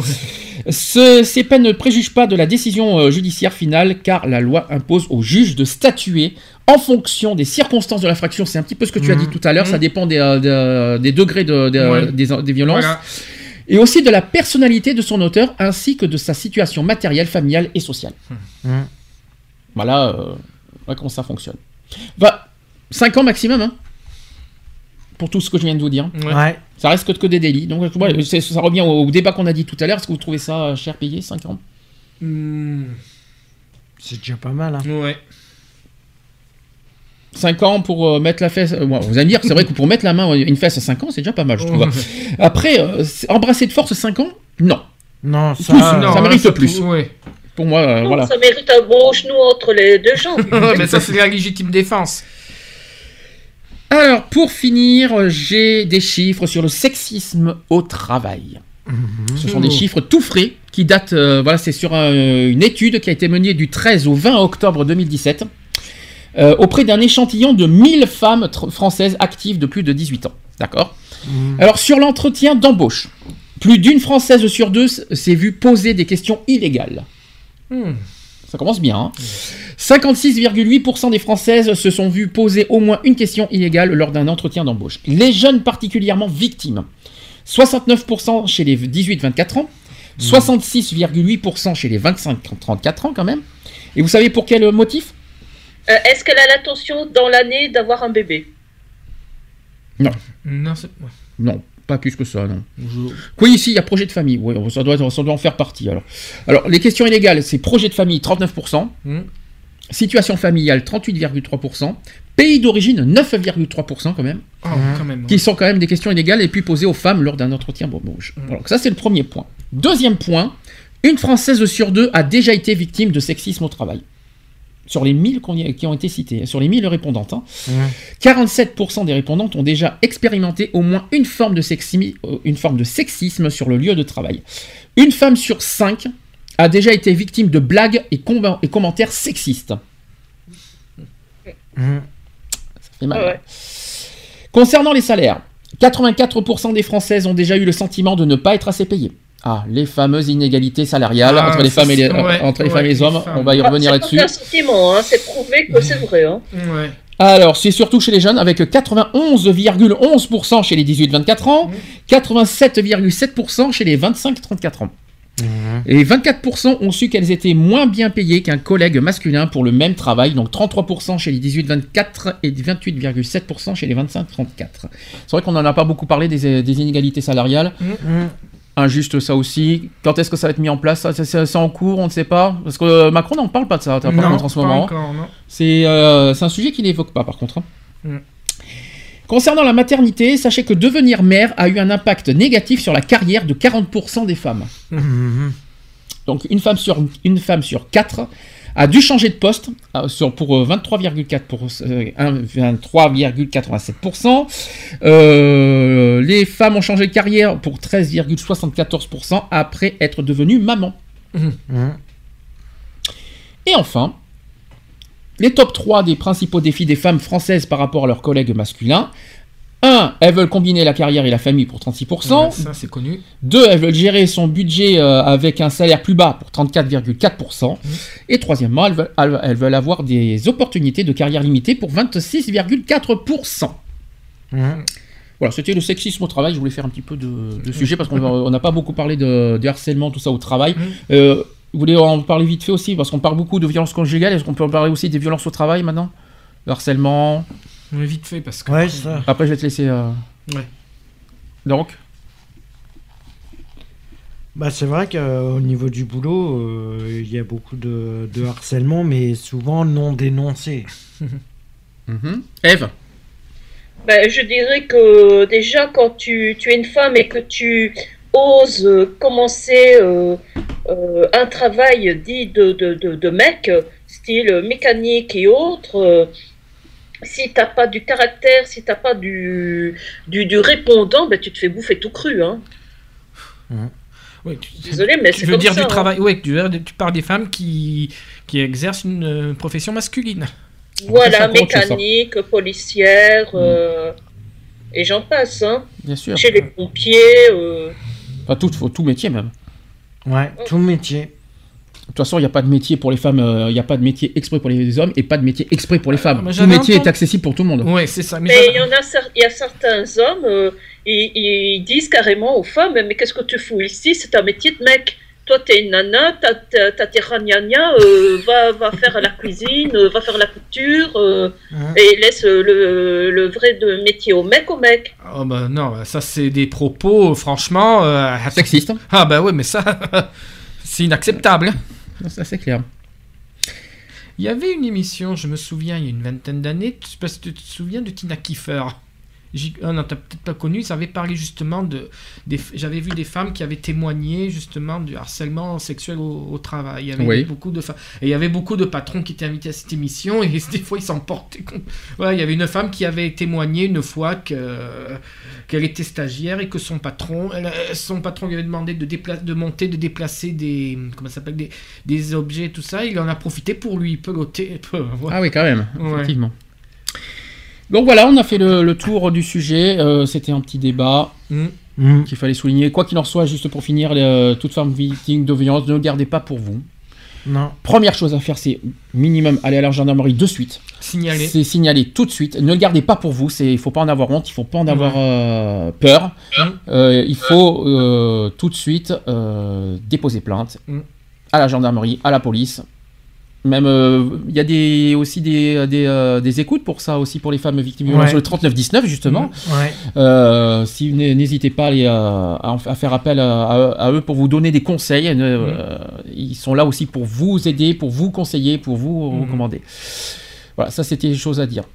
En tout cas, ne le gardez surtout pas pour vous parce que vous risquez de le regretter. Ce serait un peu comme de la non-assistance à personne en danger, non? Oui, et puis, Ouais. faut- et puis Et euh, c'est surtout renforcer euh, dans leurs convictions Mm. ceux qui sont auteurs de ces actes. bien sûr.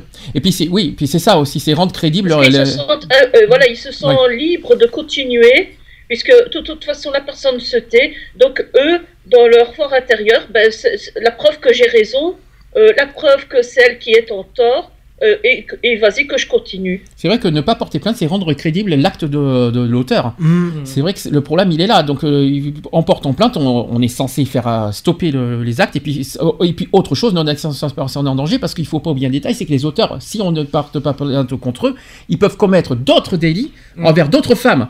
Et, ça- et là, on se rend coupable, du coup, euh, à notre tour. Enfin, le- le- la victime se rend coupable à son tour en ne portant pas plainte parce qu'elle laisse finalement euh, l'auteur continuer à faire de, à, le laisser euh, faire euh, avec d'autres- femmes. Donc ça aussi, il faut, ça aussi, il faut être euh, logique là-dessus. Donc euh, après, c'est plus difficile avec les violences conjugales parce qu'il y en a qui n'osent pas porter plainte envers leur mari par amour. Mais oui. C'est clair. C'est plus délicat. Oui, ça, oui, ça c'est vrai en plus. c'est oui. plus délicat. C'est plus délicat à, à témoigner, à dire, mais euh, pensez-y, quoi. Réfléchissez bien, euh, réfléchissez bien. ne- ne- que- en tout cas, être euh, ne pas euh, se transformer nous-mêmes en coupable, quoi. Que Mm. la victime se transforme- ne se transforme pas en coupable, ça c'est très important. Mm. Et puis il faut pas avoir peur, avoir honte d'être victime. C'est pas les victimes qui doivent avoir honte, c'est les auteurs. oui, oui, ça c'est sûr. Euh, c'est les auteurs qui ont commis des délits, c'est pas, c'est pas aux victimes d'avoir honte de, de ce qui s'est passé, ils sont Mm. pour rien, si Ah je peux me permettre. Elles ont rien demandé les victimes. C'est clair. Miss Sœur Gilles, qui, euh, je vais le libérer parce que euh, Monsieur, Délivré. parce que oui délivré aussi parce que ce soir il a, son- il a son petit sa petite émission radio à faire Mais oui. à 21h. C'est tous les vendredis, c'est ça? De 21h à 23h, tous les vendredis sur Radio à l'occasion. Rassure-moi quand tu vas venir dans le 04. Est-ce que tu es prêt Est-ce que tu es partant pour être aussi avec nous? Bien sûr. Est-ce que tu as pris du plaisir à, à- à faire l'émission avec nous? Oui. C'est différent. C'est différent. C'est pas musical. C'est pas musical. euh, Mais t'as pris du plaisir quand même? Oui, j'ai pris beaucoup de plaisir, oui, c'est sûr. Bon, c'est ben, vrai. bah, déjà, bah, j'espère qu'on compte sur toi pour ta présence euh, à la 200e euh, samedi prochain. Oui. Par Skype. hein, Si Par tu peux. Skype, si je peux. Voilà, oui. euh, c'est un samedi. Oui, c'est un samedi. Donc c'est bon. Oui. voilà. Mhm. Quant à nous, on se dit à tout de suite. Je mets Kenji Girac l'envie. À tout de suite. Pour la suite. Pour la suite.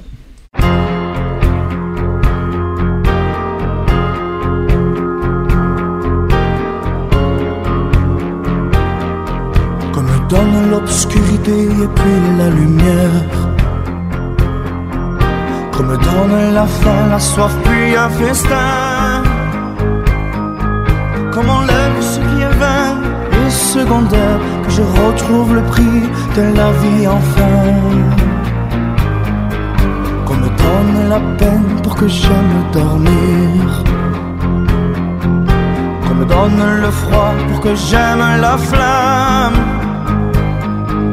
Pour que j'aime ma terre, qu'on me donne l'exil. Et qu'on m'enferme non pour rêver à des femmes. On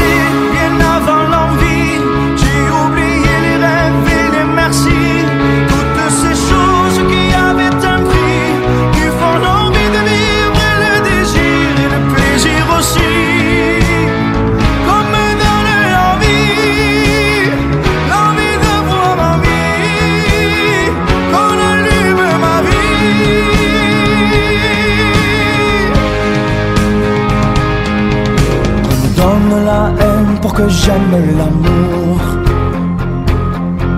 La solitude aussi pour que j'aime les gens. Pour que j'aime le silence, qu'on me fasse des discours et toucher la misère pour respecter l'argent. Pour que j'aime être sain, vaincre la maladie. Qu'on me donne la nuit pour que j'aime le jour. Qu'on me donne le jour pour que j'aime la nuit. Pour que j'aime aujourd'hui, oublier mais toujours.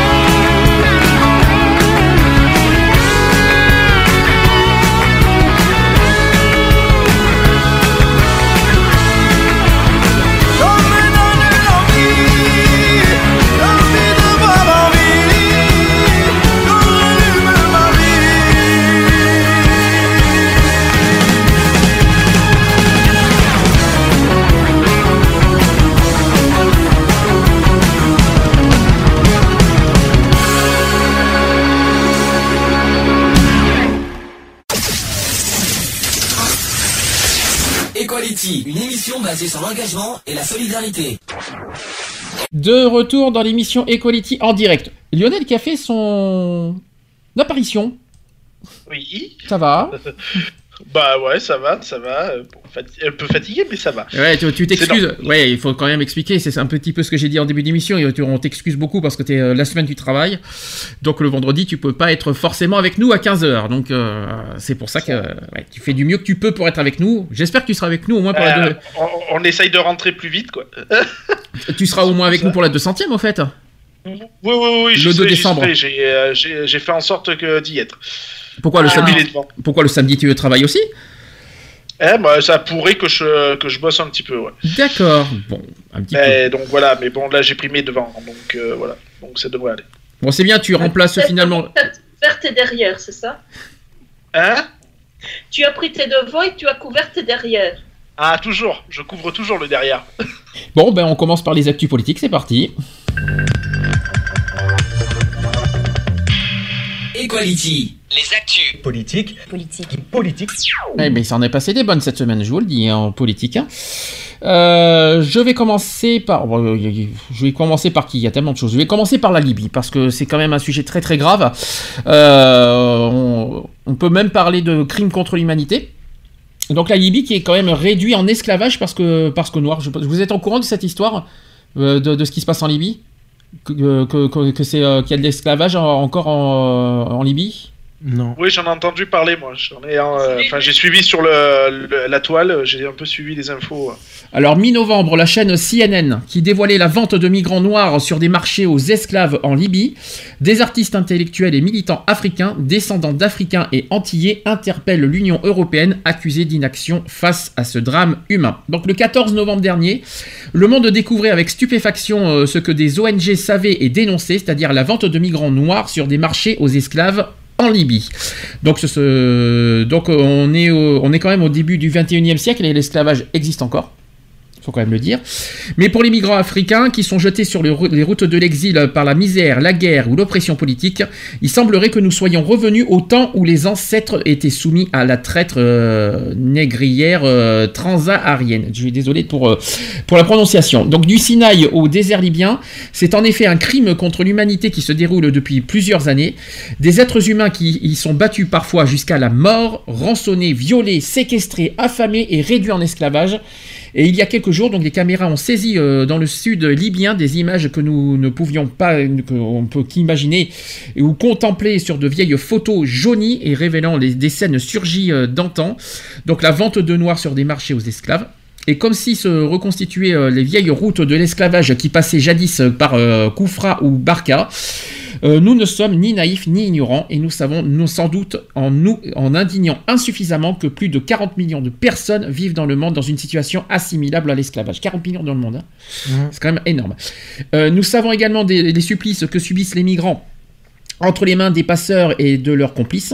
Mais la situation que vivent en Libye les migrants venus de l'Afrique subsaharienne nous révulse particulièrement pour trois raisons.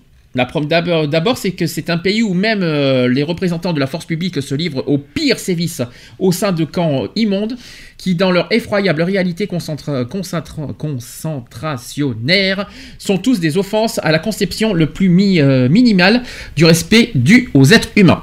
Ensuite, c'est un, un pays membre de plusieurs organisations internationales ou régionales qui, euh, qui ont jusqu'à aujourd'hui fait preuve d'une frappante inaction.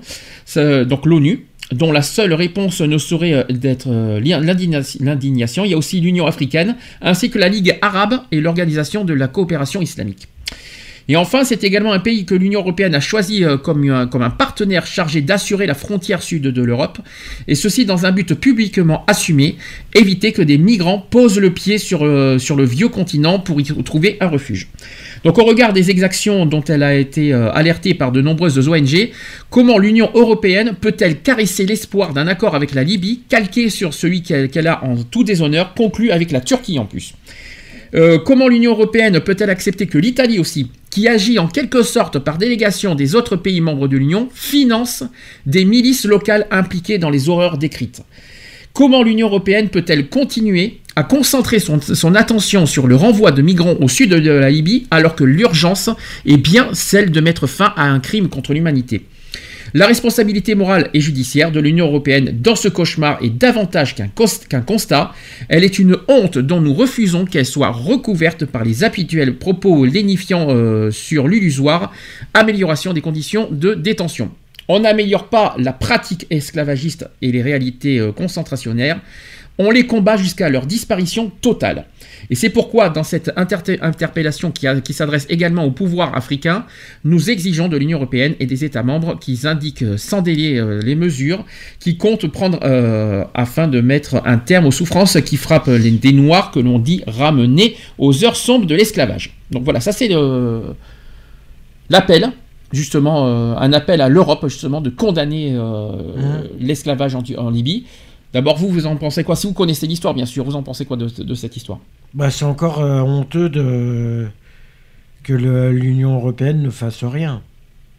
Alors, l'Union européenne ne fait rien pour le moment, mais il s'est passé quelque chose depuis. Oui, Lionel On s'aperçoit quand même qu'on est quand même au 21e siècle et qu'on revient au temps de l'esclavagisme euh, africain, quoi. hein, je veux dire, hein, comme on a connu euh, à une certaine époque. Enfin, pas nous directement, nos, nos, euh, nos anciens ont connu, quoi.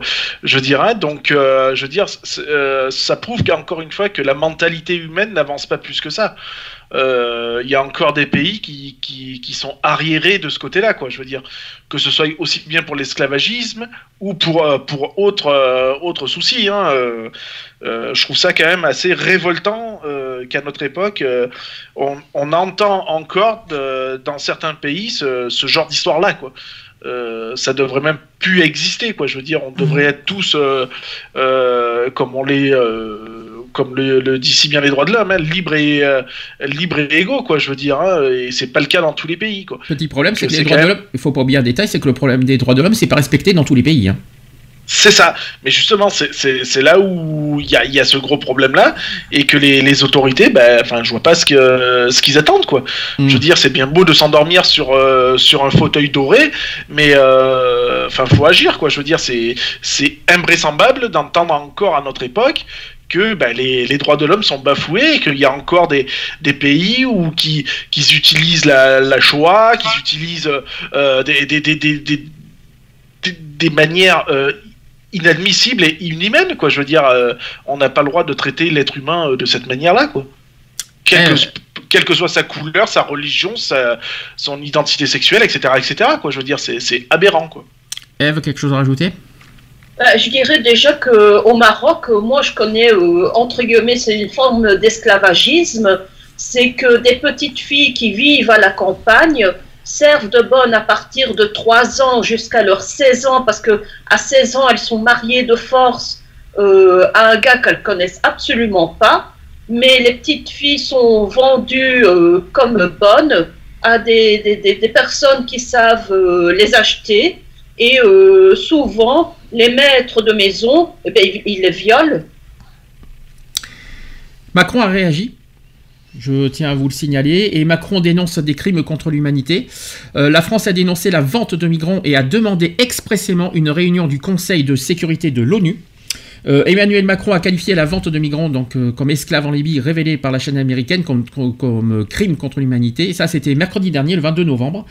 Il a dit ceci la dénonciation par la France est sans appel et il faut que nous puissions aller beaucoup plus loin pour démanteler les réseaux de trafiquants. Et euh, c'est ce qu'il a ajouté. Euh, la semaine dernière, un documentaire choc, donc, euh, comme je vous ai dit, avec les esclaves près de Tri- Tripoli, vivement dénoncés en Afrique et en Europe. Et pour Monsieur Macron, donc, ce qui a été révélé par CNN relève bien de la traite des êtres humains. C'est un crime contre l'humanité. Ce trafic nourrit les, nourrit les délinquances les plus graves et les réseaux terroristes. Il génère 30 milliards d'euros par an, touche malheureusement 2,5 millions de personnes et 80% des victimes sont des femmes et des enfants. Le même jour, la France a demandé une réunion express du Conseil de sécurité des Nations Unies pour débattre de la vente de ces migrants en Libye.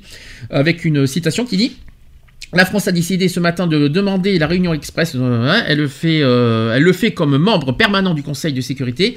Elle a la capacité de le faire et nous le faisons. Ça, c'est ce qu'a déclaré euh, Jean-Yves Le Drian, qui est ministre des Affaires étrangères. Autre citation nous souhaitons que le Conseil de sécurité s'entoure des avis publics de l'Organisation internationale des migrations et du Haut Commissariat aux réfugiés pour que ces deux organismes des Nations Unies rendent public l'état réel de la situation en Libye, dont fait partie la traite des migrants. Rappelons que les autorités libyennes, euh, plusieurs fois alertées, avaient lancé une enquête. Euh, donc, M. Le Drian a souhaité que cela aille vite pour que justice soit rendue, faute de quoi nous, devrons engager une procédure internationale de sanctions. C'est ce qui a, c'est ce qui a été menacé. C'est la, c'est la France qui menace, hein, je tiens à préciser. Euh, la résolution de ce type de drame ne peut avoir lieu que s'il y a une solution politique en Libye. Euh, c'est ce qu'a conclu Jean-Yves Le Drian. Il a dit ceci aussi Nous souhaitons qu'il y ait une prise de conscience des acteurs libyens de la nécessité d'aller vite face au drame que nous constatons. Voilà. Voilà la réaction de la France. Bah, parfait. Vous êtes satisfait, j'espère. Ouais. Mais par contre, faut que ça aille vite. Hein. Ouais, faut que ça aille vite aussi. C'est ça. C'est ce qu'il faut se dire aussi. Bah, affaire à suivre. Ré- réagir, c'est bien. Appliquer, c'est mieux. Oh, là, là, là, je pense qu'ils prennent ça au sérieux. Je pense pas qu'ils qu'ils disent, qu'ils disent ça à la légère. Ça m'étonnerait que, euh, que, le, que le sujet de la Libye ils vont, les, vont laisser passer ça. Euh, mais par contre, plus vite ça serait, euh, plus vite euh, ça sera réglé et mieux, Mieux ça mieux sera. ce sera. Et puis hein, l'ONU a un rôle à jouer là-dessus. On attend vite, euh, vite, vite, très vite même, euh, une condamnation face à, à cette. à, cette- à ce mouvement, on va dire, que d'esclaves, enfin d'esclavage, d'esclavage, on va dire. Il faut, il faut démanteler, on va dire, ce, ce réseau surtout. Et très vite. Très très vite. Ça serait le mieux. J'ai du mal à trouver les mots parce que C'est euh, j'ai du mal à trouver. Je suis désolé, j'ai du mal à trouver les mots parce que c'est assez, euh, assez difficile. Je suis désolé au passage. Et autre chose qui s'est passé cette semaine, et pas les moindres. Qu'est-ce qui se passe en Allemagne? Qu'est-ce qui se passe en, en Allemagne en ce moment? Vous avez vu Alors, je, Lionel, t'as pas vu- beaucoup vu les actus, je- les infos, je suppose cette Non, semaine. là, là, non, non, non, j'ai pas eu trop, trop le temps de. de suivre. Eve, tu le connais pour pas ça que je suis un peu sur Internet, mais. Eve, tu as pas vu. Euh, Eve, t'as pas vu. Tu connais ce qui se passe, hein euh, Tu connais pas ce qui se passe non plus en Allemagne. C'est un peu la crise politique en Allemagne. Et oui, parce que l'avenir d'Angela Merkel est en jeu. Au niveau politique, on ne sait pas si elle va rester longtemps, éternellement chancelière. hein. Parce qu'il Mhm. y a des désaccords euh, politiques, euh, il y a eu plein de négociations et qui ont abouti à des échecs. Euh, et euh, euh, voilà, on, on a peur qu'Angela Merkel ne tienne pas longtemps le coup en tant que chancelière. Voilà, c'est une question de jours et de mois. donc on n'est pas sûr que Angela Merkel reste très longtemps chancelière si, si les négociations n'aboutissent pas. Donc rappelons que sans majorité pour gouverner, la chancelière allemande a déploré dans la nuit de dimanche à lundi dernier l'échec des tractations pour former un nouveau gouvernement, plongeant le pays dans la crise. L'Allemagne n'aura pas de majorité jamaïque pour la gouverner. Et dans la nuit de dimanche à lundi, les libéraux du FDP ont constaté l'échec des discussions menées par Angela Merkel pour parvenir à un accord entre la CDU et CSU, les Verts et eux-mêmes. Donc mieux vaut ne, pas gouverner que mal gouverner. C'est ce qu'a résumé leur leader euh, Christian Lindner, je vais, réussir à le dire. Et après des semaines de discussions, nous avons devant nous un papier plein de contradictions, de questions ouvertes et de conflits potentiels. Les partis de la Jamaïque, nommés ainsi de- en conférence aux couleurs qui leur, ont- qui leur sont associées, n'ont pas réussi à s'entendre sur deux sujets hautement symboliques, c'est l'immigration et l'énergie. Voilà les deux sujets de discorde et qui, euh, qui risquent de faire couler euh, Angela Merkel. Et en claquant la porte, les libéraux ont mis un terme à des heures de négociations sans issue. Les autres formations ont réagi avec agacement, donc au comportement populiste, euh, c'est ce qu'a jugé un vert. Il y a la mise en scène médiatique, c'est ce qu'a regretté un élu CDU. euh, donc voilà, il, eu- s'est passé beaucoup de choses en tout cas ce soir-là. Donc l'échec est cuisant pour Angela Merkel, qui devait engager un quatrième mandat à la tête de l'Allemagne. Elle, est mal- elle a été mal réélue le 24 septembre dernier. Je ne sais pas si vous vous en souvenez de ça. Ouais, ouais. Elle a été mal réélue avec euh, seulement 32,9%, soit le plus mauvais résultat de la CDU depuis euh, 1949. Et elle a désormais peu d'options devant elle. La, chancelière so- sortante aura du mal à convaincre ses interlocuteurs à, re- à redeve- revenir à la table des négociations et elle n'a pas les moyens de contraindre le, le SPD à accepter euh, une nouvelle grande coalition avec elle. Donc elle est largement battue aux élections fédérales. Son, et donc son leader Martin Schulz, qui a maintes fois répété qu'il refuserait de gouverner avec elle, alors il ne reste qu'une solution, solution probable pour elle, c'est l'organisation à moyen terme de nouvelles élections. Hein. Euh, et puis hein, la France, hein. Mauvaise nouvelle pour la France. Hein. Vous savez pourquoi? Bah oui. Eh, sinon, pue, les si- accords, euh, les accords sautent. Bah disons que euh, l'entente franco-allemande Hmm. est en jeu aussi. hein. Alors à la fois mauvaise nouvelle et à la fois bonne nouvelle. Je vais vous expliquer pourquoi. Donc mauvaise nouvelle parce que l'impasse politique à Berlin est aussi une mauvaise nouvelle pour Paris. Le chef de l'État Emmanuel Macron espérait pouvoir s'appuyer sur Angela Merkel pour faire progresser ses idées sur l'Europe. Et l'échec de la chancelière le prive du- de partenaires.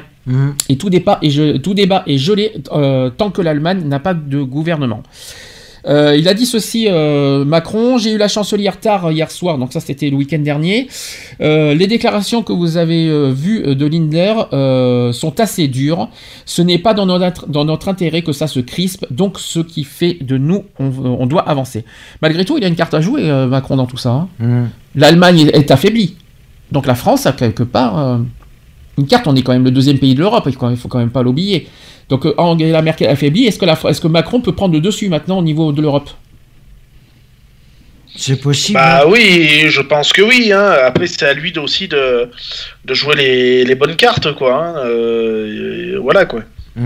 Est-ce que t'as pas les bonnes cartes? Parce que euh, lui, euh, faut pas. faut Bah, eh ben, il faut, faut qu'il la joue finement, quoi. Je veux dire, s'il veut, elle- s'il veut être au, au sommet de, au sommet de l'échelle, quoi. Il faut qu'il, voilà, faut pas qu'il, faut qu'il continue comme il est parti, quoi. Je veux dire, il, il, il propose des choses, bon, ben, qu'il tienne sa feuille de route, quoi. Très bien. Et qu'il, et qu'il prenne pas la grosse tête. Non, je crois pas. Tu, tu, tu penses qu'il a, qu'il a pris la grosse tête? Tu, tu considères franchement euh, que tu, tu t'imagines franchement qu'il a la grosse tête, euh, Macron, en ce moment? Ah, je- non, non, je, je pense pas, mais bon, voilà, faudrait pas que ça parte, euh, parce que bon, ouais, Je suis pas sûr qu'il euh, qu'on qu'on- me dise qu'il prenne la grosse tête. Non, par contre, il est très engagé, il est très, il est très à fond. Vous avez- on va, on peut en parler euh, à part. euh, là, on sort un petit peu de l'Allemagne. Vous avez vu hier le, le- comment dire le, oui, le congrès des maires. le congrès des maires. Bah, il a été ferme et, clair, n'était précis hein, dans, ce- dans ses positions avec les maires. hein. Euh, il a dit qu'il ne bougera pas sur le, le- le- la suppression de, des, alloc- des, des impôts. C'est pas des impôts, c'est du, du, du, du, du, du- aidez-moi. L'impôt sur? Euh, euh, J'en ratafle- j'en bafouille, un petit peu. Les. euh, Ah zut, euh, flûte, crotte, chier. Je peux pas dire que j'ai pas suivi. Moi j'ai suivi. Pardon? Tu disais les quoi? revenus, l'immobilier. Non, c'est pas les revenus immobiliers, mais c'est pas loin. C'est sur les impôts.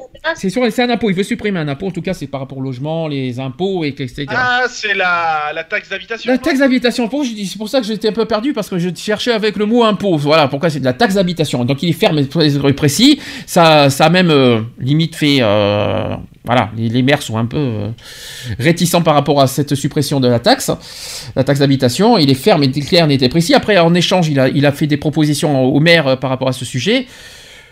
Ça va, ça, a ça avait l'air de bien se passer hier, parce que j'ai vu en intégralité, j'ai vu sur BFM TV ce qu'a dit Macron, ça a duré une heure et quart, et euh, euh, il avait l'air de donner des propositions euh, pour, euh, voilà, pour euh, ce- euh, de- une proposition de substitution à la taxe d'habitation pour pas que les, euh, les maires, enfin pour pas que les mairies soient sans ressources. Voilà, on va dire ça comme ça. Et que, bon, il a trouvé. euh, bon, après, c'est pas maintenant hein, que, que la taxe d'habitation euh, va être, va, va être Non, supprimée. c'est C'est dans trois ans. hein. C'est dans trois ans hein, que la taxe d'habitation part. C'est c'est progressif. Donc voilà. Mais ce que j'ai ce que j'ai remarqué chez Macron, c'est qu'il est très très ferme et très engagé, très euh, et très clair, net et précis. Il a été élu avec ses propositions. pourquoi il va changer d'avis? C'est complètement Mhm. con. C'est complètement idiot. hein, donc euh, voilà, c'est complètement con de lui demander de changer ses, euh, ses, ses propositions de, de sa campagne. C'est complètement idiot. C'est pas le but. Après, les maires, euh, voilà. On dira rien là-dessus. Mais d'ailleurs, il y a eu une autre guerre cette semaine encore euh, aussi qui n'a rien à voir. C'est sur les- la baisse des APL. Il y, a, il y a eu encore un autre problème. C'est entre. Ouais, ça clash encore. Ça clash entre les HLM et l'État maintenant. Alors Bah oui. Donc, Bah oui, puisqu'il veut encore, euh, il veut encore faire baisser les, les APL. Donc, explication, c'est que. Alors, par contre, il y a eu un clash, et bizarrement, c'est que Matignon, qui est le gouvernement, dément quand même l'abandon de la baisse des APL contre une baisse des, loyers HLM. Bizarrement, le, le gouvernement dément tout ça. Alors, je vais expliquer. C'est que contrairement à ce que nous expliquaient des sources au sein du gouvernement, l'exécutif ne renonce pas à une baisse des APL couplée à celle des loyers euh, dans le parc social. Et même si cette mesure paraît clairement euh, intenable, ne serait-ce que par l'opposition des bailleurs sociaux, Ceux-ci, euh, ceux-ci ont engagé un véritable bras de fer avec le gouvernement en gelant leur production de logements, quitte à gripper toute la chaîne de la construction. Dans la plupart des territoires, la loi impose dans, les nouvelles constructions 20 à 25% de logements sociaux, sans commande des organismes HLM auprès des promoteurs. Et c'est donc l'intégralité euh, des programmes qui risquent de ne pas euh, voir le jour. Un risque économique qui paraissait trop grand pour l'exécutif. Et il a d'ailleurs été déjà décidé d'étaler la mesure sur trois ans dans le cadre de- du débat budgétaire à l'Assemblée nationale. Et c'est insuffisant selon les organismes HLM. Et c'est ainsi que des, sources proches euh, au goût du gouvernement nous indiquaient que l'exécutif n'avait plus d'autre choix que d'y renoncer purement et simplement. Il y a un accord, euh, nous disait-on, était, était même euh, en train d'être négocié avec les bailleurs sociaux et, les sénateurs pour compenser l'abandon de la mesure. Celui-ci devait prévoir une hausse de la TVA à la charge des organismes HLM passant de 5,5 à 10%, de quoi rapporter 700 à 800 millions d'euros par an à l'État. Les bailleurs sociaux devaient euh, également voir une autre facture s'alourdir, celle de leur cotisation à la caisse de garantie du logement locatif au social, donc le, CL, euh, le CGLLS. L'organisme public qui s'occupe notamment de garantir les prêts des offices HLM auprès de la Caisse des dépôts. Donc oui, ce schéma a bel et bien, euh, bien émergé dans les négociations, c'est ce qu'a dit le ministère de la Cohésion des Territoires, mais sans pour autant renoncer totalement à la baisse des APL et des loyers dans le parc social. Il n'empêche, en plus de la pression des bailleurs sociaux, des promoteurs immobiliers, des artisans du bâtiment et des collectivités locales, dont beaucoup d'entre elles garantissent les emprunts des offices HLM, la mesure devra franchir d'autres obstacles. Le Conseil constitutionnel doit d'abord se prononcer sur l'intégralité du budget en fin d'année. Il se pose aussi la question sur de l'applicabilité de la mesure. Donc un député euh, très au fait de ces sujets assure que si la baisse des APL pourra se faire dès le 1er janvier prochain, la baisse des loyers, elle, pourrait prendre plusieurs mois. Oui, parce qu'on peut baisser facilement la baisse des allocations, mais on- par contre la baisse des loyers, ça va prendre du temps. hein. Et c'est d'ailleurs euh, le cas pour tout le monde, et c'est pas que- uniquement aux HLM. Euh, le gouvernement devra donc trouver une solution pour que les locataires du parc social ne subissent pas une réduction euh, de leurs aides au logement sans compensation immédiate. Voilà le sujet. La guerre avec les HLM, et euh, après, euh, nous aussi, on peut faire la guerre. On, a eu, euh, on est victime aussi de la baisse des loyers, la baisse de ces allocations logement. On n'est pas pour, on n'a pas pour, on nous a pas pour autant baissé les loyers. hein. Non, Euh, c'est si on, non, parce qu'on parle beaucoup des HLM, et nous alors Et les logements privés alors Qu'est-ce qu'on devrait dire Si je peux me permettre. hein. C'est ça, non, non, mais c'est ça, c'est carrément. C'est on prévoit la, la baisse pour les tout ce qui est logements sociaux, tout ça, mais pour les restes, eh ben, il reste encore, euh, voilà, hein, des, des personnes mises sur le, le carreau, quoi. Est-ce que vous voulez rajouter quelque chose par rapport à ces baisses d'APL? C'est injuste. euh, ça, va, vous allez me dire 5 euros, on va pas en mourir. Ça va. euh, c'est vrai que 5 euros de baisse, ça, on aurait, pu- ça aurait pu être pire. On, on va pas en mourir pour 5 euros. Mais ça reste injuste euh, parce que euh, c'était, ce qui était prévu, c'est de faire baisser les loyers pour ça. Pour l'instant, il n'y a, aucune- il y a, il y a rien qui aboutit quoi que ce soit là-dedans. Donc, c'est sûr. Bah, dans- à la place, on nous fait baisser 5 euros de loyer, bah, baissez-nous de 10% de- d'électri- de- de- d'électricité et d'eau, euh, ça nous conviendra parfaitement. Il n'y a aucun problème. hein. Baissez-nous, euh, baissez les factures d'électricité et d'eau et euh, on dira pas non hein, en échangeant. C'est sûr. À la place du loyer. Enfin, je sais pas ce que je dis. Ah là. oui. Donc voilà, donc ça c'est dit. Et puis une dernière actu euh, très récente. Alors je tiens à préciser que ce qui s'est passé hier euh, entre, euh, parce qu'on en a parlé vite fait entre Macron et les maires, on en parlera la semaine prochaine le vendredi. Voilà, parce que j'ai pas le sujet sur moi. Dernière actu de la semaine, c'était samedi dernier. Christophe Castaner, vous savez qui c'est Qui Ouais. est Christophe Oui. Castaner, notre cher, enfin. Il ne l'est plus, je sais pas, je sais pas si tu es au courant, il n'est plus député en ce Oui, moment. oui, appareils- Il était député, il était élu député, il ne l'est plus depuis juillet. Christophe Castaner est élu à la tête de la République en marche. C'est ça. Est-ce que franchement c'est une bonne euh, nouvelle? Pour, le- pour notre département, peut-être pas, mais. pour nous, peut-être pas, mais euh, pour, euh, pour le. Pour le, le- Est-ce que franchement c'est une bonne recrue pour la République En Marche? Sans faire, bien sûr, de, sans prendre de position politique, je, tiens à préciser, au niveau associatif. Je sais pas. Enfin, associativement, de toute façon, on peut pas prendre de position politique, je tiens à le rappeler.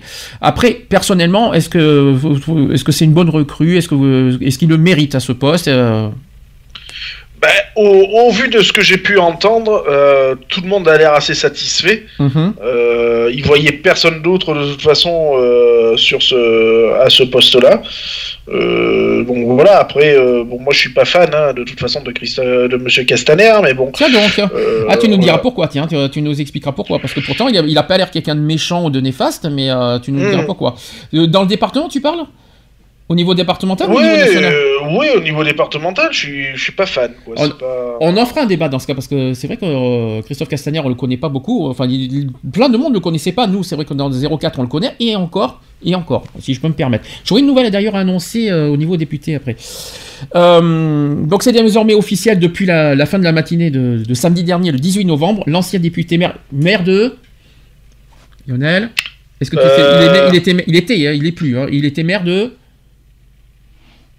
Oh putain, je me rappelle plus. Euh, Ça commence par un F. Oui, Fort, euh, Fort Calquier. Fort Calquier, voilà. Donc il était député, donc il a quel âge? Il a 51 ans.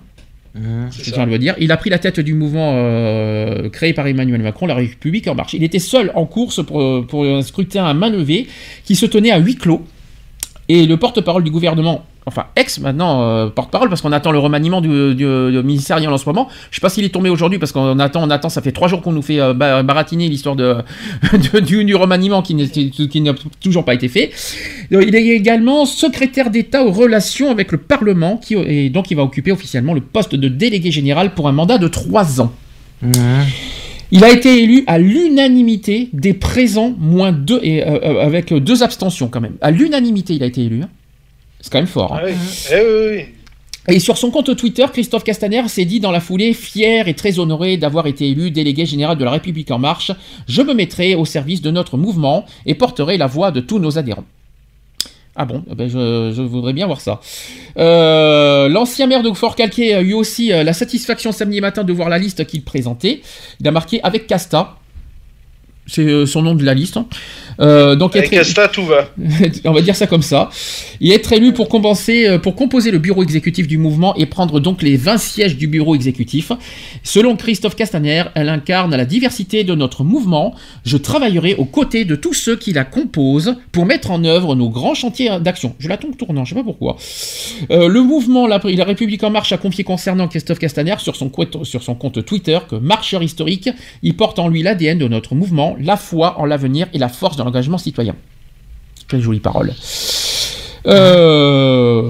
Ouais, mais ça reste que des paroles. Oui, c'est sûr. Euh, Christophe Castaner souhaiterait conserver ce- la fonction de, de- du gouvernement actuel. Il souhaiterait la, gar- la garder. Mhm. Il voudrait pas s'en débarrasser.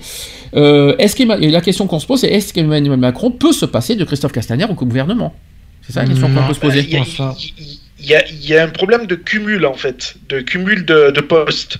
Euh, ça a beaucoup été une polémique de dire ouais mais alors euh, euh, s'il devient le grand patron des euh, de la République en marche, à ce moment-là faut qu'il quitte son poste de machin parce que euh, comment Emmanuel Macron a dit qu'il il n'aurait jamais de, cumul de postes en fait euh, dans son gouvernement. Petit c'est ce qui va, c'est ce qui est en train de se passer. Petit rappel, il n'est plus député, il n'est plus maire. Après, s'il n'a plus de fonction euh, au, gouver- au gouvernement, il n'a plus de poste, parce que le poste de président d'un parti, ça ne veut pas dire que... Ben, réfléchis, c'est c'est idiot ce que tu dis. Dans ce cas, Marine Le Pen, qui est présidente du Front National, excusez-moi, j'ai pris au hasard le- un exemple, elle est dépu- j'ai fait un exemple, elle est députée. Ouais, enfin, Par contre- ce que je te dis, c'est ce que j'ai entendu, ce qui, ce qui se disait. Quoi. Non, mais il n'y a, euh, il y a pas de cumul de poste. C'est-à-dire que s'il reste au gouvernement, il reste au gouvernement. Par contre, s'il quitte le gouvernement, je vais, je vais vous dire comment ça va se passer. S'il quitte le gouvernement, il va reprendre son poste de député. Voilà, c'est comme ça que ça va se passer. C'est, il va reprendre son poste de député et, euh, alors, et il peut pas être député. Je sais pas s'il peut être député et maire. Par contre, ça, par contre, je, je sais pas s'il a droit Non. au niveau local. Mais euh, par contre, s'il s'il quitte le gouvernement, s'il n'est plus porte-parole et s'il n'est plus des euh, secrétaires d'État ou tout ce que vous voulez, euh, s'il quitte le gouvernement, il reprend son poste de, de député euh, dans les Alpes de Haute-Provence, c'est-à-dire chez nous dans le 04. Euh, après, euh, être président d'un parti, ne, ne, c'est pas un poste, c'est, le- ça n'a rien à voir. Tu peux être président d'un parti et occuper un poste euh, à l'Assemblée nationale, au Sénat, etc. J'ai pris euh, au hasard euh, au Front national, même si vous savez de quoi j'en parle. J'en parle, pour vous donner un exemple. On peut être président d'un parti et être euh, membre du gouvernement, c'est ça que je veux dire. Et euh, comme tu as remarqué, elle était, euh, elle est députée européenne, je crois. Non, elle est députée, députée tout court, députée à l'Assemblée nationale, je crois, si je ne me trompe pas, euh, Ouais. Marine Le Pen. Euh, par contre, elle peut pas cumuler, euh, elle peut pas être députée et maire, par exemple. Elle peut pas être députée ou euh, je sais pas quoi. Elle peut pas. Ça, c'est le cumul des mandats. Donc, il faut qu'il choisisse. Soit il veut garder un poste au gouvernement. Là, je reviens sur Christophe Castaner. Soit il veut, rester membre du gouvernement. S'il quitte le gouvernement, il reprend son poste de député. Voilà. Il, aura un des deux. Par contre, est-ce que vous, est-ce que, par contre, j'imagine mal être à la fois président d'un parti et à la fois député? Enfin, je sais pas, si, je sais pas s'il peut faire les deux. Je sais pas s'il peut, s'il est capable de faire les deux. Je pense que c'est faisable, mais bon. Après, il a, il a sa suppliante euh, chez nous. D'ailleurs, euh, vous savez qui c'est la suppliante de Castaner, euh, qui est la remplaçante de Castaner dans le 04 en ce moment? On, peut, on va pouvoir en débattre. Tu sais qui c'est, Lionel? Non, non, non, je sais pas qui c'est, non. Emmanuel, pas. elle s'appelle Emmanuel Fontaine Domézel. D'accord. Euh, c'est à vos souhaits. voilà, qui, a- qui Ouais. occupe, qui occupe la place de Christophe Castaner depuis juillet dernier. Voilà, en tant que député. Ça veut dire que ce n'est plus euh, dans notre euh, dans notre circonscription, ce n'est plus Christophe Castaner, mais Emmanuel Fontaine Domézel qui est la suppléante de Christophe Castaner pendant les élections. C'est un petit peu comme ça que ça marche. Voilà, député de la seconde circonscription des Alpes de Haute-Provence, c'est-à-dire chez nous. Voilà. D'accord. Tu n'étais pas au courant de ça Non Qui c'était donc euh, voilà. D'accord, c'est pas grave. Alors, euh, tu me disais que tu n'es pas très satisfait de Christophe Castaner. Alors, on va pouvoir en parler parce que c'est aussi le sujet aussi. En, en tant que député, euh, tu le trouves pas bien. Pourquoi tu, tu le connais euh, Qu'est-ce qu'il y a de. Ah, il y, a- il y eu, il y a eu beaucoup d'échos. hein, euh, Il y a eu beaucoup d'échos. Il a fait quand même pas mal de mal dans le département. Ouais. Euh, que voilà quoi, c'est, enfin, c'est pas moi. Je le porte pas forcément. euh, voilà, il a Est-ce fait que tu- certaines choses que. Alors, il faut, je veux bien qu'on en parle, mais si c'est fondé, si c'est si c'est vrai. hein, mais qu'est-ce qu'il a fait de mal, par exemple Si c'est fondé, euh, uniquement quand c'est fondé? Euh, disons qu'il a restructuré. Enfin, il a restructuré. Je m'enflamme, mais non, il n'est pas restructuré. Il a, il a fait du mal au niveau, on va dire, euh, euh, au niveau de certaines euh, associations euh, de. Je, je vais parler du- d'une autre association hein, de, de sécurité civile, par exemple. Mhm. Donc voilà, donc il a, il a fait pas mal de, de bruit autour de, autour de lui, quoi. D'accord. Et donc euh, voilà, donc ça nous a porté, enfin ça nous a pas porté préjudice. hein, Donc si, mais- donc si tu donc si tu me si, si tu si on synthétise ce que tu me dis, c'est un bon membre du gouvernement, mais un très mauvais député. Ah bah sur ce coup-là, oui. Enfin, au niveau euh, local, enfin départemental, ouais. Enfin, pour moi, euh, voilà, il n'a pas été au top. Hein. D'accord. Alors justement, en parlant de député, euh, j'ai euh, contacté euh, la suppléante Emmanuelle Fontaine Domézel et j'ai une bonne nouvelle, c'est qu'on va être, euh, on va nous contacter prochainement. On va avoir un rendez-vous avec avec notre cher député prochainement. Très bien.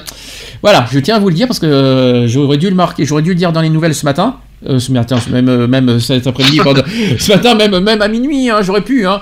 Non, mais euh, voilà, j'ai été, j'ai été contacté hein, par, euh, par sa secrétaire et qui, euh, Henri, euh, voilà, qui va euh, et qui a pris, on a pris en compte notre demande et on va être contacté prochainement pour qu'on puisse rencontrer notre député. D'accord. Elle est jolie, moi, sa secrétaire. Oui, oui. Pourquoi, pourquoi cette question Alors j'arrive, attends. Pourquoi cette question? Non, mais un peu de respect quand même, on ne sait jamais.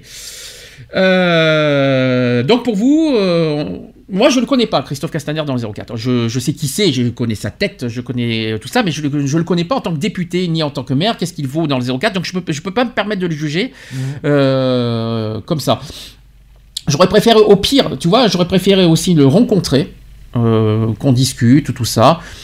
Je pense pas que ça soit, je pense, vu ce que je sais de lui, vu ce que je vois de lui, je pense pas que ça a l'air d'être un mauvais, euh, un mauvais bougre. Ça, ça a pas l'air d'être quelqu'un de méchant, euh, quelqu'un qui, qui je, j'ai pas ce sentiment-là. Après, peut-être qu'il a, qu'il a, voilà, il- c'est peut-être aussi sa politique à lui. euh, euh, Non, après, euh, voilà, ça reste un bon gars, quoi. Ouais. hein, je veux dire. hein. Après, je sais pas comment il est dans la vie, euh, dans la vie de tous les jours. Hein. Ça doit être certainement un bon père de famille, ça doit être Mm. un bon mari, etc., etc. Euh, voilà. Après, je pense que voilà, il, il est peut-être plus favorable dans certains postes que dans d'autres. D'accord.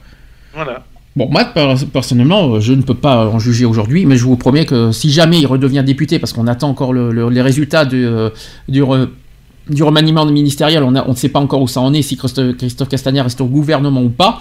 Mais si jamais, euh, voilà, il, il redevient député, euh, on aura l'o- l'occasion d'en reparler, si oui ou non c'est un bon député. On aura l'occasion d'en reparler plus tard. De toute façon. Euh, Lionel, pendant le, en off, tu m'as dit qu'il y a une autre actu qui est tombée aujourd'hui en Égypte. Tu peux en parler ou pas, vite fait? Oui, alors il faut que je juste que je retrouve l'info. Parce que voilà, hein, moi du coup, euh, les infos, ben, je les suis, euh, je les suis comme je peux. Euh, alors attends, parce que François Fillon, bon voilà, j'en ai plein d'actu. hein, voilà. Euh, donc ça s'est passé en Égypte. Donc il y a eu, euh, là, merci de m'avoir mis la page. De rien, de rien, il y a eu au moins 235 personnes qui ont été tuées vendredi dans une attaque euh, contre un lieu de prière dans le nord du Sinaï, Du Sinaï, ouais. par des hommes. Là, du Mhm. Sinaï, mené par des hommes armés à l'heure de la grande prière, l'une des plus meurtrières en Égypte ces dernières années. Attaque terroriste La- ou pas Alors, l'attaque terroriste Oui. qui a fait 235 morts vendredi au nord du Sinaï a été exceptionnelle. Oui, excusez-moi euh, de ma prononciation. C'est la même chose. Est exceptionnel par son ampleur et par sa cible. L'assaut contre les fidèles d'une petite mosquée en bordure du village de Bir al-Abed dans le désert à l'ouest de l'Al Merci pour les écritures. Lio- Lionel, et les actus, Lionel, et Arish. les, Lionel et les actus, ça fait deux, il n'y a pas de souci. Hein. Bon, au moins, au moins, au moins, au moins je, peux- si je peux me permettre vite fait faire une parenthèse aux, aux auditeurs, au moins vous comprenez pourquoi c'est moi qui lis les actus et pas les autres. Hein. Bah, continue, euh, Lionel. Donc, euh, la capitale de la province du Nord Sinaï, euh, pendant la prière du vendredi, a été violente, euh, a été d'une violence, pardon, inouïe, selon les premiers témoignages des correspondants des médias arabes. Le chef d'une tribu locale a raconté qu'une première explosion pardon, s'est produite au moment de la fin de la première prière, tandis que les fidèles qui sortaient de la mosquée ont été mitraillés par des hommes armés à, à bord d'un 4x4. Les chaînes de télévision égyptiennes ont montré les corps ensanglantés à Ah, l'intérieur de c'est la pas mosquée. vrai. Quelle horreur. L'assaut s'est poursuivi par des tirs nourris sur les premières ambulances arrivées pour évacuer les victimes. Oh, mais puis, c'est ce un petit peu ce qu'on avait dit aussi dans l'émission euh, seulement de, euh, sur les les violences à la télévision. Mais quelle idée de montrer des corps ensanglantés à la télévision. Mais ça, je le comprendrai Ça. jamais. Ça, ça, je- ça, c'est quelque chose que, qui me qui me dégoûte. Ça, ça, je ne l'accepte pas de toute façon. On n'a pas à montrer les, les corps ensanglantés à la télévision. Moi, ça me ça me, ça me répugne. Et donc, euh, c'est une attaque terroriste euh, terror- revendiquée par euh, par Daesh ou pas? Euh, alors, il parle d'une euh, d'un d'un mouvement euh, du côté de l'Arabie Saoudite. Oui. Euh, bah, Il n'y a pas plus d'infos, hein, donc euh, voilà. Pour l'instant, euh, il n'y a pas plus d'infos, mais c'est, enfin, il parle pas d'Al- d'Al-Qaïda hein, pour l'instant. D'accord. Bon, bah en tout cas, c'est une actu fraîche hein, qui date d'aujourd'hui. Euh, bah voilà, encore une attaque hein, euh, en Égypte. Enfin, il fallait qu'on le dise. Bon. Voilà, ça c'était les, les actus politiques de la semaine. On va pouvoir passer sans transition aux actus LGBT. Equality, les actus LGBT.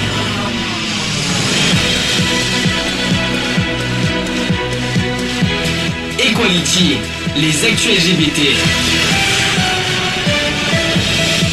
Il y a eu deux événements cette semaine. Il y a eu euh, la journée, euh, la journée des trans euh, lundi dernier, le Thé d'or, hein, on appelle ça, pour, en mémoire des, des trans tués. Voilà, ça c'était lundi. Deuxième événement, c'est demain, comme je on en a parlé tout à l'heure, c'est la violence victime aux femmes. Donc, euh, dans les actus LGBT, on aura ces deux sujets. Premier sujet, euh, France 2 qui a consacré une journée entière aux transgenres. Je sais pas si vous vous avez vu, euh, c'était mercredi, mercredi 22 novembre. Vous avez vu toute la journée comment ça s'est passé? Non, j'ai pas vu. Eve, je sais qu'en France, euh, voilà, tu n'as pas les chaînes françaises, donc tu peux pas le savoir. Donc, euh, ça a commencé à 14h, et puis oui, normal que j'ai pas pu voir, euh, j'ai j'ai vu l'émission qu'en qu'en podcast, parce que Monsieur Lionel est arrivé entre-temps. donc à 14 à 14h, il y a eu l'émission Ça commence aujourd'hui, euh, présentée par, par Faustine Bollard, qui, recueille des témoins, qui a recueilli des témoignages d'amour et de tolérance qui vont à l'encontre des préjugés, avec comme thème amoureux d'un transgenre. C'était génial. C'est-à-dire qu'un couple, euh, une personne, euh, voilà, euh, une personne qui, qui est en couple avec une personne transgenre. Eh ben, il y a eu des témoignages très très poignants, très très intéressants, qui montrent euh, voilà euh, que l'amour va, va- est plus fort que la différence, est plus fort que que tout ce que que tout que les préjugés aussi également. Donc ils ont voulu témoigner par rapport à ça et c'était super beau. Et je voulais vous donner un exemple qui n'a rien à voir avec l'émission que j'ai que j'ai recueilli, euh, qui est hors émission, ça commence aujourd'hui. Je voulais vous raconter une histoire euh, euh, d'une personne qui s'appelle Lise, qui a 30 ans, qui a choisi d'épouser Robin, son compagnon, malgré son changement de sexe. Alors la première fois que Robin et moi, euh, c'est- c'est Lise qui a dit ça, la première fois que Robin et moi nous sommes croisés, nous étions des enfants qui avions des copains euh, communs. Puis à l'âge de 17 ans, on s'est retrouvés euh, sur les réseaux sociaux. J'ai tout de suite vu qu'il était devenu un garçon formidable. Après trois mois de chat, j'étais déjà folle amoureuse de lui. Peut-être justement parce qu'il ne correspondait en rien euh, à l'image du mec macho, fan de foot et de voiture. C'était un vrai geek, toujours scotché à l'écran devant son ordi, un peu comme moi. Donc on se sentait bien ensemble, on pouvait parler de tout. Avec mes parents, la relation était difficile.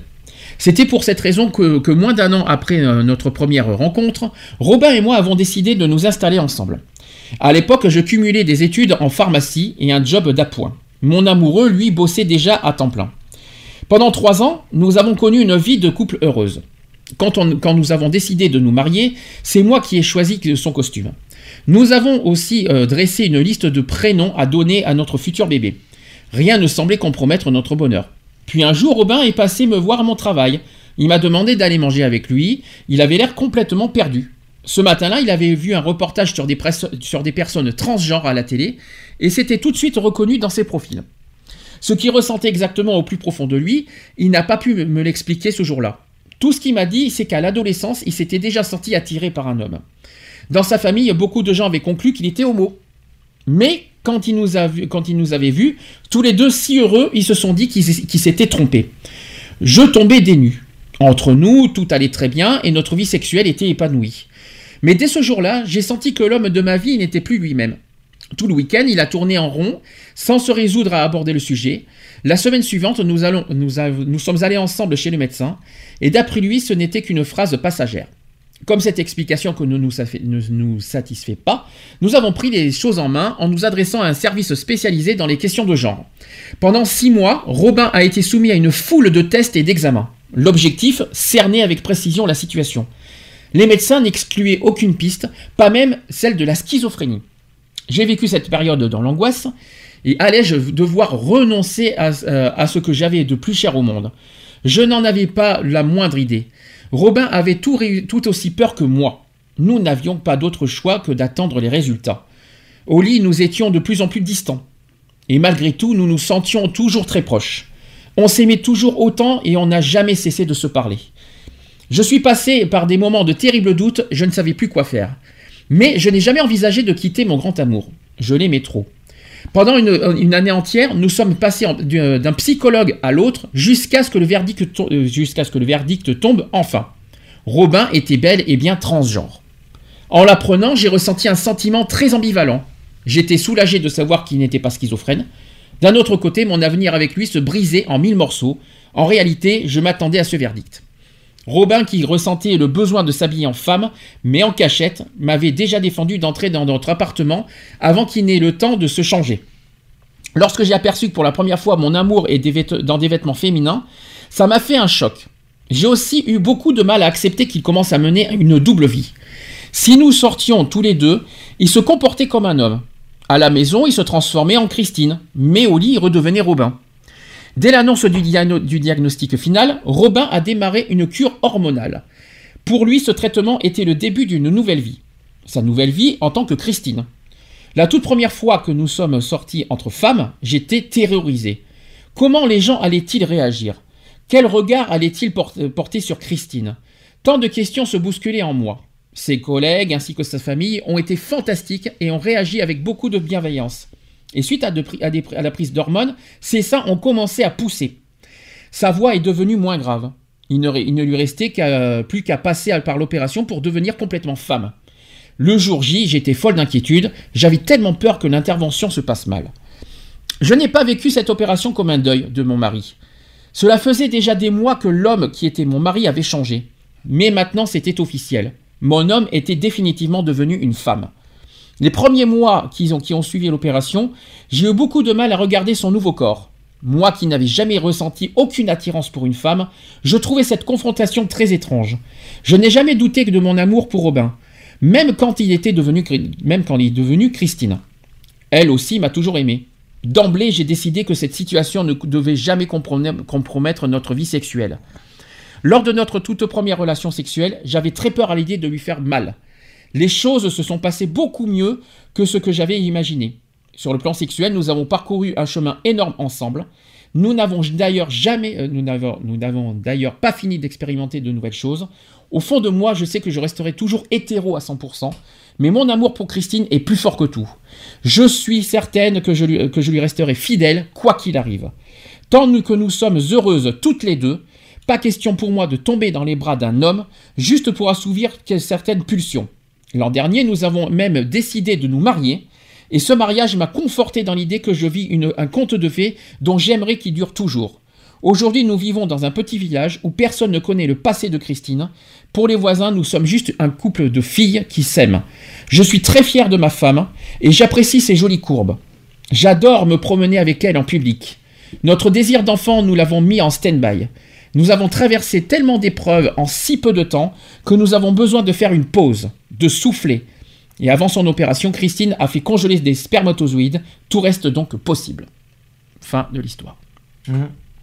C'est mignon, hein? Mais C'est bien comme ça, elles pourront quand même avoir leur bébé ensemble. Bien sûr. Mais ce qui est joli, ce qui est très joli, tu vois, euh, je, je rappelle que c'est une hétéro, hein, c'est un témoignage d'une hétéro qui vivait avec Robin, qui est devenue Christine. Donc elle a, vu, elle a tout vécu, c'est-à-dire elle a vécu l'homme, elle a vécu la transition, elle a vécu une femme. Et aujourd'hui, ce qui est encore plus joli, c'est qu'elle dit aujourd'hui, je vis avec ma femme. C'est encore plus beau de, de- de dire ça d'une hété- d'une hétéro, s'il vous plaît. hein. Une hétéro qui dit aujourd'hui, c'est ma femme, alors qu'elle est hétéro. C'est quand même fort. C'est- en tout cas, c'est une histoire très très forte que je voulais euh, que je voulais vous partager et que et que euh, j'espère que ça va- ça peut ouvrir, euh, on va dire, certes- ça fera taire un petit peu les préjugés. Euh, voilà, je tenais à le, à le souligner et à le partager. T'es toujours là, Lionel, au fait? Oui, oui, oui, je suis toujours là. T'as- t'as beaucoup d'émotions, je suppose, à cette histoire? Non, oui, c'est oui, bah oui, puisqu'il y a quand même une phase, une enfin, il faut, voilà, la personne a quand même assisté à une phase de transition euh, de la part de de son de son conjoint, donc euh, De sa conjointe de- maintenant. Conjointe, conjointe. Oui, voilà, de sa conjointe maintenant, Mm. mais à l'époque donc de son conjoint, puisqu'il est, il est homme pour devenir femme. Donc euh, la transition, elle est, elle est pas évidente non plus pour le, le partenaire, quoi. Je veux dire, parce que voilà, comme elle dit, euh, il y a aussi l'acceptation, quoi. Je veux dire, c'est pas, c'est pas évident non plus. Euh, moi, je, co- je connais ça. Bon, pas, pas du côté trans, mais euh, quand j'ai dit à, à mon ex-femme à l'époque, ben que voilà, quoi, hein, que j'aimais les hommes et tout ça. Bon, ben c'était pas évident, mais bon. C'est pas la même que histoire. hein. C'est pas. C'est il pas. a fallu- Ouais, mais c'est pas la même chose, mais c'est toujours pareil. Il faut, il, il faut que l'autre accepte. Et l'acceptation, elle est pas évidente.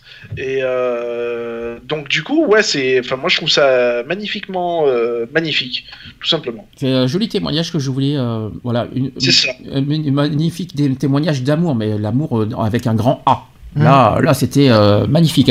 Et puis, venant d'une d'une hétéro qui a, qui a tout vécu, elle a vécu euh, en tant que Robin, en tant que, pendant la transition, la transformation, puis aujourd'hui euh, Christine. Et aujourd'hui, qu'elle reconnaisse et qu'elle aime, et qu'elle qu'elle- elle- elle n'éprouve aucun dégoût, aucun, aucun, aucun mépris, aucun rejet. Et euh, ça évidemment, euh, la, la phase de transition, voilà, ça. C'est pas, c'est pas forcément une épreuve facile à, à passer euh, pour, une, pour un ou une hétéro euh, qui, euh, voilà, qui est en couple Mhm. avec, avec un transgenre. Mais quand on aime, mais comme euh, on vous dit, c'est pas le genre, c'est pas, c'est la, c'est la personne qu'on aime, c'est pas forcément son sexe, c'est pas le fait qu'il soit un homme ou une femme, c'est la personne qu'on aime. Et je pense que c'est ça que le, témoignage, le, témoin, le témoignage aussi, c'est que l'amour, quand on aime une personne, on l'aime. C'est pas une histoire de d'homme, de femme, tout ce qu'on veut. C'est Et on, on peut, on, on- on change. euh, Il y a que l'aspect physique qui change. C'est tout. la personne reste elle-même, quoi. Je veux dire. Donc euh, euh, voilà, on, on se met pas avec. Enfin. Moi, je le vois comme ça. Euh, on se met pas avec une personne. Malheureusement, c'est pas le cas de tout le monde, mais on se met pas avec une personne par rapport à son physique ou autre. On se met avec une personne parce que, euh, voilà, euh, cette personne, a- elle dégage quelque chose, quoi. Je Voilà. veux dire, hein, euh, elle a une certaine personnalité. Donc, je veux dire, euh, c'est ce, qui- enfin, c'est ce qui plaît, c'est ce qui plaît, quoi. Je veux dire, euh, c- ça devrait même passer avant toute chose, quoi. Bien sûr. Euh, ceux qui font passer euh, le cul avant le reste, je suis désolé, mais ça marche pas comme ça, quoi. Euh, moi, je me mets pas avec une personne uniquement pour le cul ou parce qu'elle est canon ou parce que, etc., etc. Je me mets avec une personne parce que, voilà, euh, il y a quelque, il y a quelque chose en elle, dans sa personnalité, qui me plaît. Euh, le reste, ça vient qu'après, quoi. Alors on, on poursuit, c'est que France 2 a poursuivi, euh, voilà, a continué euh, cette journée spéciale. Euh, à 21h, il y a eu un film qui s'est intitulé, incité- euh, qui s'est intitulé L'épreuve d'amour avec Fred Testo. Vous l'avez vu ce, ce film? Non. Non. Voilà, c'était. euh, alors vous l'avez en replay, hein, euh, je tiens à préciser, il est euh, sur en replay, n'hésitez pas à le regarder. C'est un téléfilm qui aborde la question de la transidentité à travers un couple dont le mari ne parvient plus à cacher sa souffrance. Une citation qui dit Je ne suis pas dans le, bon corps, ça fait des années que j'essaie d'être celui que, que vous voyez, je n'en, peux plus de mentir, je ne suis pas Paul, je hais ce mec, chaque fois que je le vois dans la glace, j'ai envie de le tuer. Ça, c'est ce qu'a expliqué Paul. Paul, qui, est, c'est Fred Testo qui joue le rôle de Paul. Euh, après que sa femme Maria, qui est jouée euh, par euh, Marie-Josée Croze, est là surpris habillée en femme. Donc Paul, l'histoire c'est que, voici l'histoire, c'est Paul maquillé en robe noire à pois et, et au talon, apparaît d'emblée comme une figure en souffrance. Une figure qui demeure pétrifiée face à cette révélation à laquelle il soumet soudain, et malgré lui, la femme qu'il aime depuis 20 ans. Mais aussi face à cette réalité que désormais il ne va plus pouvoir taire et qui, ils le savent tous les deux, va bouleverser leur vie. Donc le long processus d'acceptation, les réactions de rejet des enfants et de la famille, les questionnements sur le devenir du couple et la peur euh, qu'engendre de, de part et d'autre la réattribution sexuelle que souhaite entreprendre Paul, toutes ces questions inhérentes au sujet traité sont abordées dans l'épreuve d'amour. Euh, C'est le titre du film. Elles le sont, certes, de manière un peu trop accélérée pour ne pas apparaître quelque peu édulcorée, mais elles le sont avec une telle justesse qu'elle lé- légitimise comme une évidence le propos du film, ainsi que le message assumé qui tient à faire passer. Et juste après le film, il y a eu un débat. À 22h30, euh, il y a eu un débat qui s'appelle Transgenre à la fin d'un tabou. Voilà. Euh, Regardez-le aussi si vous ne l'avez pas vu. C'était euh, voilà, c'était une soirée spéciale. Il y avait et le film et le débat. Euh, juste un chiffre aussi à donner, c'est que selon l'association Objectif et Respect Trans, il il y a quand même entre 10 000 et 15 000 personnes transgenres en France. Je sais pas si ce sont des chiffres officiels aussi. c'est, euh, il y aurait entre 10 000 et 15 000 pré- personnes euh, transgenres en France. Alors que ce soit homme dans la peau d'une femme ou femme dans la peau d'un homme, le terme transgenre, vous savez ce que ça veut dire exactement transgenre? Non. Lionel, tu sais ce que ça veut dire Vas-y. exactement transgenre? Bah, euh... Non, enfin non, j'aurais peur de dire des conneries, mais... Voilà, non, parce que voilà, le mot transgenre désigne une personne qui ne, qui ne s'identifie pas à son genre d'assignation à la naissance, à son état civil. Tout simplement. D'accord. Donc cette personne peut engager ou non un traitement hormonal chirurgical pour faire correspondre son sentiment interne personnel d'être un homme ou une femme avec son identité sexuelle. C'est ce qu'on appelle le parcours de transition. Et pour effectuer une transition en France, une personne transgenre doit passer par différentes étapes étalées sur plusieurs années. C'est pas ça, c'est pas du jour au lendemain. La première, c'est le rendez-vous avec un psychiatre qui devra La déterminer. première, c'est déjà être euh, majeur. Alors non, faux. Je t'expliquerai pourquoi. C'est pas forcément être majeur en France. En France, c'est à partir de 16 ans. J'expliquerai ça tout à l'heure. Euh, donc la première est le rendez-vous avec le psychiatre qui devra déterminer s'il y a bien une dysphorie de genre. Et ce dernier pourra ensuite envoyer la personne vers un, endocr- un endocrinologue avant d'envisager le début du traitement hormonal destiné à modifier l'app- l'apparence corporelle du patient avant de, euh, finalement obtenir une opération chirurgicale. Euh, si la chirurgie génitale est intégralement prise en charge par la sécurité sociale, c'est plus compliqué pour ce qui est du traitement hormonal. En effet, aucun des produits hormonaux n'a d'autorisation de mise sur le marché et selon l'association Hortrans, de plus en plus de médecins annotent les ordonnances. Conséquence de tout ça, c'est ni la sécurité sociale ni la mutuelle ne participeront au remboursement. Mais en France, comme dans beaucoup d'autres pays, c'est le processus pour changer de prénom et de sexe à l'état civil qui pose le plus problème.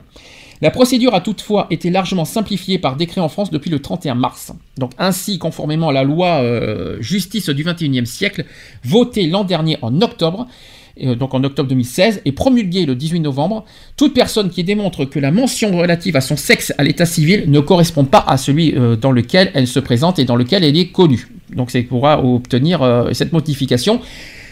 Sans avoir à justifier de traitements médicaux, opérations chirurgicales ou stérilisation. Donc cette procédure gratuite et sans obligation d'avocat, je tiens à le dire, devra être menée au tribunal de grande instance. Voilà, donc euh, vous les connaissez, les étapes de transition? Parce que ça, on n'en a jamais parlé. On avait beaucoup parlé des trans, mais je crois qu'on n'avait jamais parlé euh, dans l'émission radio en 7 ans de comment fonctionnent, euh, comment sont les, euh, quelles sont les étapes de la transition? Vous les connaissez ou pas? Bah, euh, moi, euh, moi je, je, je, je les vois hein, parce que je suis avec, avec un groupe de trans sur, euh, sur Facebook. Mais à chaque fois, je retiens pas les noms de, de- des, des transitions justement. Parce que les- il y a plusieurs étapes. Mhm. Donc euh, à chaque fois, je retiens pas les, les noms parce que c'est assez compliqué en plus. Donc, Alors je vais vous les dire parce que je les ai. Donc déjà, j'ai un chiffre, hein, j'ai un chiffre exact à vous dire.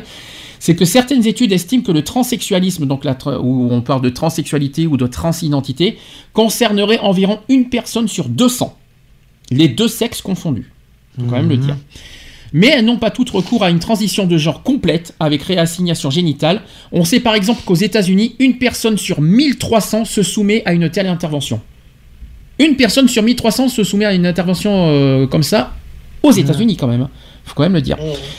Donc, euh, je vais répondre aussi à, Eve. Sachez qu'à 16 ans, alors en France, hein, je ne sais pas comment ça fonctionne dans les autres pays, sachez qu'à 16 ans, les ados pourront alors suivre un traitement hormonal en attendant une euh, éventuelle opération de changement de sexe à leur majorité. Alors effectivement, pour répondre à Eve, effectivement, l'opération c'est à la majorité, mais le traitement hormonal, hormonal, on peut l'avoir à partir de 16 ans.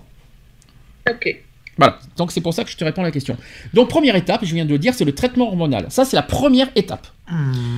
Donc, l'homme qui souhaite devenir une femme ou la femme qui souhaite devenir un homme subit un traitement à base d'hormones ou d'anti-hormones censé transformer ses caractéristiques physiques pour les rapprocher de, de celles de l'autre sexe. Par exemple, un homme va recevoir des anti-hormones mâles censés diminuer les, euh, les érections ainsi que des œstrogènes pour faire pousser les seins, modifier le timbre de la voix et donner une silhouette plus féminine.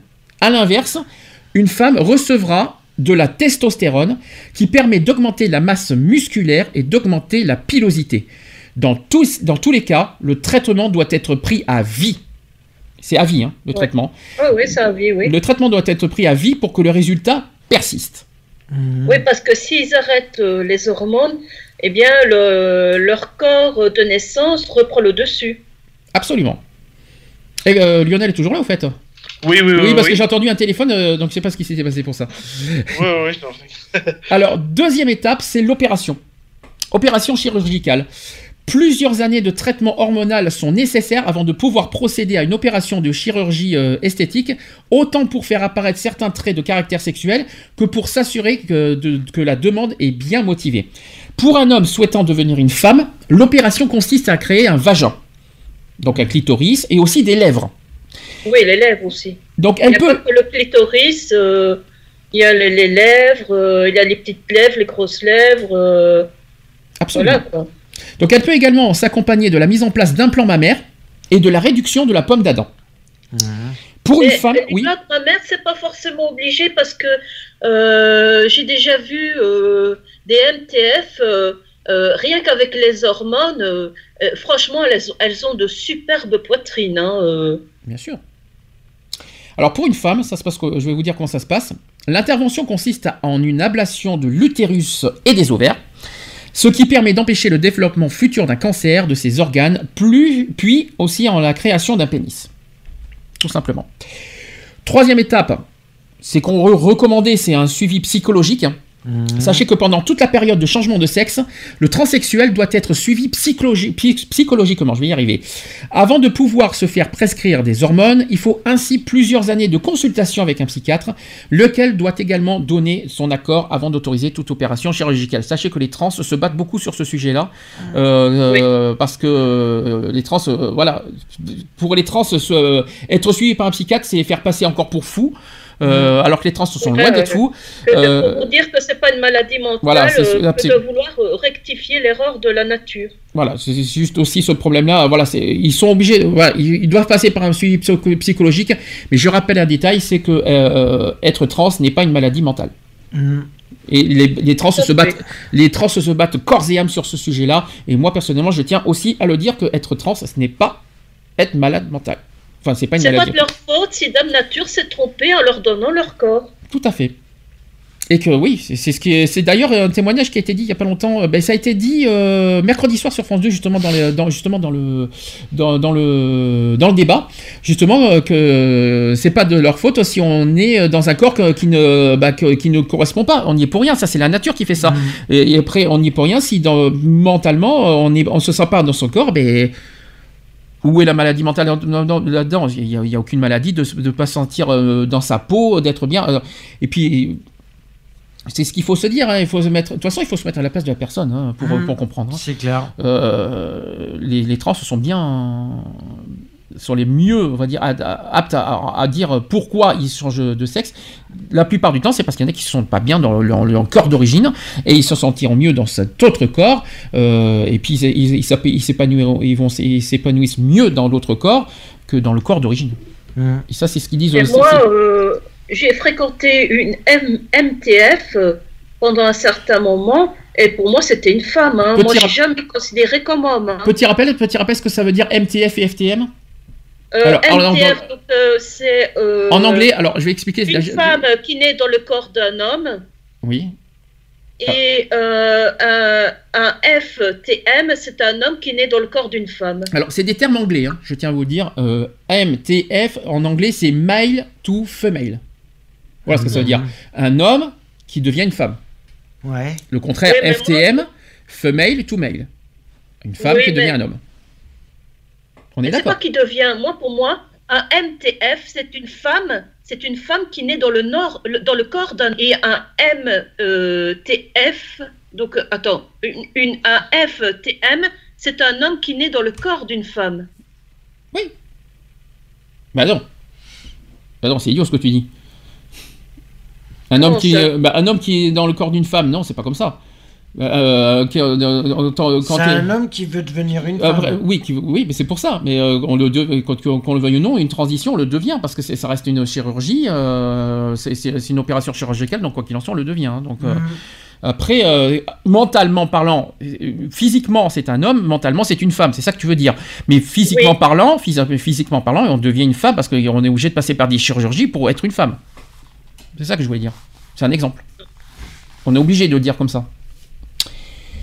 Euh, autre chose, c'est voilà, comme je vous ai dit, il y a eu euh, la journée mondiale en mémoire des victimes de transphobie, le TEDOR, ça c'était le 20 novembre dernier. Euh, sachez que je, vous rappelle qu'en France, comme à l'étranger, la transphobie tue. Donc la journée mondiale de- du 20 novembre dernier, qui a été l'occasion pour les associations LGBT de commémorer. Vous savez combien il y a eu de victimes de violences meurtrières contre les trans dans le monde cette année? Non. Combien il y a eu de morts? 325. Ah oui, quand même. 325 trans tués dans le monde cette année. Dans les, ces 12 derniers mois. C'est quand même énorme, je tiens à vous le dire quand même. Donc, euh, je vais vous donner un exemple. Il y a eu, par exemple, euh, Ali Lee Stenfeld, qui a- elle avait seulement 17 ans. Voilà. Elle vivait à Houston, une localité rurale euh, de 2000 âmes euh, dans le Missouri. Comme toutes les ados de son âge, elle, allait au lycée et elle aimait publier euh, des selfies avec des, les filtres du moment sur Instagram. Alili, qui avait aussi fait son coming out trans récemment, elle en était fière et s'en félicitait sur les réseaux sociaux. C'était avant que des amis ne mettent fin à ses jours, début septembre dernier. Euh, trois semaines après sa disparition, ses, ses restes euh, calcinés ont été découverts à côté de- du mobilhome de sa petite amie, Brianna Calderas. Et sachez que la jeune femme de 24 ans et euh, deux autres ados ont, dans la foulée, avoué le meurtre sordide d'Ali Lee, Lee, tandis que les autorités ont, elles, refusé de parler de crimes de haine.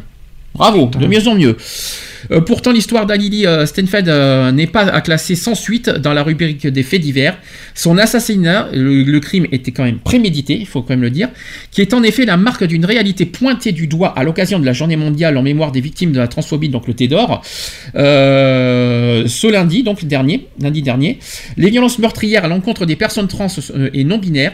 Donc sachez qu'entre octobre, comme je vous ai dit, entre octobre 2016, et- entre octobre 2016 et septembre 2017, 325 femmes et hommes transgenres ont ainsi perdu la vie sous des coups et leurs, euh, sur les coups de leurs agresseurs quand même.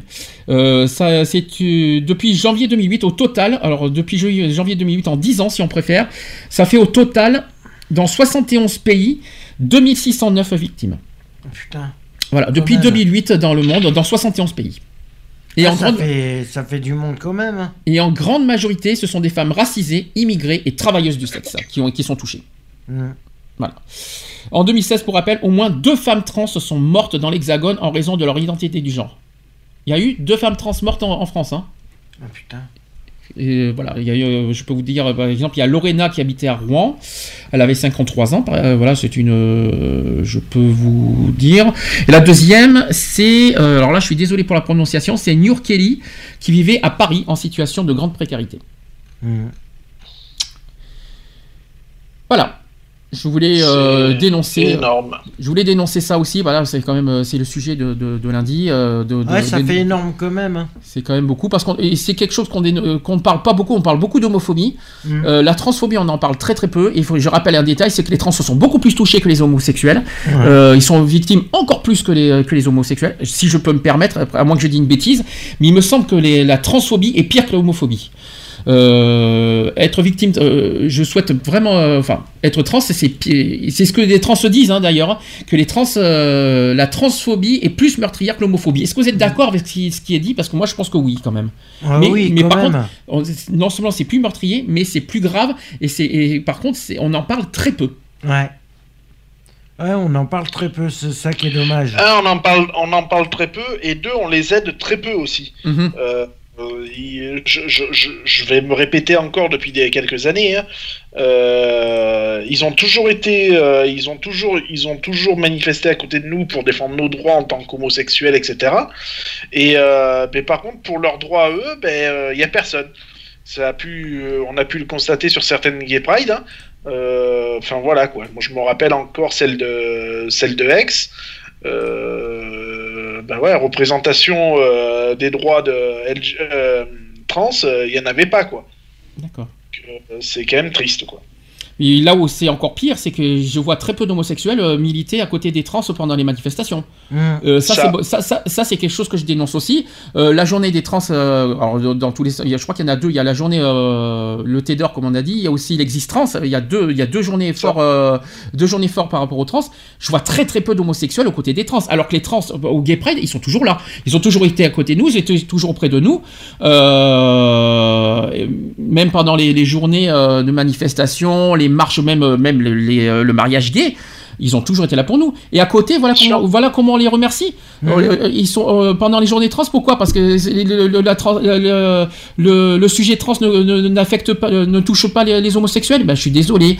Euh, si, si, si, euh, la- la- les trans. euh, Bon, après, il est vrai que quand on les aide, euh, on se fait traiter de, de, de, de les singer. Donc, euh, j'avoue que bon. Oui, mais ça, ça doit être forcément. euh, je pense que tu as eu affaire. Oui, mais attends, je suis désolé. Euh, à, à Aix, tu pas été traité de, de singe quand, quand tu as été sur place. Malheureusement, en photo, c'est autre chose. Euh, après, je pense que c'est plus des. Des trans, et puis en plus, je sais qu'il y a des trans qui, sont, qui ont du mal avec, avec les personnes homosexuelles, qui ont du mal parce qu'ils se Ah sont. Je pense que c'est plus ça, parce que euh, je pense pas que c'était contre toi personnellement, c'est dans le fait où les homosexuels ont, du, Ah, ont- ben, ont un manque de respect envers les trans. Euh, je pense que c'est ça. hein. Attention, hein, je, je dis- je- peut-être que j'ai une bêtise, mais euh, c'est comme ça qu'on l'a ressenti l'année dernière. Les trans se sentent mal compris et mal euh, intégrés euh, avec les, les homosexuels et intègrent mal les trans de toute façon dans les combats. Et euh, les, les trans font comprendre à leur tour, ben, euh, si c'est comme ça que vous, que vous, euh, que vous combattez nos, nos combats, non. C'est pas une histoire. Après, bon. Je rappelle que travesti, c'est pas trans. Hein. Enfin, travi- tra- travesti, c'est. Oui, bien sûr. Donc, euh, je pense, je pense que c'est pour ça aussi qu'ils ont voulu dire le mot. Après, on a voulu faire, on a voulu militer à notre, à notre manière. On a fait une banderole l'année dernière en 2016 euh, au sujet des trans. Ça a été très bien accueilli. Les trans d'ailleurs nous ont fait des bises par, par rapport à ce qu'on a fait pour eux et elles. et je tiens à le dire. Euh, on a été très bien accueillis, euh, très bien reçus euh, à Paris pour ça. Euh, après, euh, bon, faut- la critique que tu as eue, Lionel, euh, je pense que c'est plus quelqu'un qui, euh, a du mal avec les homosexuels. Oui, oui, oui. Non, mais je Mm. l'ai pas, voilà, je l'ai pas mal pris. Hein. Après, voilà, moi, comme je dis, euh, si j'ai fait ça, c'est, c'est pas pour euh, me moquer ou quoi que ce soit. Bien au contraire, c'était pour, euh, voilà, pour soutenir la cause, euh, la cause trans aussi, à, mais à ma manière, quoi. C'est, voilà. Moi, en tout cas, je sais qu'il y a certaines lesbiennes que leurs euh, compagnes euh, étaient des hommes à la naissance. Et euh, certaines, elles ont euh, un enfant en commun, donc euh, elles ont euh, l'enfant de, de- du sperme de leur compagne. D'accord. Oui, mais c'est un petit peu le, le sujet qu'on a dit tout à l'heure sur témoignage, justement. euh, voilà, ouais, c'est un petit peu ce qu'on a dit tout à l'heure sur euh, le couple tout à l'heure.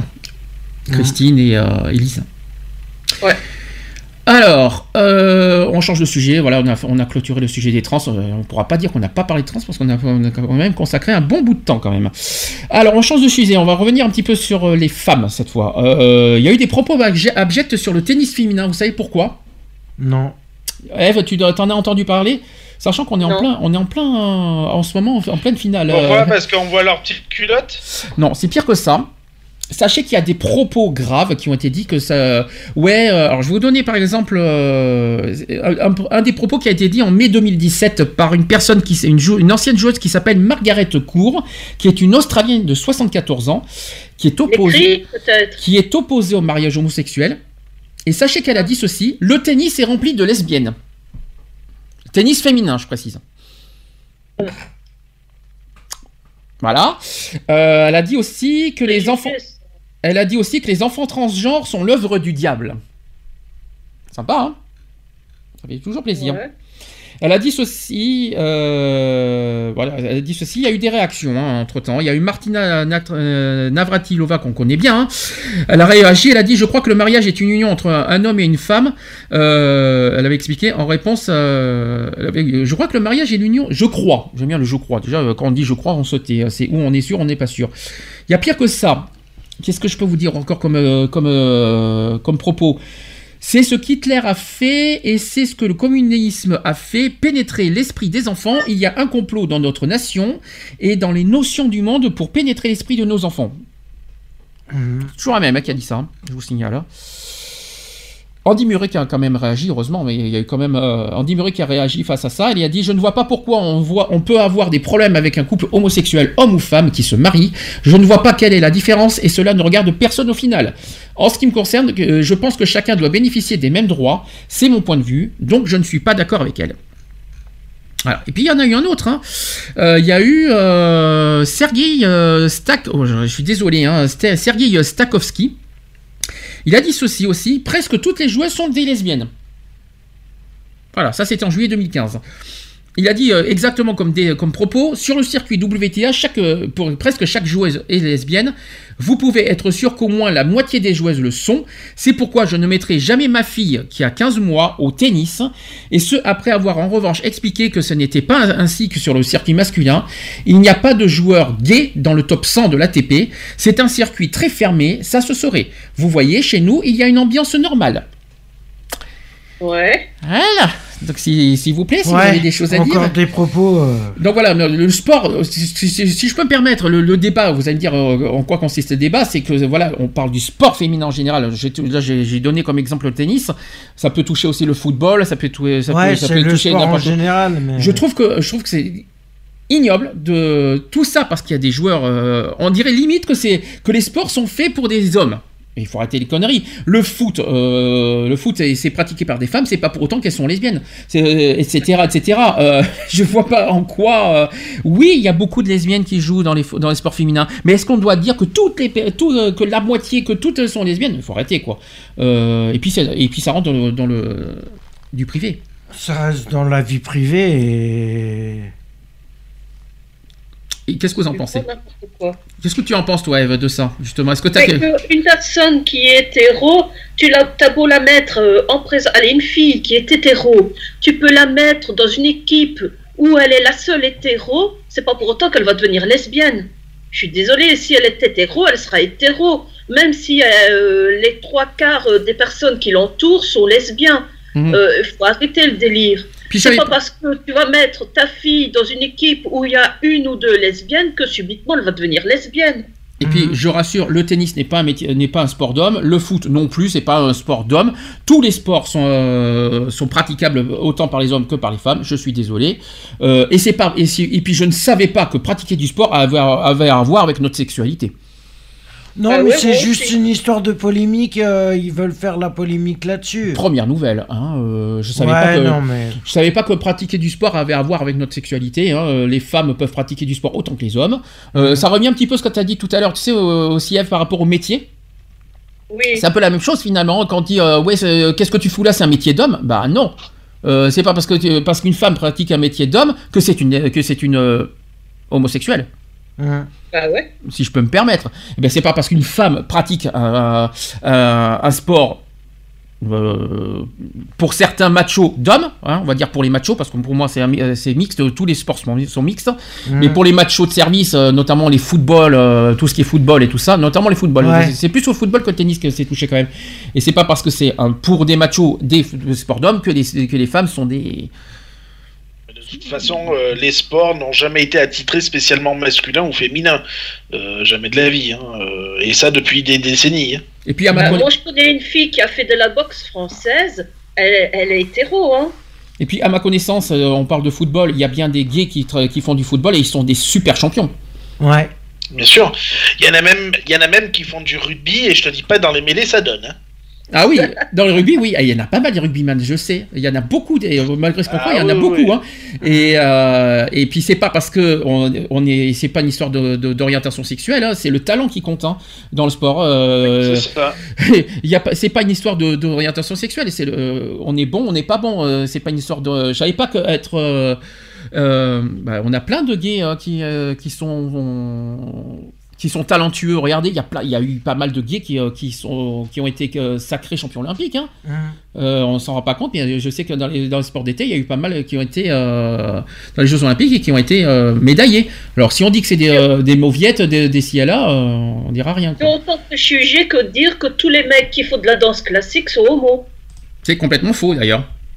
C'est complètement, c'est complètement faux. De toute façon, euh, Et, et je peux te dire que dans certains danseurs de danse, je peux te dire que certains euh, danseurs classiques, c'est des chauds lapins, mais, euh, donc ils draguent toutes les danseuses. Hein. mais je t'en prie, je t'en prie quand même. Non, mais quand même, doucement, doucement quand même. mais- C'est chaud lapin. Non, Non, mais, mais on dit que les, dan- les, les- les danseurs, les danseurs euh, et, euh, de- donc il faut de la danse classique, c'est forcément parce qu'ils sont homosexuels. Moi, moi je, je sais par connaissance de cause que les trois quarts qui font de la danse classique, c'est des chauds lapins et que se- ils se sont au moins tapés euh, euh, toutes les, les- les danseuses. Hein. Alors, je vais faire la transition avec le prochain sujet. Est-ce que pour vous, vous, oui ou non, alors je vais plus poser la question à Eve, est-ce que oui ou non, lesbienne, le mot lesbienne, est limite euh, considéré comme une injure chez- pour les, pour, chez les femmes? Enfin, les femmes homosexuelles, bien sûr. Euh, je sais qu'il y en a beaucoup qui ne l'aiment pas le mot lesbien. C'est quoi qui dérange Euh, dans ce mot? Ben, c'est- je ne sais pas vraiment dire parce qu'elles elles disent que c'est le mot proprement dit qui, qui les dérange. Ah bon Alors, vous dites quoi à la place? Pas gay, parce que gay, gay c'est pas possible. Ben, on dit Homosexuel goudou entre nous, on dit goudou. Et ça veut dire quoi, goudou? C'est lesbienne. Mais ça- Oui, mais ça veut dire quoi? On doit dire pourquoi on est gay, parce qu'on est joyeux, hein, tant qu'on y est. Hein, euh, mais bon, vous allez dire pourquoi gay, G-Y. euh, Euh, moi, Oui, euh, Lionel. Moi, je, je- je préfère, en- je préfère dire lesbienne, par exemple, que goudou. Je trouve que euh, goudou, ça se rapproche un peu de, tu vois, un peu de, de la, du mot péjoratif gouine, tu vois. Oui. J'aime pas, fa- j'aime pas forcément. Je préfère dire lesbienne. Ça me paraît plus consensuel et, euh, et plus logique en fait. D'accord. Parce que euh, bah, c'est comme si pour nous les hommes quoi, euh, on préfère 100 fois entendre entendre dire, enfin je suis désolé, je préfère dire ça, mais euh, je préfère 100 fois qu'on me dise ah ouais t'es gay que pédé, tu vois ce que je veux dire. Ben, ça revient un peu pareil quoi, tu vois. Je préfère, j'aurais été une femme, j'aurais préféré 100 fois qu'on me dise ouais t'es lesbienne que t'es goudou quoi, ou que t'es gouine ou, ou autre.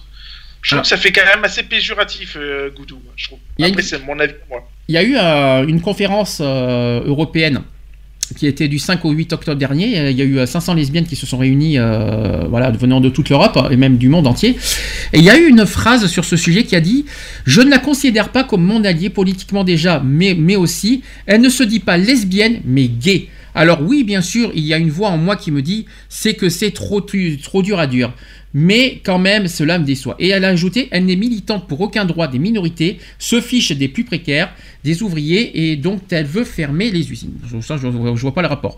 Euh, ensuite, les femmes ont peur d'être discriminées, que cela soit offensant pour elles. Donc apparemment, le mot, les- le mot lesbienne serait discriminant pour certaines.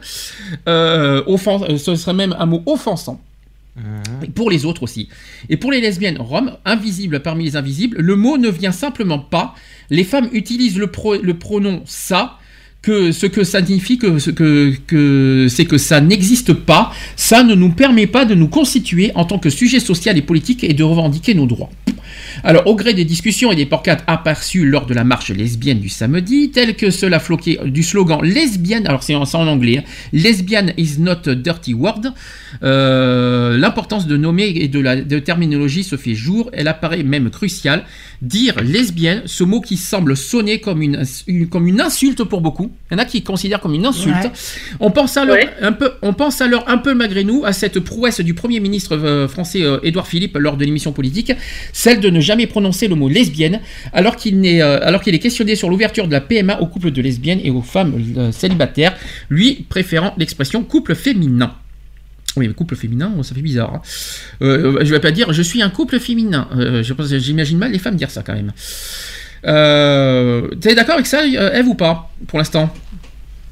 Moi, personnellement, qu'on qu'on dise oui, tu es lesbienne, je ne prends pas comme une insulte. Maintenant, euh, s'il me dit, euh, moi, on m'a déjà dit euh, un type qui voulait sortir avec moi, que je lui dis que ça m'intéressait pas. Je lui ai dit que j'avais une copine, et il m'a- insulté parce qu'il m'a dit Ah ouais, t'es goudou. Mhm. Ah, t'es Gwyn, pardon, t'es Gwyn. Gwyn, c'est une insulte, m'a je tiens à redire. t'es Gwyn, alors t'as viré Gwyn. Et, et là, je, je me suis sentie insultée. Et Gwen, je rappelle, c'est une insulte. Je tiens à le redire. C'est comme nous, avec le mot Et je lui ai dit, je lui ai dit, moi, euh, euh, Gwyn, je lui ai dit exactement, Gwyn, euh, ça veut dire. euh, mais tu sais, il y a certaines lesbiennes euh, que pour elles, Gwyn, c'est pas une insulte. Ah ouais, bah, Et- c'est comme chez nous, chez les, chez les homos, il y en a qui disent que PD, c'est pas une insulte. Bah dis donc, les pauvres, Ouais. s'ils savaient. Alors, enfin. Alors, il y a d'autres, j'ai d'autres euh, exemples. Il y, a, marqué quand j'étais au lycée il y a 40 ans, le mot lesbienne n'existait pas. Je ne le connaissais pas. Et quand j'ai fait mon coming out il y a 25 ans, il n'y avait personne. Avant d'ajouter euh, dans un sourire officiellement, elle a marqué pour elle Cette conférence est essentielle car nous manquons encore de droits et des mouvements nationalistes et fondamentalistes re- renaissent partout dans le monde et nous disent Nous ne voulons pas que vous soyez visibles, que vous ayez des enfants, que vous vous mariez. C'est d'autant plus important d'avoir un espace comme ça de visibilité pour s'organiser politiquement, mais aussi pour célébrer nos existences. Qu'est-ce que je peux dire d'autre comme exemple? À propos du terme lesbienne, notre but est d'organiser une conférence inclusive. Nous insistons pour l'appeler une conférence, lesbienne, bien que nous ne reconnaissions pas, nous ne reconnaissions que plutôt comme toute catégorie ou label, il peut être contesté ou insuffisant pour décrire la diversité de nos communautés. Là, C'est c'est par rapport à la réunion hein, que je vous dis ça. Euh, Qu'est-ce que je peux vous dire d'autre sur ce mot-là? Euh, bah, c'est plus, on va plus se parler de ce mot-là. Après, c'est sur les médias, je vais pas vous embêter avec ça. Sinon, dans deux ans, on y est encore. Euh, pour toi, franchement, Eve, euh, sur ce mot lesbienne, euh, pour conclure, insulte ou pas insulte? Moi, personnellement, je trouve pas que ce soit une insulte. D'accord. Tu, donc tu dis officiellement, euh, tu- je suis, tu dis euh, ouvertement, je suis lesbienne. Ouais. Ça te Même si pas je suis une lesbienne invisible. D'accord. Par contre, tu dis pas je suis goudou. Oui, si, je le dis. D'accord. Tu sais ce que ça veut dire au moins goudou? Bah, C'est un petit mot qu'on se dit entre nous. euh, je veux dire. euh, C'est ça qui est, c'est ça qui est très étonnant. C'est d'ailleurs la même chose chez les gays. Il y en a qui disent je suis pédé mais sans savoir ce que ça veut dire finalement. Ouais, mais- En terminologie. Moi, je crois pas qu'on dise euh, goudou pour, pour le sens euh, mais bon. euh, Bah goudou c'est bizarre déjà comme nous. Goudou, euh, goudou de quoi Euh, T'as le goudou. Euh... Goudou G-D-O-U, hein, c'est pas D-O-U-X, je rassure aussi, parce qu'il y en a certains qui doivent se dire que c'est en deux mots. Alors, tu, tu veux, tu veux la définition du mot godou Je t'en prie, je t'en prie. Alors, goudou, le mot lesbianisme est souvent utilisé pour décrire l'attirance sentimentale et sexuelle entre deux femmes. On parle aussi d'homosexualité féminine pour qualifier cette attirance ou parfois de saphisme, voire de tribanisme. Waouh. Waouh, waouh, tribanisme quand même, rien ça. Oui, quand même. Voilà, c'est tout ce que j'ai, j'ai pas beaucoup. hein. D'accord. Non, je dis ça parce qu'il y en a certains qui n'aiment pas ce mot. hein. Je... Charlotte nous l'a dit euh, l'année dernière, je sais pas si vous vous souvenez, elle nous l'a dit euh, déjà alors, quand elle était avec nous à la radio. Euh, elle nous a dit euh, j'aime pas dire j'aime pas le mot lesbienne. Donc euh, et puis je suis tombé sur cet article comme quoi il y en a encore d'autres, il y en a plein d'autres qui, qui sont du même avis. Et je me suis dit bon ben tiens on va en parler oui ou non. Euh, Bah, est-ce que chez nous chez les euh, chez les de toute façon euh, Bah, tu, bah, je, je suis tombé sur un article de YAG, euh, bon, qui date de 2015, hein, oui euh, qui qualifie donc, euh, donc plusieurs injures, d'où dont PD, Goudou, Fago. Goudou est une voilà, injure. qui, qui... Ah, Goudou est une injure. Hein je, je savais pas que Goudou est une injure. Non, ça, je l'apprends Ah contre. ben, euh, ben, sur le truc de, de l'article de YAG, c'est c'est ce qui note, c'est ce qui note. Je savais que je sais que Gwyn est une injure, PD est une injure. Par contre, j'apprends que Goudou est une injure. Euh, non, là, tu me l'apprends. Je pensais pas que Goudou est une Voilà, injure. l'o- l'origine depuis presque un siècle, de nombreuses insultes sont employées pour parler des homosexuels, LES. Euh, mais d'où viennent-ils vraiment? Je vais essayer de piquer le, le truc. C'est pas bien de piquer. C'est pas bien. C'est pas bien de piquer. pas bien. Non, pas de piquer, mais de, de lire l'article, Oui. d'en avoir un peu plus. Vous avez pas, vous avez pas un vélo et des pédales pour aller plus vite parce que putain. Alors, depuis un siècle, de nombreuses insultes sont employées pour parler d'homosexuels LES. Mais d'où viennent-elles vraiment? Vous saurez tout ou presque sur leurs origines grâce au petit lexique euh, explicatif publié par Arte à l'occasion de la diffusion d'un documentaire tellement gay réalisé par Maxime Donzel. J'ai pas fait de pub. Alors, Euh, Juste un petit peu quand même. hein, Juste un petit peu quand même. non, mais sinon. Alors. Non, mais si- sinon, au niveau des injures, parce que euh, on va, on va synthétiser. Est-ce que, est-ce que hum, Goudou. Donc, tu dis que Goudou est une injure. T'es sûr de toi? Alors, alors oui, alors, alors euh, autre exemple, alors je, le, je, je passe tout ce qui a été dit avant. hein. Donc, euh, alors, quel est le rapport entre lesbienne et une, je- et une jeune truie? Ah Aucun, mis à part l'utilisation des mots Gwyn et Goudou, au départ employés pour la femelle du cochon. Gwyn a ensuite désigné une prostituée ou une femme de mauvaise vie pour finalement les, les- pour finalement les lesbiennes. Oui, mais ça ne revient pas au mot Goudou. Pour l'instant, on est sur le mot Gwyn. Ouais, ben apparemment, ça reste. euh, moi, de, de ce que je peux. euh, Enfin, c'est ce que j'en ai du moi, hein, ça reste assez. euh, Parce que je t'avoue que ça me surprend quand tu me dis que Goudou est une injure. Moi, je t'avoue que ça me surprend. Je sais que c'est un mot que j'aime pas, mais je- de là à dire que c'est une injure, euh, c'est un peu bizarre. Donc, donc voilà. Bon, et un dernier sujet. Et, et là, on va, voilà, on va, on va, on va revenir sur des sujets beaucoup plus joyeux. J'ai une bonne nouvelle à annoncer. Voilà, pour finir l'émission avec une bonne nouvelle. Les Australiens, vous savez ce qui se passe en Australie? Non. Mariage euh, homosexuel? Les Australiens ont dit oui au mariage homosexuel. Voilà, un pays de plus. Euh, Ah, les- mais c'est les All Blacks qui vont être contents. Oui, et puis les kangourous aussi.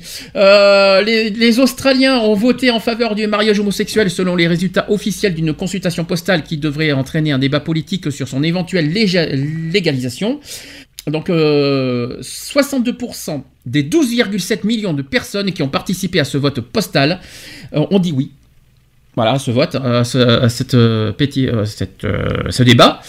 Une procédure très rarement utilisée permettant aux électeurs d'exprimer leur opinion sur la base du volontariat, qui se sont prononcés pour les unions entre personnes de même sexe. Donc le non a lui recueilli 38,4%. Ouais. Forcément. Près de 80% du corps électoral a pris part de ce- à cette consultation qui aura duré deux mois.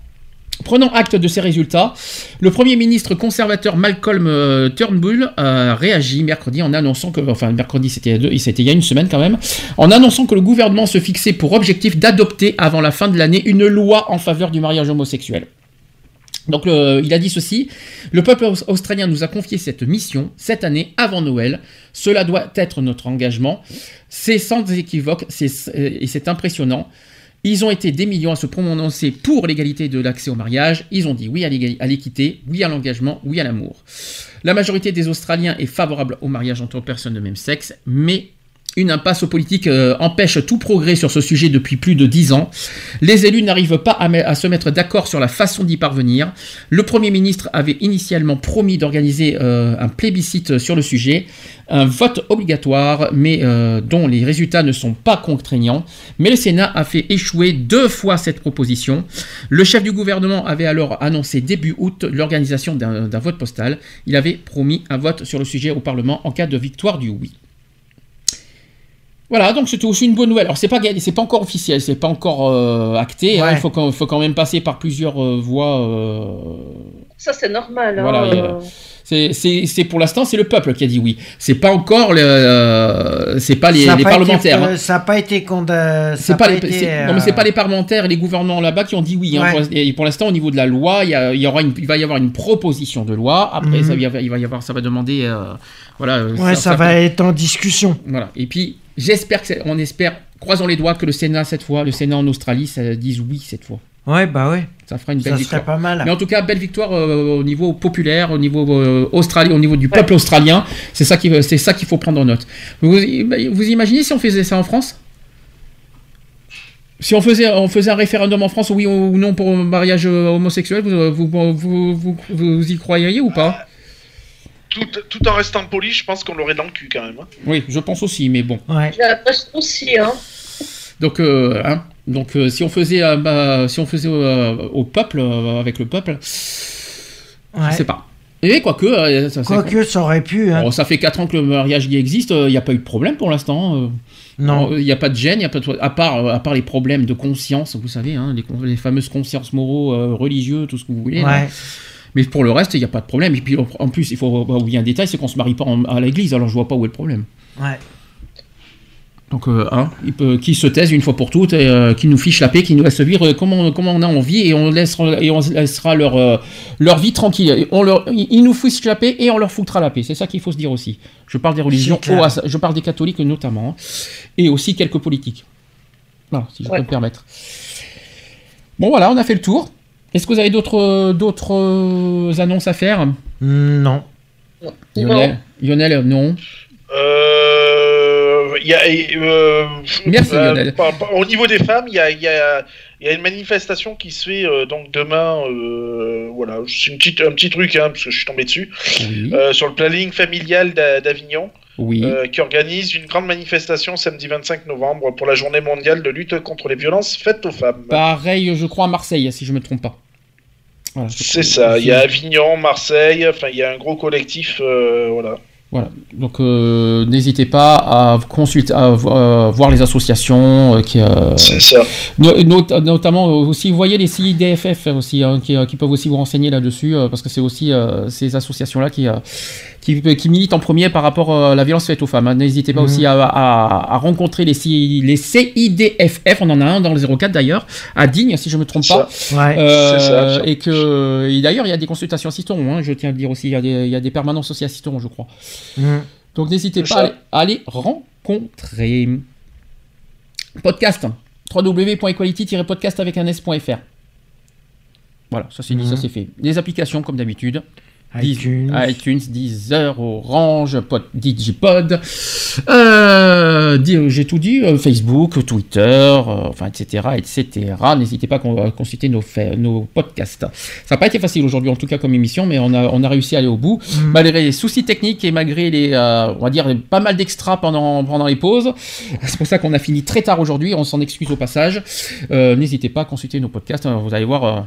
Ça sera pas pareil, euh, tout va être à la suite, vous allez voir, ça va, ça va pas être les mêmes. euh, Ça va pas Ouais, être les ça, mêmes. ça sera plus court. ça sera beaucoup plus court, ça, ça n'aura pas duré 6 heures, je rassure tout le monde. hein. Donc, ça va durer moins que ça. Euh, la semaine prochaine, je précise, deux émissions la semaine prochaine. Deux. Ouais. On, a- on va se retrouver déjà vendredi. Vendredi à 15h, on va faire sur les gaspillages alimentaires.